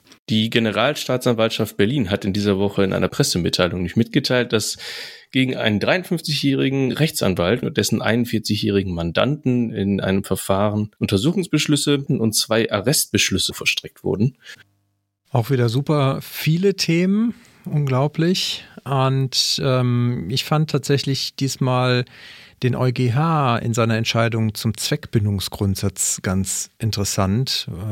Äh, eine der Dinge, die ich tatsächlich auch als sehr positiv wahrgenommen habe dieses Jahr, diese Entscheidung. Hintergrund war ja eine Vorabentscheidungsgesuch aus Ungarn zur Frage, ob eine Speicherung von Kundendaten in einer zusätzlichen Datenbank bei Serverstörungen eine ja, vereinbare Zweckänderung im Sinne des 6 Absatz 4 DSGVO darstellt. Und das hatte der EuGH bejaht. Ich glaube, das ist halt eines der Dinge, die in der Praxis in Unternehmen halt nochmal für eine gewisse Rechtssicherheit sorgt. Und deswegen fand ich es gut. Absolut. Bei mir wenig überraschend ist es, glaube ich, dass die Ermittlungen gegen die Abmahner im Rahmen von den Google-Fonds-Abmahnungen vor Herausforderungen gestellt werden. So möchte ich es jetzt mal ausdrücken. Ja, denn äh, haben wir ja heute auch schon hier mehrfach gehört, aufgrund des Verdachts des versuchten Abmahnbetrugs und der Erpressung in über 2000 Fällen ähm, ist da jetzt nun auch die Staatsanwaltschaft unterwegs und geht da eben den über 400 Anzeigen nach, die ähm, da auch die Anzeigen, die gestellt wurden. Mutmaßungen gehen sogar davon aus, dass über 2000 Personen jedoch sogar gezahlt haben und äh, dadurch halt Geschädigte sind. Also es sind schon irre Zahlen und ähm, ich muss sagen, so wie es, glaube ich, auch David in der letzten Newsfolge äh, gesagt hat, ähm, es löst ein bisschen auch Genugtuung aus. Ja, das, äh, das ist wohl ganz gut. Für mich auch nochmal vielleicht eine äh, Erwähnung wert ist natürlich der Angemessenheitsbeschlussentwurf, den wir jetzt auch Mitte Dezember bekommen haben. Die Executive Order, die natürlich dem Ganzen zugrunde liegt, nochmal ein ganz wichtiger Bestandteil auch jetzt für dann hoffentlich einen entsprechenden Beschluss im neuen Jahr, der dann für die Unternehmen auch das etwas, was in der Praxis sicherlich wieder viel Erleichterung schaffen wird, ähm, hilfreich ist. Also von daher auch eines meiner, meiner Highlights, dass es da jetzt wirklich wieder, wieder weitergeht. Und ich bin gespannt. Ich meine, wir hätten dazu auch Themenfolgen gehabt, Laura, oder? Genau richtig. Einmal natürlich ähm, passend zum Thema, das, äh, die, die Folge zum Drittstaatentransfer mit Michael Will im vierten Quartal. Passt, glaube ich, ganz gut, oder? Ja, genau. Also da äh, würde ich auch empfehlen, nochmal reinzuhören, wer die noch nicht gehört hat. Ja. Darüber hinaus ähm, war äh, Dr. Falk Böhm natürlich wieder bei uns zu Gast. Und ähm, er hat sich mit dir unterhalten über die Datenschutzstrategien und den äh, daraus resultierenden Wettbewerbsvorteil. Kannst du da noch einen Satz zu sagen, für die, die es noch nicht gehört haben vielleicht? Ja, ähm, das war ja nicht nur mit mir, Markus war ja auch noch dabei. Wir haben ja zu dritt gesprochen und äh, wir haben darüber gesprochen und geschaut, wie geht man eigentlich in der Organisation, wenn man das Thema strategisch angehen möchte, vor allen Dingen mit auch der notwendigen Unterstützung durch das oberste Management geschickterweise vor und was ist eigentlich eine Datenschutzstrategie? Haben wir auch sehr viel positives Feedback zu bekommen auf den verschiedensten Kanälen. Also von daher kann ich vielleicht auch, wer vor der Herausforderung steht, natürlich äh, raten, da mal vorab vielleicht reinzuhören. Und natürlich auch der Hinweis sei nochmal gestattet auf die aktuellsten Folgen. Ähm, denn ähm, mit Stefan Hanloser und Stefan Santa hast du dich ja noch zum Transparency and Consent Framework unterhalten. Finde ich auch ganz tolle Folgen geworden. Ja, ist auf jeden Fall ein, ein, Thema, was sich jetzt auch über das Jahr quasi gezogen hat. Wir haben es im ersten Jahresrückblick, also im ersten Quartalrückblick äh, ja schon von Markus auch gehört. Da war die Entscheidung der belgischen Aufsicht gefallen gegen den IAB Europe. Und das habe ich halt mit den beiden Stefans nochmal ein bisschen aufgearbeitet und auch, glaube ich, nochmal dem einen oder anderen vielleicht näher bringen können, wo man unterscheiden muss zwischen dem Framework als solchem und dem, wie es nachher auch in der Praxis vielleicht dann angewandt wird. Aus dem Herzen des Ruhrgebiets kommt unser nächster Gast. Als Senior Consultant Datenschutz ist er nicht nur als externer Datenschutzbeauftragter unterwegs, sondern schafft es unterhaltsam, die außergewöhnliche Kombi aus Datenschutz und Stand-up-Comedy auf die Bühne zu bringen. Er ist der Erfinder des Datenschutz-Bullshit-Bingos, ist Host des Datenschutz-Wohnzimmer-Podcast und war mutig genug, sich mit fünf Datenschützern in einen Raum zu setzen. Wir freuen uns nun recht herzlich, ihn diesmal auf unserem virtuellen Datenschutzsofa Platz nehmen zu lassen. Bitte einen tosenden Applaus für Steffen Lüning vom Datenschutz-Wohnzimmer.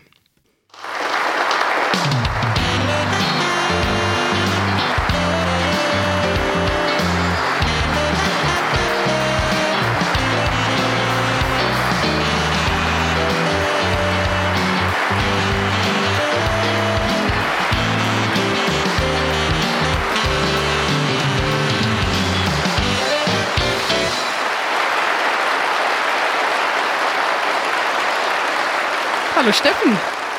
Tag auch. Tag, hast, du schon, hast du schon mal so eine Begrüßung bekommen? Tag. N noch nie. Noch nie. Ich bin ganz begeistert vor den Massen von Publikum hier. Ja, Wahnsinn, ne? Ja, wir freuen uns sehr, dass wir uns für deine Einladung aus dem Sommer mal revanchieren konnten. Wir waren ja schon mal bei dir zu Gast. Und deshalb durftest du bei uns in der Silvestershow nicht fehlen. Also im Prinzip war ich ja bei euch zu Gast, damit ihr bei mir zu Gast sein könnt. Das war, hat, war sehr gut. Wir fanden es auch schön. Definitiv. Auch wenn wir an der Audioqualität noch arbeiten können, aber. oh, oh ja, die war katastrophal. ich wollte schon anrufen und sagen, jag das Ding nochmal einfach durch den Kompressor durch, aber hat mir verkniffen. also ich, ich habe das überall durchgejagt. Ich hätte es am Ende am liebsten durch einen Schredder durchgejagt, aber ich habe gedacht, komm, weißt du was? Du musst ja immer ein bisschen Luft nach oben auch haben. Absolut. Steffen, wir sollen die liebe Grüße ausrichten. Und zwar von Rebecca Weiß. Die war ja schon bei uns heute. Und sie hat Ja. deine unterhaltsamen Posts gelobt und auch gesagt, dass die beim Bitkom fleißig geteilt werden. Also dein, dein Humor kommt an. Oha. cool, oder? Das ist äh, schön zu hören. Da bin ich, ja, das ist super. Dankeschön. Schöne Grüße zurück. Wie kommst du denn auf die lustigen Ideen oder was inspiriert dich? Ähm, also äh, Datenschutz an sich ist ja schon witzig genug, das wissen wir ja alle. Aber das einfach von einer ganz anderen Perspektive zu betrachten und zu gucken, was, was haben wir denn schon für dummes Zeug überhaupt im Internet? Also wenn wir ins Internet gehen, haben wir ja genug dummes Zeug da. Und das einfach dann ähm, im Prinzip auf den Datenschutz umzumünzen, ist so ein bisschen das, wie ich anfange. Und dann kommen im Prinzip die Ideen. Und äh, ja, am Anfang steht halt irgend so ein, so ein Meme oder ähm, ich sehe irgendetwas, ähm, sei es im Internet oder sonst irgendwo im Schaufenster oder was. Und äh, da wir ja alle so ein bisschen datenschutzverseucht sind, möchte ich sagen. Ich glaube, wir gehen alle mit der Datenschutzbrille äh, auch privat durchs Leben, weil wir einfach den ganzen Tag damit zu tun haben.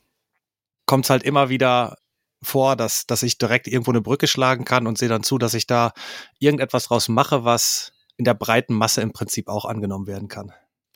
Das heißt, du machst es tatsächlich alles selber. Ich hatte immer gedacht, da ist irgendwie so ein 20-köpfiges Redaktionsteam hinter dir, was dir das alles vorbereitet. Äh, nee, noch nicht. äh, äh, nee, also ähm, ist tatsächlich genau, ist alles äh, selbst gestrickt im Prinzip, ja. Hier kocht der Chef noch selbst. so. Ja, wir sind ja heute beim Jahresrückblick angelangt und deshalb natürlich auch für dich die Frage aus ähm, datenschutzrechtlicher Sicht oder vielleicht auch aus Comedy-Sicht. Wähle selber, was war dein Highlight 2022?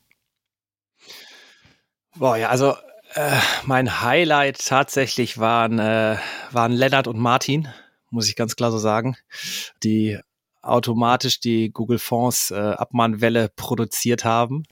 Und äh, was das jetzt für Auswüchse genommen hat, das hat mich tatsächlich amüsiert, dass äh, jetzt relativ viele Leute den Spieß umgedreht haben und versuchen, die beiden auf, auf andere Weise zu verklagen. Und ich finde, da hat man so ein bisschen gesehen, dass das Thema Datenschutz und DSGVO immer noch überhaupt nicht in den Köpfen drin ist, weil da immer noch Erfolg, ne, nach viereinhalb Jahren immer noch mit solchen Sachen Erfolg da ist, hat mir einfach gezeigt, da ist ganz viel Sensibilisierungsmaßnahmen, sind da noch notwendig. Wir müssen alle weitermachen und als, als Highlight würde ich es einfach bezeichnen, weil die Sache sich so kurios entwickelt hat tatsächlich, glaube ich. Ja, definitiv. Die äh, ist so ein bisschen ein bestimmendes Thema, habe ich das Gefühl heute. Das äh, von, von verschiedensten Perspektiven. Wir hatten auch schon vorhin Jörg und äh, Holger vom CT Auslegungssache Podcast da, die da haben wir schon intensiv drüber gesprochen, genau diesen dieses Spieß umdrehen. Also ich glaube, das ist schon ist schon gut, weil damit zeigt man halt auch, dass man das Thema halt nicht einfach so missbrauchen sollte und darf, weil es wird am Ende ja, glaube ich, keinem hilft, außer den Leuten, Ja. die damit Geld verdienen. Genau, die, also wenn es die beiden tatsächlich so in dieser Form geben sollte, haben sie es halt übertrieben. Ne? Es gab ja vorher auch immer wieder Einzelne, die haben da ein paar müde Mark mitgemacht, sag ich mal. Die haben gesagt, boah, ich weiß nicht, ich brauche jetzt ein neues iPhone, mal gucken, ich schicke mal 100 Stück raus, vielleicht kriege ich 1000 Euro, 1500 Euro zusammen. Ähm, aber die haben es ja einfach echt übertrieben, wenn man überlegt, dass die ungefähr 1,2 Millionen Abmahnungen rausgeschickt haben, automatisiert, müssen die auch 1,2 Millionen Euro Porto bezahlt haben insgesamt. Und äh, da wird's einfach kurios. Stimmt, das ist schon ein ordentliches Invest. Absolut. Kurios, ich kriege gerade keine vernünftige Überleitung hin. Steffen, wir haben was Besonderes mit dir vor. Oh. Und zwar, wir würden total gerne mit So. dir in unsere besten Outtakes hören. Teil 2. Teil 1 hatten wir heute schon. Hast du Lust? Okay. Ja, sehr gerne. Hm? Ich finde, ich hatte jetzt die süßeste Nachricht heute. Der Preis geht an dich. Gratuliere dir. Ähm, wie ging das alles hier? Du, du bist noch mal. Ähm, Entschuldigen Sie, hier ist ein fremder Mann im Studio.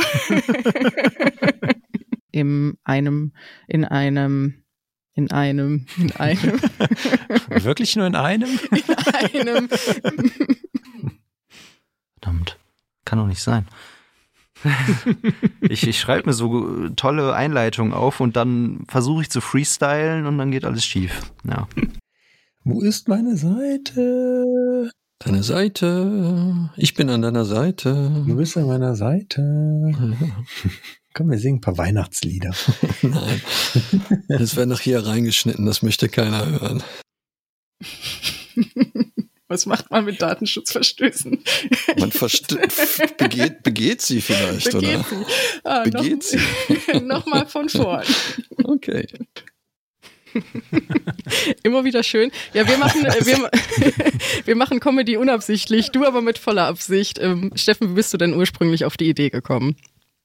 Also zu den Outtakes muss ich ganz kurz noch mal sagen. Ich bin ja, seitdem ich äh, bei euch war, absoluter und mit vollem Herzen äh, Markus Zechel-Fan. Ne?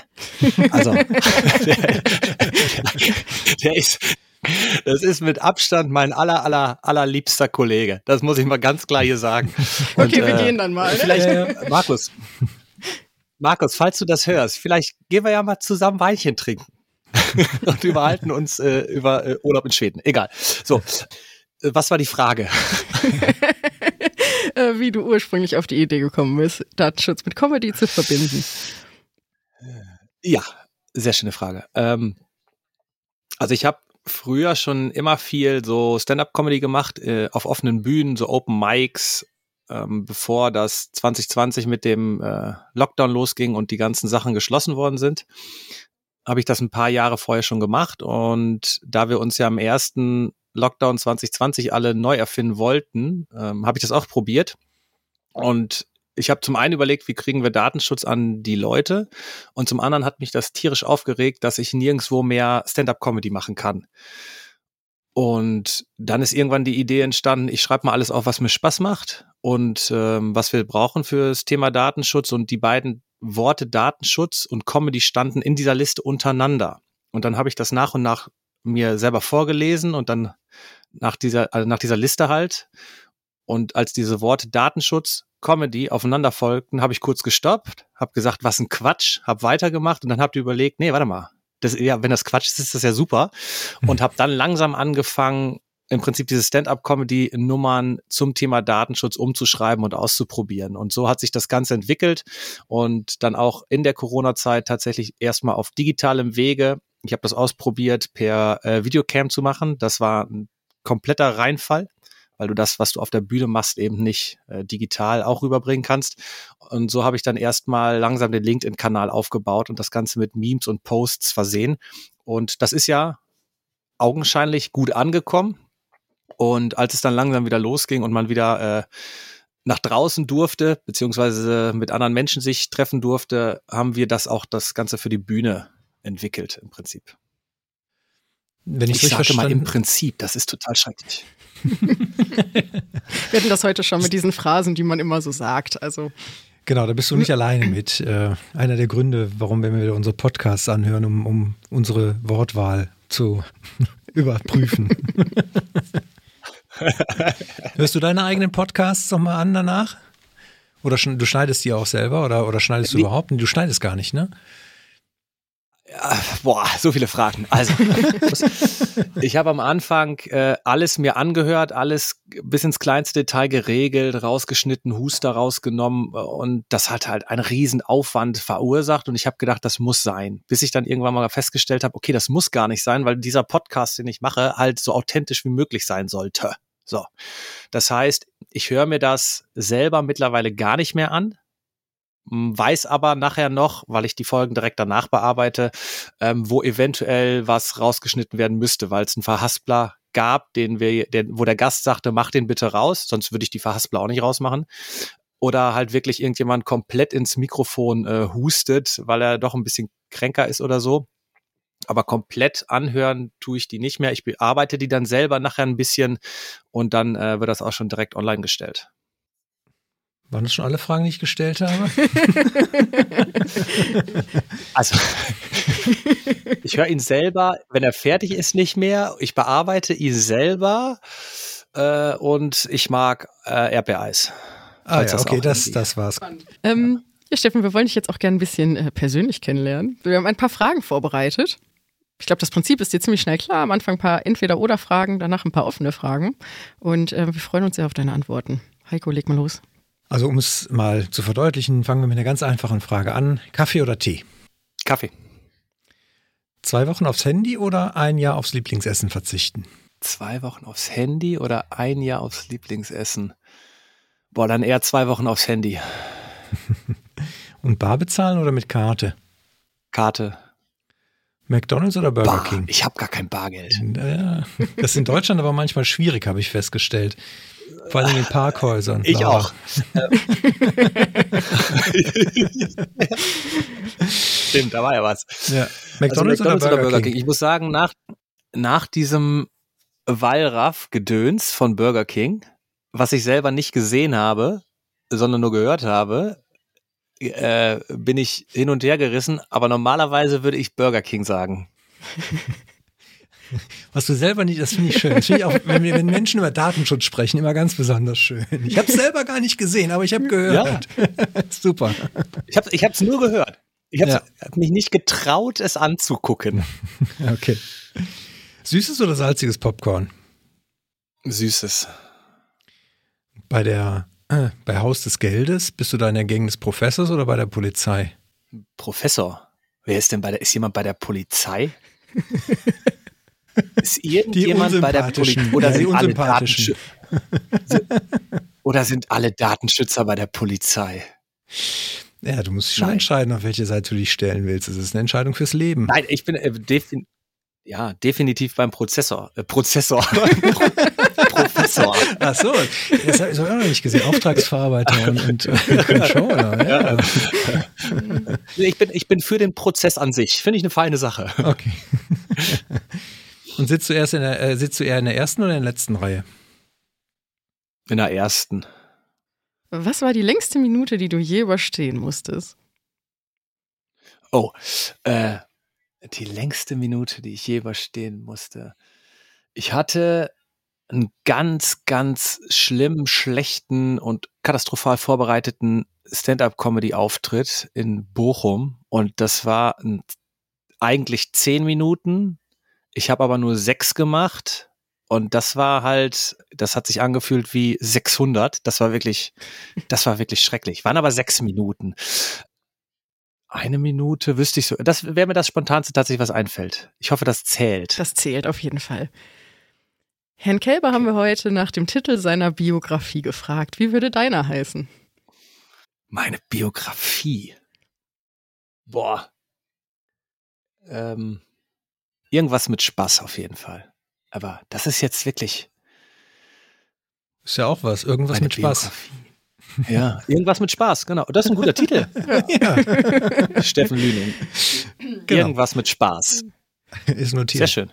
So, und Steffen, die letzte und wichtigste Frage zum Schluss. Dein Lieblingswitz.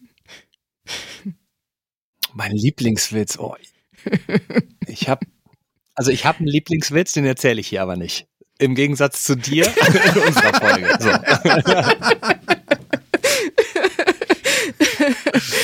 Oh, herrlich.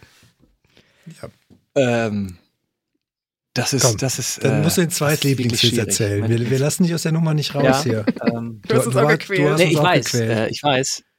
Äh, absolut, absolut zu Recht, habe ich absolut verdient. Wobei, ich muss eben kurz sortieren, dass die Bösen alle nach hinten rutschen, die äh, und die Vernünftigen nach vorne. Das ist echt. Aber ihr könnt ja nachher, ihr könnt ja ein bisschen überlegen, ihr könnt das ja nachher rausschneiden. War, okay, ich habe einen. Warum haben Elefanten äh, rote Augen? Haben sie das? Keine Ahnung. Nein. Da, äh, damit sie sich besser im Kirschbaum verstecken können. Oder habt ihr schon mal einen Elefant im Kirschbaum gesehen? Süß. Ja, ne? Siehst du, klappt. Ja, ist ja sogar jugendfrei. Langweilig. Deswegen hat es etwas gedauert, bis ich einen. Da will ich nicht wissen, was da vorher alles raussortiert wurde, jetzt von dir gedanklich.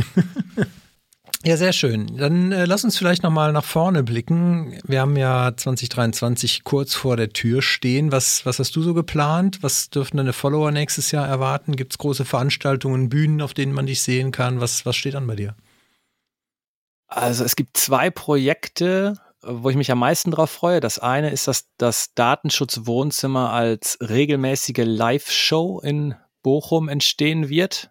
Äh, was für einen Abstand wissen wir noch nicht, aber es wird auf jeden Fall auf einer Bühne in einem Saal, wo circa 250 Leute rein theoretisch reinpassen, ein Sofa geben und wir werden da eine 60 bis 90-minütige Show machen tatsächlich zum Thema Datenschutz Wohnzimmer, Comedy und Gedöns. Und das andere ist, dass wir von der Brandeis Digital GmbH ein neues Produkt haben, was ich mit federführend übernommen habe. Das heißt endlich Podcast. Da wollen wir kleineren und ähm, ja, Unternehmen, die im Prinzip nicht so viel Zeit haben, das Thema selber umzusetzen, äh, helfen, das Thema umzusetzen. Jetzt habe ich zweimal umzusetzen gesagt, egal.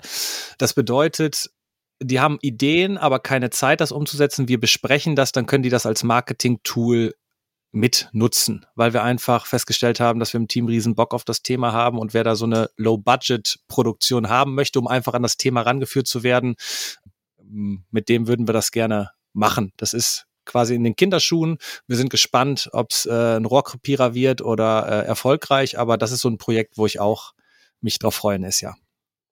Sehr schön. Das ist doch ein schöner Ausblick. Lieber Steffen, wir sind am Ende angelangt. Wir danken dir recht herzlich für deinen Besuch bei uns. Ich habe zu danken. Und äh, ja, verabschieden dich. Wünschen dir alles Gute fürs nächste Jahr. Wir freuen uns auf dein Programm und ja, bis hoffentlich bald. Bis bald. Vielen Dank. Bis bald.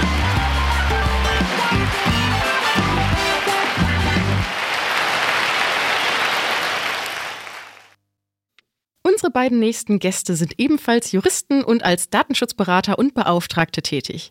Sie nähern sich, meist monatlich, mit Lockerheit und Spaß den aktuellen Themen aus der Welt des Datenschutzes. Sie sind sicherlich die musikalischsten Datenschützer in unseren Reihen und haben sogar schon Outdoor mit Disney Panorama eine gemeinsame Podcast-Folge aufgezeichnet. Selbst bezeichnen sie sich als den Boulevard des Datenschutzes.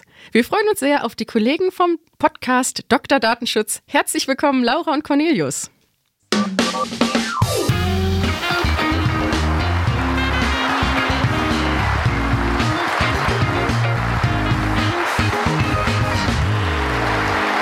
Wirklich mit so einem Sound, mit so einer Soundtreppe, die man runtergeleitet wird.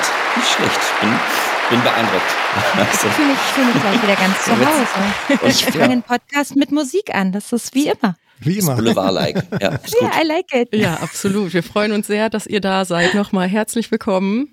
Und ja, wir wollen direkt mit der ersten Frage starten. Und zwar, ihr habt dieses Jahr zwölf Folgen veröffentlicht. Welche hat euch selbst denn am besten gefallen oder ist euch in besonderer Erinnerung geblieben? Hm.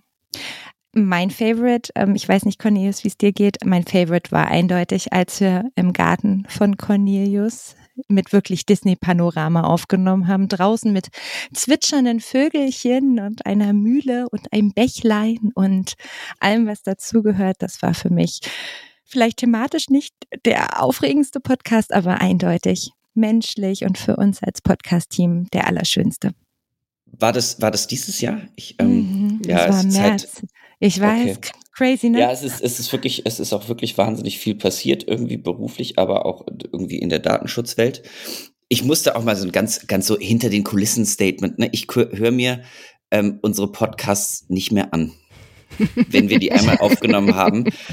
Mir, mir ist es eigentlich fast unangenehm. Also ne, so, so, ich höre mir die nach, wenn ich habe es gesagt, aber ich möchte es dann nicht, weil dann würde ich, glaube ich, zu sehr dann äh, dann bin ich auch zu, zu streng mit mir selbst. Dann sage ich, na, da müssen wir da noch was und ah, das ist ein bisschen unsachlich, was ich da gesagt habe und so. Deswegen, ich höre mir das gar nicht mehr an. Ich weiß gar nicht, über was wir teilweise geredet haben. Aber, aber ich meine mich zu erinnern, dass der letzte, dass der letzte Podcast ganz gut war.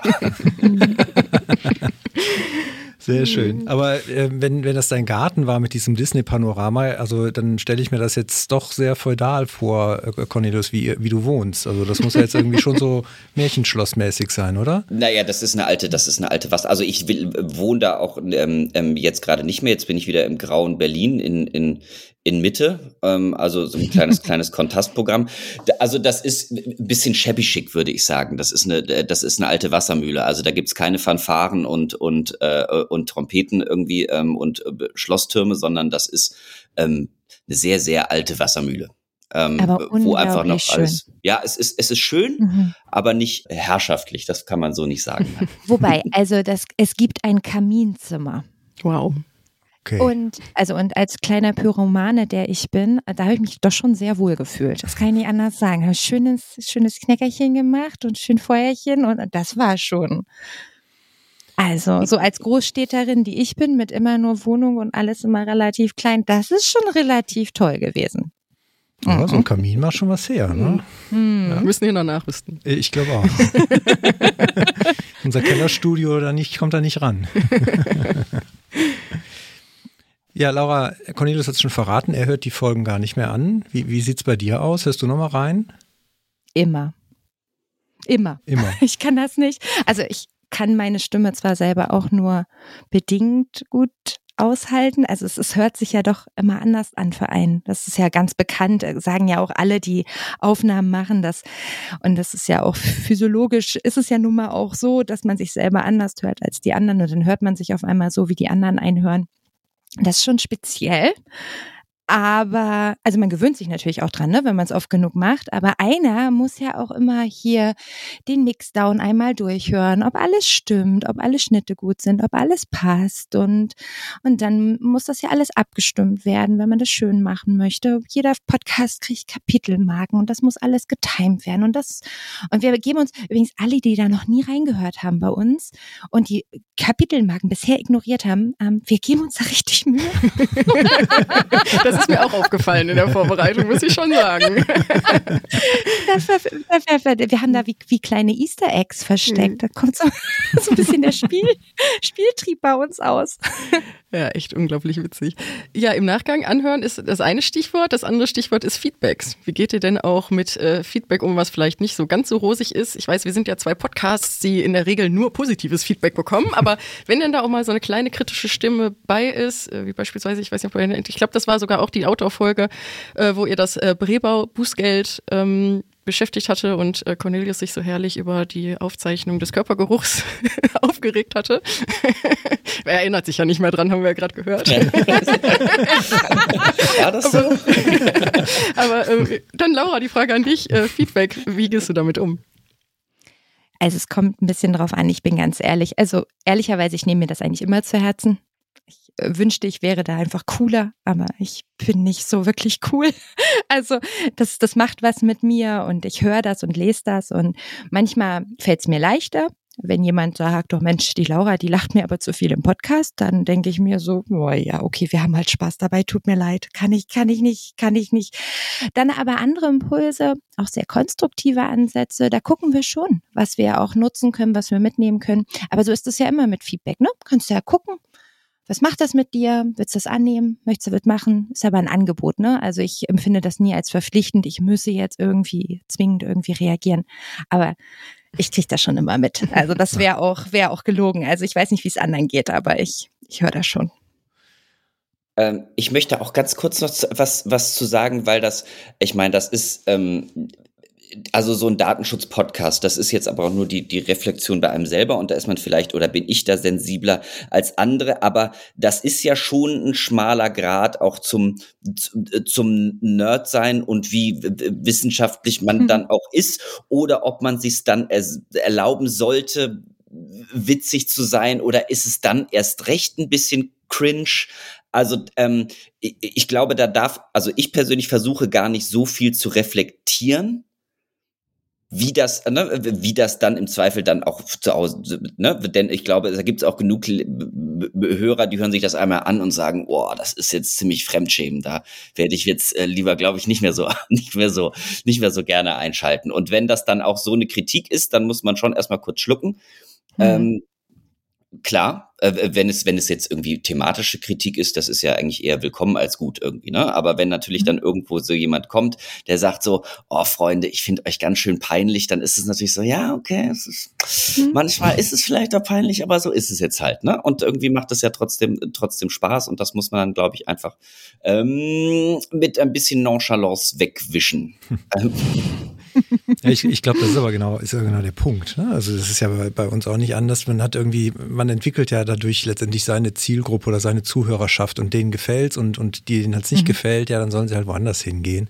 Das mhm. gehört halt ein Stück weit dann auch, glaube ich, zum, zum Geschäft dazu. Und die Kritik finde ich auch sehr gesund, ne? dass man das halt als Angebot versteht und äh, letztendlich dann auch darüber entscheidet, was man, was man mitnimmt und äh, was man halt im Zweifelsfall aber auch einfach nicht annehmen kann, weil es halt wird am Ende nicht vielleicht passt. Von daher finde ich, finde ich sehr gesund, gefällt mir, machen wir ähnlich und das Anhören. Tatsächlich muss ich, äh, wenn ich da auch nochmal plauschen darf. wir sind ja unter uns. Wir sind unter uns, ja. genau. Äh, dadurch, dass ich am Anfang die Folgen selber geschnitten habe, habe ich mich tatsächlich daran gewöhnt, es zu hören. Und ähm, mittlerweile nehme nehm, nehme ich es auch immer tatsächlich, um einfach nochmal wieder zu gucken, was kann man beim nächsten Mal wieder besser machen. Weil mhm mir fällt dann immer wieder auf, welche Wörter ich sehr häufig sehr gerne benutze, wie tatsächlich oder sehr spannend. Ich sag ja Trinkspiel. ja.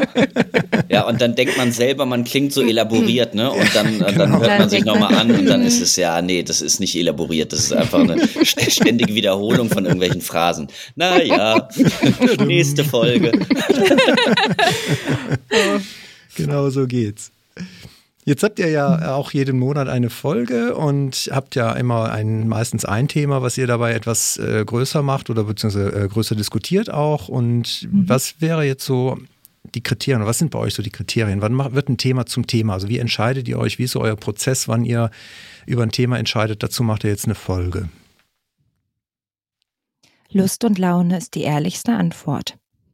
Glaube ich. Also ich pitch häufig Cornelius-Themen also das ist ganz häufig unser Prozess. Sachen, die so, aber das liegt nur daran, dass ich Initiative ergreife und dann ungeduldig werde und ja. denke, oh Mann, jetzt ist bald die Folge, wir nehmen bald auf und Cornelius hat noch nichts gesagt, was will er denn wohl? Und dann nerv ich ihn.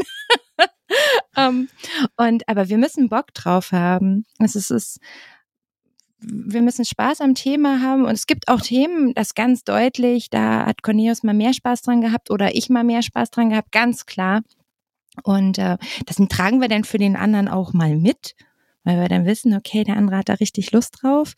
Aber im Regelfall wollen wir, wollen wir es dann beide und sagen, hey, komm, da wollen wir, da haben wir auch eine Meinung zu, da können wir auch können wir ein bisschen, vielleicht auch mal unterschiedliche Meinungen oder? Ja, also es muss ja genau, ich sehe es ich sehe es genauso, das wird bei euch ja auch ein Stück, denke ich, oder ja, meine ich, dass ähm, das ja ein, also mich muss es emotional triggern. Auch, ne, das mag kann juristisch interessant sein, hm, keine Ahnung, aber also in einem Podcast sich so, so tief juristisch auseinanderzusetzen, das ist schwierig, weil teilweise die Themen ja dann doch eine Tiefe haben, die man jetzt in einem Podcast nicht, nicht so wiedergeben kann. Also meistens, ich finde es besser, wenn es mich emotional triggert, weil mich einfach irgendwo eine, äh, eine Entscheidung der Aufsichtsbehörde aufregt oder ein Gericht aufregt oder ich irgendetwas bemerkenswert gut finde.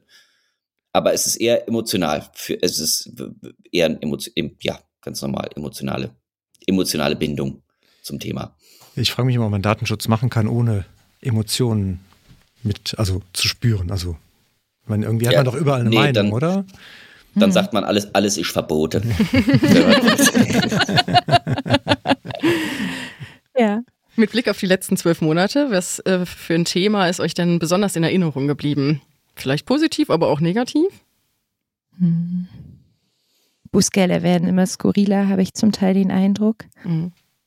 Also ich finde, es hat sich jetzt, ähm, es hat sich erstaunlich dafür, also aber ich, wir, wir, wir, grooven uns jetzt ja, wir sind ja immer noch in der Eingroove-Phase, würde ich sagen. Ähm, was jetzt DSGVO und irgendwie auch der europäische Rechtsrahmen angeht und so, das wird sich ja auch noch über Jahre hinziehen. Ne? Es gibt, es gibt mittlerweile mehr Rechtsprechung, die meines Erachtens nach auch in die richtige Richtung geht, größtenteils mit ein paar Aus, ähm, ja, ein paar Ausreißern nach unten und nach oben.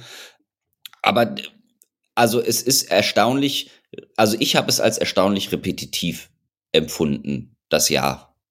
Und, mhm. Also zumindest habe ich jetzt nicht, kann ich mich jetzt nicht so an eine Entscheidung, wo ich denke so, wow, das, das ändert alles. Also mal sehen, wie das jetzt noch mit dem, ne, mit, mit, mit beim EuGH liegen ja doch, doch ein paar Vorlagefragen. Mhm. da da, da ja. ähm, gibt es das zu erwarten. Aber so dieses Jahr, also weiß ich, da habe ich vielleicht irgendwie, kann ich mich auch gerade nicht dran erinnern, aber gab es da irgendwas, wo, wo ihr gesagt habt, hui, Freunde, jetzt äh, wird Datenschutz nochmal ganz neu gedacht. Hm. Ja, vielleicht nicht neu gedacht, aber ich, was mich schon auch emotional so ein bisschen aufgeregt hat, war dieses ganze Google Fonds-Thema. Diese, diese, diese Abmahngeschichten da, das, das war schon mhm. so ein Thema, wo ich gedacht habe, ey Leute, das, also es tut ja auch dem Datenschutz am Ende keinen Gefallen wenn, wenn halt Abmahnanwälte das dann halt mit irgendwelchen Bots plötzlich dann so Massen zu Massengeschäft machen. Da, mhm. Datenschutz, finde ich, hat es eh schon schwierig, ja. Also wir, wir, wir haben Cookie-Banner, äh, das wird immer alles auf den Datenschutz geschoben und dann haben wir jetzt noch solche Geschichten und an vielen Stellen müssen wir Einwilligungserklärungen, das hat sich Gott sei Dank alles ein bisschen beruhigt, wieder seit 2018, aber ich finde halt, Datenschutz wird halt an mhm. vielen Stellen auch äh, wiederum so dann ausgenutzt oder so angewandt, dass es halt am Ende dem Datenschutzthema als solchen eigentlich keinen echten Gefallen mehr tut, oder? Mhm. Ja. Es wird oft vorgeschoben auch, also auch zu Unrecht vorgeschoben. Und dann in solchen Konstellationen, dann verstehen die Leute halt wirklich nichts mehr. Dann empfinden sie, glaube ich, den Datenschutz wirklich als den großen Verbieter allen Dingen. Und auch Lieschen Müller mit einer kleinen Mini-Firma sieht auf einmal so einen Brief ähm, und fragt sich, okay, und jetzt? Ähm, und das ist natürlich, ja, stimmt. Also Google Fonds war auch bei mir ein Aufreger. Wir hatten das ganz bewusst nicht bei uns im Podcast, aber wir haben uns bilateral darüber aufgeregt. Und ich finde ganz spannend, ähm, was so drumherum alles noch passiert, was alles angrenzt, weil da finde ich auch legislativ ist viel gelaufen dieses Jahr, ob das jetzt das Hinweisgeberschutzgesetz ist, was datenschutzrechtlich Musik hat ähm, oder Data Act. Also was da so kommt, das finde ich spannend, weil das denkt das ja auch an vielen Punkten weiter, auch wie wir insgesamt mit Daten umgehen und wo sie alle herkommen. Da bin ich gespannt, was so kommt. Also, aber ich, das ist ja das, also das Verkauf versuche ich allen zu verkaufen, bei jeder passenden und passenden Gelegenheit. Datenschutz ist cool, weil es sich immer entwickelt und es fetzt und immer neue Sachen dazukommen. Aber naja, das klappt auch nicht immer. Aber ich meine, das ist ja gut, ne? Sonst wären unsere Podcasts sehr schnell irgendwie am Ende, wenn es nicht irgendwie sich entwickeln würde. Dann hätten wir keine Themen mehr, oder? Ja, das stimmt wohl. Schön, dass die Aufsichtsbehörden und Gerichte so lustige Dinge tun. Ja, aber was aber das, also das stimmt, das wundert mich auch so, als ich äh, irgendwann, wir, wir, haben jetzt seit was, also seit wann habe ich den mit Melanie angefangen, 19. den Podcast ja auch schon, ja, 2019. Mhm. Und da dachte ich auch am Anfang, naja, gut, jetzt das, ne, das sind zwölf Folgen und dann haben wir alles abgefrühstückt. Also ich finde es sowieso bemerkenswert, dass, dass, ähm, dass es doch immer noch irgendwie äh, äh was Neues zu entdecken gibt. Ja, ja, stimmt. Haben wir heute schon mit Jörg und Holger drüber gesprochen, eine Auslegungssache. Mhm. Ja, die zwei haben das auch nochmal bestätigt. Ne, ja. dass, ähm, schöne Grüße sollen wir ja, ausrichten. Genau, schöne Grüße. Oh, ja. und äh, da ging es uns auch so, ne, dass wir alle unterstrichen haben. Ja, am Anfang dachte man, mal gucken, wie weit wir kommen thematisch. Mhm. Aber ja, man kann sich doch irgendwie immer wieder aufs Neue vor Themen nicht retten. Ja, stimmt. Ja, das machen wir ja jede Woche. Also wir haben ja immer so einen kleinen Wochenrückblick. Das heißt, also wir haben dann uns jetzt auch in der Vorbereitung wieder erschrocken, wie viel doch passiert ist. Gab es Themen jetzt bei euch, die euch in der Praxis nochmal irgendwie besonders auch irgendwie beschäftigt haben, bei Kunden in den Fragestellungen? Also in meinem Alltag ist immer noch eins der größten Themen 2022 immer noch gewesen, MS 365 mhm. eines der größten Themen, also auch wirklich in der Kundenbetreuung immer noch. Alles um und drum, diese Themenstellung, alles, was es da zu bedenken gibt. Aber nicht natürlich nicht nur datenschutzrechtlich, sondern auch, ähm, ja, wie strukturiert man das, Einstellungen und so weiter. Also da ging es auch viel um technische Besonderheiten und der Spaß, den Microsoft halt immer wieder macht, es wird halt gefühlt alle sechs Wochen alles anders oder heißt anders oder ist woanders und da war viel zu tun. Mm, Und Löschkonzepte. Löschkonzepte waren, also persönlich bei mir, das große Thema 2022. Alles zum Löschen, wie, was, wo und so, was ist zu erwarten, was, wie, alles dazu. Das waren meine großen Themen. Mhm. Also bei mir äh, große Themen. Also ich bin jetzt ja interner Datenschutzbeauftragter. Da gibt's Themen. Aber es sind dann, es sind dann Das ist beruhigend. ja, ja, also ähm, das, sind- das sind dann aber, glaube ich, auch viele, also für mich persönlich, das war mir, glaube ich, nicht so bewusst, sind es viele Themen organisatorischer Art. Also ich ähm, habe dann doch, also ne, ich habe irgendwie vorher Kanzlei gearbeitet und dann in der Beratung. Also ich habe ich hab so gar nicht so, so interne Unternehmenspolitik auch irgendwie nie mal so, so mitgemacht. Das ist spannend, aber auch ein bisschen, also komisch, ach, wirklich komisch, so Unternehmen, in einem Unternehmen zu arbeiten.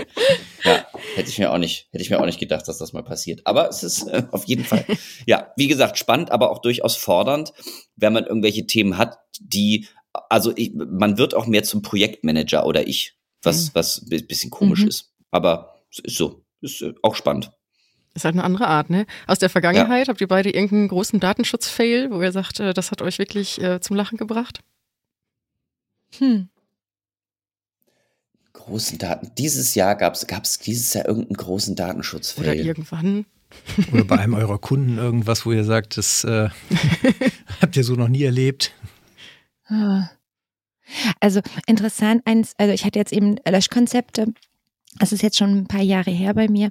Habe ich einen Kunden frisch kennengelernt und habe so die Datenschutzsituation evaluiert. Und dann so im Nebensatz meinte er dann so, ja, und ähm, Frau Stoll, also wir haben da auch ein Archiv. Wollen Sie das vielleicht mal sehen?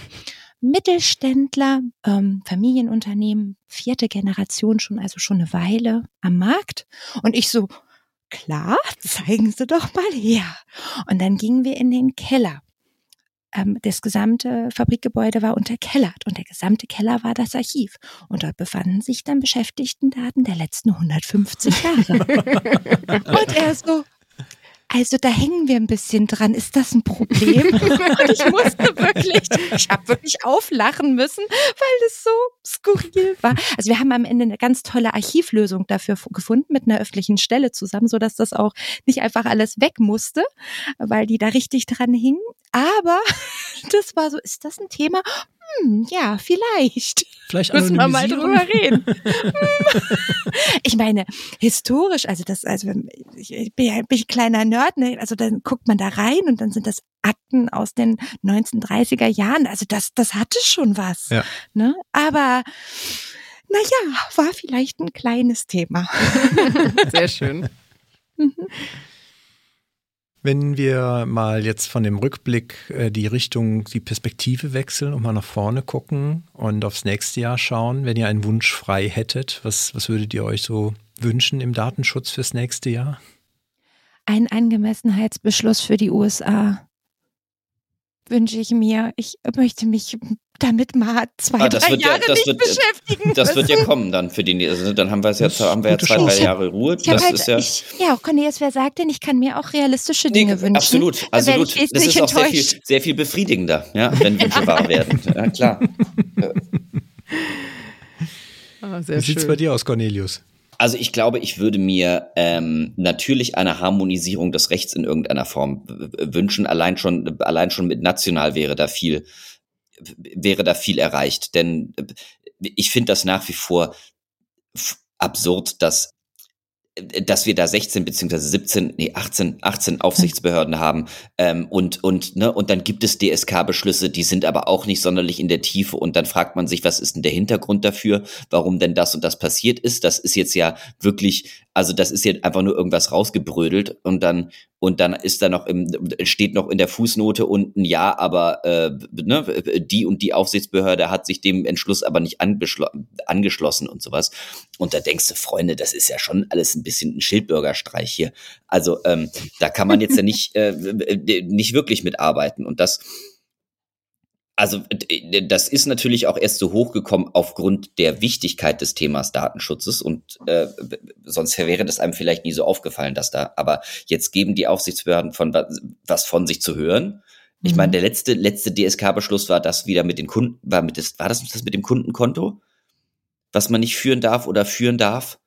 Mhm. Ich glaube, das war so ein DSK-Beschluss, der, der wir- wirklich, wirklich schlimm war.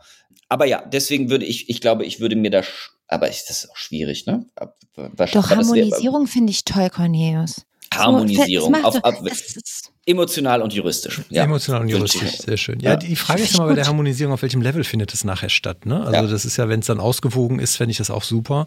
Wenn es dann aber so die, sag mal, die Hardliner sich durchsetzen, dann ist für die Unternehmen auch, finde ich, schwierig.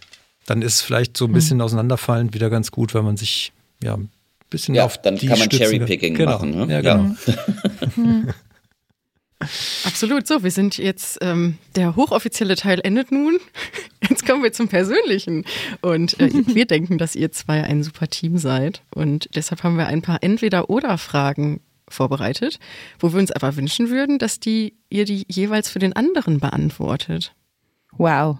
Wow. Oh, wow. Deshalb Okay. gucken wir mal, wie, wie es bei einem alten Ehepaar, was ihr nicht seid, aber so, äh, so ein schönes Hochzeitsspiel haben wir uns da ausgedacht, war das, glaube ich. Ähm, Schön. Schauen wir mal, wie weit wir kommen und ob ihr euch danach noch lieb habt. Nein, Quatsch.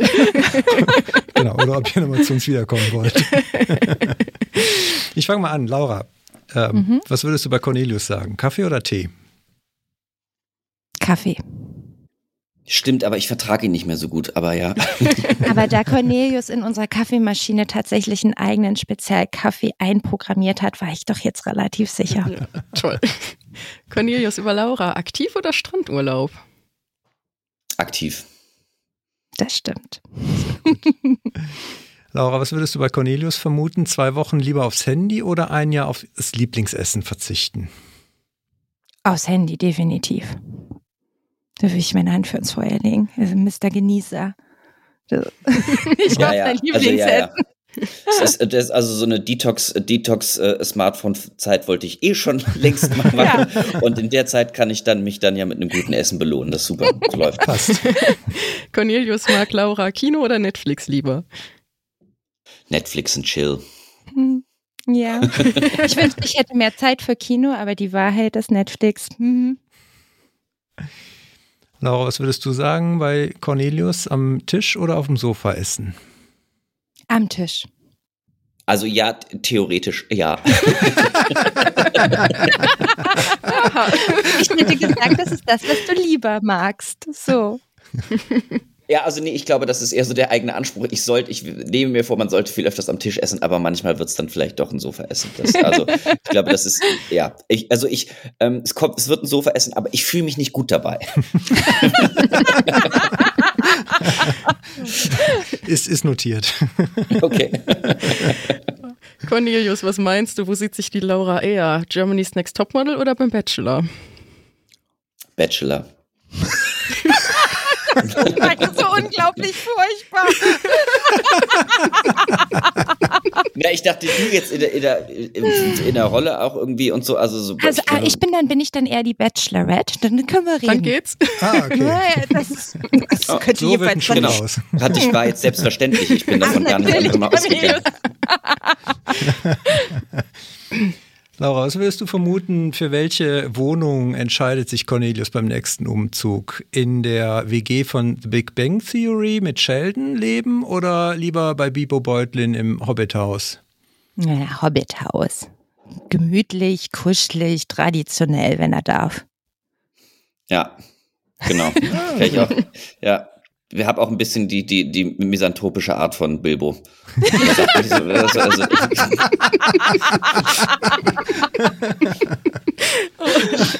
Oh, sehr schön. Ähm, Cornelius, was würde Laura lieber wollen? Fliegen oder unter Wasser atmen können? ich glaube, fliegen. Ganz, ganz, ganz, ganz eindeutig. Ihr kennt euch echt Überall ziemlich hin können gut. ist toll. Ich bin, ich bin beeindruckt, Ja. echt. Ja. Der kann ja auch, kann ja einfach sein, dass wir schwindeln, ne? Ja, das stimmt. Vielleicht sind wir, Einfach Harmonie vorgaukeln. Verstehe, ja. Mhm. Ja, ich glaube, wir müssen mal, äh, wir müssen mal ein bisschen anziehen und es ein bisschen schwerer machen. Laura, was würdest du äh, vermuten, wenn Cornelius jemanden seiner Wahl zum Leben erwecken könnte? Wer wäre das? Uh. Boah, wahrscheinlich, Also ganz wild in den Raum, wahrscheinlich irgendein krasser Philosoph, mit dem er dann sich bei Wein oder anderem Getränk vor seinen Kamin setzen kann und sich dann einschließt die nächsten acht Stunden. Das wäre so am ehesten meine Vermutung. Cornelius nimmt die Denkerpose ein. Ja. Ja, ich weiß, also ähm, wüsste jetzt nicht, wüsste jetzt nicht, wen ich konkret, konkret wiedererleben würde, wiedererwecken würde. Das, also, puh, keine, Hm. keine Aber Ahnung. mit dem Philosophen könntest du dich anfreunden. Boah, die kann auch anst also die können auch anstrengend sein. Also das mit dem, das mit dem, also mit dem, wie gesagt, misanthropischer Art Menschen wiederbeleben, boah, schwierig. Braucht nur genug Wein. Ja, genau. Äh, Cornelius, hast du denn einen Tipp für uns, mit welcher berühmten Persönlichkeit Laura gerne mal gemeinsam Abendessen würde? Ähm, Ich wollte gerade sagen, es ist nicht der Bachelor. Solche Hilfestellungen Nee, ich- sind erlaubt. Ja, ich würde, ich würde auch sagen, so ein bisschen, also äh, dann würde ich sagen, doch auch ähm, äh, b- b- Frauenpower, irgendwie sowas. Ich könnte mir vorstellen, mächtige Frau, Hillary Clinton, vielleicht Angela Merkel, sowas. Ähm, ich glaube, das, das würde Laura gefallen. Das ist richtig. Ein Spitzenpolitiker und dann noch eine Frau. On top, Cornelius. Perfekt. Gut, gut. Eins mit der Ständchen. Ich glaube, Heiko, wir sind absolut begeistert von den zwei, Ja, oder? total. Ich hatte mit viel mehr Empörung und gegenseitigen Unflätigkeiten gerechnet, aber Nee, das ist auch, manchmal sind wir auch ganz froh, wenn wir wirklich ein Thema finden, wenn wir wirklich nicht einer Meinung sind, weil es natürlich auch schön für den Podcast ist. Aber es ist schwerer geworden. Ich glaube manchmal, wenn man sich gut kennt, man groovt sich auch irgendwann so ein. Manchmal. Absolut. Können wir unterstreichen, oder? Ist bei uns auch so. definitiv. Ihr zwei wir sind leider schon am Ende des Slots angekommen. Vielen, vielen Dank. Mir persönlich hat sehr viel Freude gemacht. Ich glaube, Heiko, du Same. ebenso, oder? Ich kann mich äh, nur 100 Prozent anschließen. Wir bedanken uns äh, ganz herzlich bei Laura und Cornelius. Vielen Dank. Schön war's. Dank. Vielen Dank. Danke Bis für die dann. Einladung.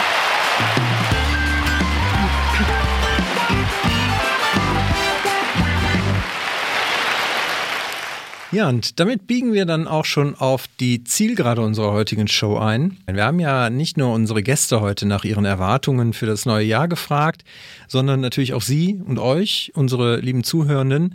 Und da haben wir natürlich unter anderem auch gefragt, gibt es denn vielleicht Themenwünsche? Gibt es vielleicht bestimmte Dinge, die wir nächstes Jahr auch nochmal in den Themenfolgen behandeln sollen? Da hat uns nochmal Jenny auch was zugesagt. Das hören wir uns nochmal zusammen an. Mich beschäftigt zurzeit das Thema B2B-Kunden. Und die Frage, die ich mir immer wieder stelle, sind Betroffene im B2B-Geschäft eigentlich weniger Betroffene, weil sie im B2B-Bereich nicht privat sind? Die Frage, m, Bußgelder nach DSGVO, TTDSG, Abmahnung, Schadenersatz, Reputationsschäden, das ist momentan alles noch Theorie. Es gibt noch keine Paukenschläge im B2B-Bereich. Wird sich das ändern? Die Frage ist viel besser, wie kann ich den Vertrieb unterstützen und ihm helfen, auch B2B-Kunden als Betroffene zu sehen und auch hier Datenschutz sogar als Gamechanger zu sehen. Vielleicht wäre das eine Themenfolge wert. Ja, vielen Dank, Jenny. Also ich finde das einen guten, äh, guten Impuls, weil wir das Thema B2B und wie gehen wir da eigentlich mit personenbezogenen Daten um, noch gar nicht so explizit hatten bei unseren Themenfolgen. Was, was hältst du davon, Laura? Genau richtig. Äh, sehe ich auch so. Danke für den Impuls und kommt auf jeden Fall ganz oben auf die Liste für nächstes Jahr. Dann hat uns äh, Micha noch geschrieben, der hat als Themenvorschlag ein äh, Thema, das wir auch schon angerissen haben. Und zwar fragt er auch, wie wir die Rolle des DSBs in Unternehmen sehen, die eine ISO 9001 schon umgesetzt haben. Für alle, die vielleicht in den Normenreihen nicht so fit sind, ISO 9001 ist ja das Thema Qualitätsmanagementsystem. Und er sagt, er merkt halt auch immer wieder in Unternehmen, die eine ISO 9001 einsetzen und dann aber auf der anderen Seite von einem DSB beraten werden, der nicht in der Normenwelt unterwegs ist, dass hier oft zwei Systeme parallel äh, aufgebaut und betrieben werden. Das ist eine Erfahrung, die wir natürlich auch immer wieder mal machen. Für uns ein bisschen der Vorteil, dadurch, dass wir Managementsysteme auch eine Abteilung haben, sind wir natürlich ein bisschen näher dran, auch etwas affiner dafür. Ich glaube aber, Laura, wir könnten das Thema nochmal auch auf die Liste setzen, explizit unter dem Thema Qualitätsmanagement. Absolut. Also das ganze Management-System-Thema hatten wir ja schon mal. Ähm, Informationssicherheit ist aber natürlich auch schon wieder einige Jahre her. Und ja, wir haben die richtigen Fachleute an der Hand. Deshalb, ähm, was liegt da ferner? Ja, bietet sich an, nehmen wir, nehmen wir auch gerne mit, mit auf die Liste. Vielen Dank, Micha. Genau, und dann hatten wir ja schon heute das Thema Digitalstrategien auf europäischer Ebene. Und auch da hat uns ein Themenwunsch von Jenny erreicht. Ein weiterer Bereich, mit dem ich mich beschäftige, ist die aktuell wunderbare Digitalstrategie der EU. Ich versuch's mal. DSA, DMA, DGA, DA, AI und jetzt verlassen Sie mich. So, so viele Acts. Und jetzt frage ich mich natürlich als Unternehmen und auch als Datenschützer, puh, was habe ich jetzt eigentlich zu tun? Und was ist eigentlich mit der DSGVO und dem TTDSG? Ich würde mich freuen, wenn ich dieses Thema als Folge bei euch wiederhöre. Mir bleibt jetzt nur noch zu sagen, vielen lieben Dank für eure freitägliche Unterstützung. Es ist sehr, sehr viel wert, dass wir euch haben, wir Hörer und wir Datenschützer. Und wir hören uns dann tatsächlich wieder Silvester zu eurer Silvestershow. Bin schon ganz gespannt, was ihr alles mitbringt und wen ihr mitbringt, welche Themen. Das wird bestimmt ganz großartig. Bis dahin würde ich sagen, viele liebe Grüße aus Hamburg und wir hören uns. Ja, erstmal ähm, vielen Dank natürlich, Jenny. Ich hoffe, wir haben dich nicht enttäuscht mit unseren Gästen heute zu deinen Themenwünschen ist äh, tatsächlich sehr cool. Gute, gute Idee, dazu was zu machen. Und ich habe sogar schon jemanden im Kopf. Max, weißt du Bescheid? Dann wird das ja auch schnell kommen. Ich freue mich drauf. Ja, und danke Jenny natürlich auch für das Feedback und ähm, auch da wieder. Wir wollen der Sache heute natürlich auch die entsprechende Bühne geben und deshalb habe ich auch noch weitere mitgebracht. Und zwar ähm, diesmal sind es Apple-Bewertungen, die uns dieses Jahr erreicht haben. Und zwar hat sich äh, Vivi Werde bei uns gemeldet und ich fand die Überschrift so passend der Bewertung, denn da steht Datenschutz mal in gut. Sehr schön. So anschaulich und sympathisch wurde das Thema noch nie aufbereitet. Der Datenschutz-Talk schafft es aus einem Thema, das viele Menschen zum Augenrollen animiert, so zu verpacken, dass man zuhören und mehr erfahren möchte und immer gerne wieder einschaltet. Das freut uns sehr. Vielen Dank. Dann hat sich noch Conny gemeldet. Ähm, fachlich top und locker zu hören ist da das Fazit äh, mit den Worten super Zusammenfassung der Woche und klasse Sprecher. Danke an der Stelle. Für alle, die sich für Datenschutz betrieblich oder privat interessieren, eine ganz klare Empfehlung. Auch das ist natürlich immer eine schöne Möglichkeit, uns äh, Feedback zu geben und auch mit einer Bewertung zu verknüpfen. Freuen wir uns auch immer. Ich habe mich aber auch über dieses Audio gefreut, was uns äh, zugespielt wurde. Hallo liebes Migosense-Team. Euren Aufruf per Sprachnachricht mal Feedback dazulassen, den wollte ich mir nicht entgehen lassen, weil ich finde, ihr solltet unbedingt wissen, ihr gehört zu den coolsten Podcasts im Bereich Datenschutz.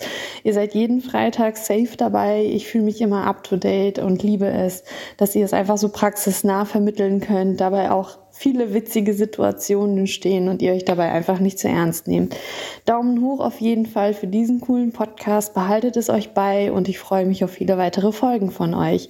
Alles Gute! Ja, sehr schön. Das nicht zu ernst nehmen. Ich glaube, das äh haben wir heute wieder unter Beweis gestellt, würde ich sagen.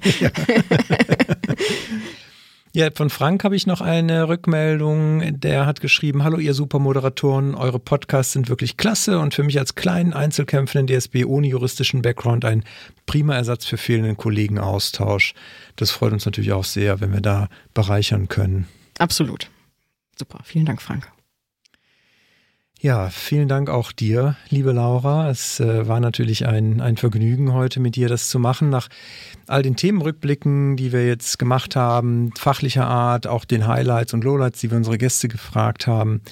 Was ist dir denn dir persönlich in Erinnerung geblieben? Wo guckst du besonders positiv vielleicht auf dieses Jahr zurück? Ja, vor zwei Wochen hätte ich vielleicht noch anders geantwortet, aber heute muss ich ganz ehrlich sagen, ist es der heutige Tag es war also natürlich auch die heutige Aufnahme, gar keine Frage, aber auch in der Vorbereitungszeit. Ich war absolut geflasht, welche Gäste überhaupt zugesagt haben. Aufgrund natürlich des Zeitpunktes heute. Ja, aber ich denke, zwischen den Jahren hat so der eine oder andere vielleicht eher andere Themen auf der Liste. Aber äh, ich fand's unglaublich, was das für eine Erfahrung war, mit der geballten Datenschutzkompetenz zu sprechen und auch die Vorbereitung hat sehr viel Freude gemacht. Danke an der Stelle an dich persönlich. Und äh, ja, ich freue mich auf jeden Fall schon aufs nächste Jahr. Sehr schön. Ja, vielen, vielen Dank für, äh, für die Rückmeldung auch. Und ich kann das natürlich nur erwidern. Und wir haben es äh, nicht vorher abgesprochen, aber es war schon, es war schon eine äh, zwar sehr anstrengende, aber doch auch äh, sehr schöne Aufnahme heute. Auch die Vorbereitung, genau wie du es gesagt hast, ist äh, unglaublich. Ähm, mir fehlen die Worte. Vielleicht, um aber äh, auch noch einen anderen Aspekt mit einzubringen, das ist natürlich ähm, auch ein Thema, was, was ich durchaus sehr positiv wahrnehme von diesem Jahr, ist halt, dass wir mit unserer Tätigkeit und Engagement im Bitkom äh, weitergekommen sind. Wir haben jetzt das Transfer Impact Assessment Tool dort fertig bekommen, was auch nochmal ein Kraftakt war und äh, natürlich auch mit ganz vielen zusammen passiert ist, aber letztendlich halt auch was Schönes ist, auf das ich zurückblicke. Und von daher insgesamt finde ich doch ein sehr positives Jahr, auch wenn nicht alle unsere Gäste das heute so gesehen haben. Für mich persönlich äh, auf jeden Fall eins und natürlich neben dem, dass wir heute den Jahresabschluss hier nochmal zusammen machen durften, Laura, nachdem wir ja, hatte ich ja eingangs schon gesagt, auch den Start machen konnten und so ein, finde ich ganz rund, das Jahr für sich, äh, für mich sich anfühlt auch natürlich nochmal einen ganz großen Dank an, an das gesamte Team, weil wir sind ja hier durch das Podcast-Team einerseits, aber die MigoSense besteht ja noch aus ein paar anderen Abteilungen. Auch das hat mich gefreut, sehr diese Entwicklung, die wir dieses Jahr genommen haben. Ähm, das Team, wie sich es entwickelt hat, gewachsen ist, ist ganz großartig. Genau, und vielleicht auch die zu nennen, die vielleicht nicht direkt am Podcast arbeiten, uns aber immer wieder den Rücken stärken. Auch insbesondere heute, man muss ja schon zugeben, wir waren ein bisschen nervös. ein kleines bisschen. Genau, aber da auf jeden Fall auch ein Riesendank an der Stelle. Ja, und äh, der Dank geht natürlich auch an Sie und euch, liebe Zuhörer, Zuhörerinnen, weil natürlich das Ganze hier macht nur Spaß und ähm, hält uns natürlich auch dran, dass wir halt wissen, es gibt Menschen, die das hören, die das vielleicht auch gerne hören und äh, uns auch Feedback geben, aber vor allen Dingen halt auch wirklich regelmäßig dabei sind. Das äh, freut uns sehr und dafür und für das offene Ohr, für auch äh, dann hier unsere manchmal sehr lustigen Ausfälle. vielen, vielen Dank. Und wer jetzt vielleicht sich thematisch bei unserem Jahresrückblick noch nicht wiedergefunden hat, der vielleicht einmal irgendwas hatte, der oder die noch irgendwas hatte, was ihn besonders bewegt hat in seiner Datenschutzwelt, der ist gerne eingeladen, das auch auf unserer Folgenseite nochmal zu kommentieren und zu hinterlassen. Den Link finden Sie in den Show Notes zur Folgenseite, können Sie gerne kommentieren oder aber auch gerne in den Social Media Kanälen, da wo Sie uns folgen, finden Sie sicherlich früher oder später auch einen Post zu der Folge und von daher auch gerne da nochmal als Kommentar, sofern wir das äh, sehen und äh, mitbekommen, werden wir natürlich auch da gerne nochmal drauf reagieren. Damit? Ja. Ja. ja, vielleicht noch, äh, vielleicht noch einen Hinweis auch. Wie gesagt, ich glaube, es gibt nicht so viele große Datenschutz-Jahresrückblick-Shows, Late-Night-Shows. also gerne weiterempfehlen, die Folge oder den Podcast. Wie gesagt, glaube, vielleicht für den einen oder anderen nochmal ganz, ganz gut. Damit wünschen wir allen einen guten Start ins neue Jahr. Bleiben Sie uns gewogen. Wir hören uns auch in 2023 hoffentlich wieder.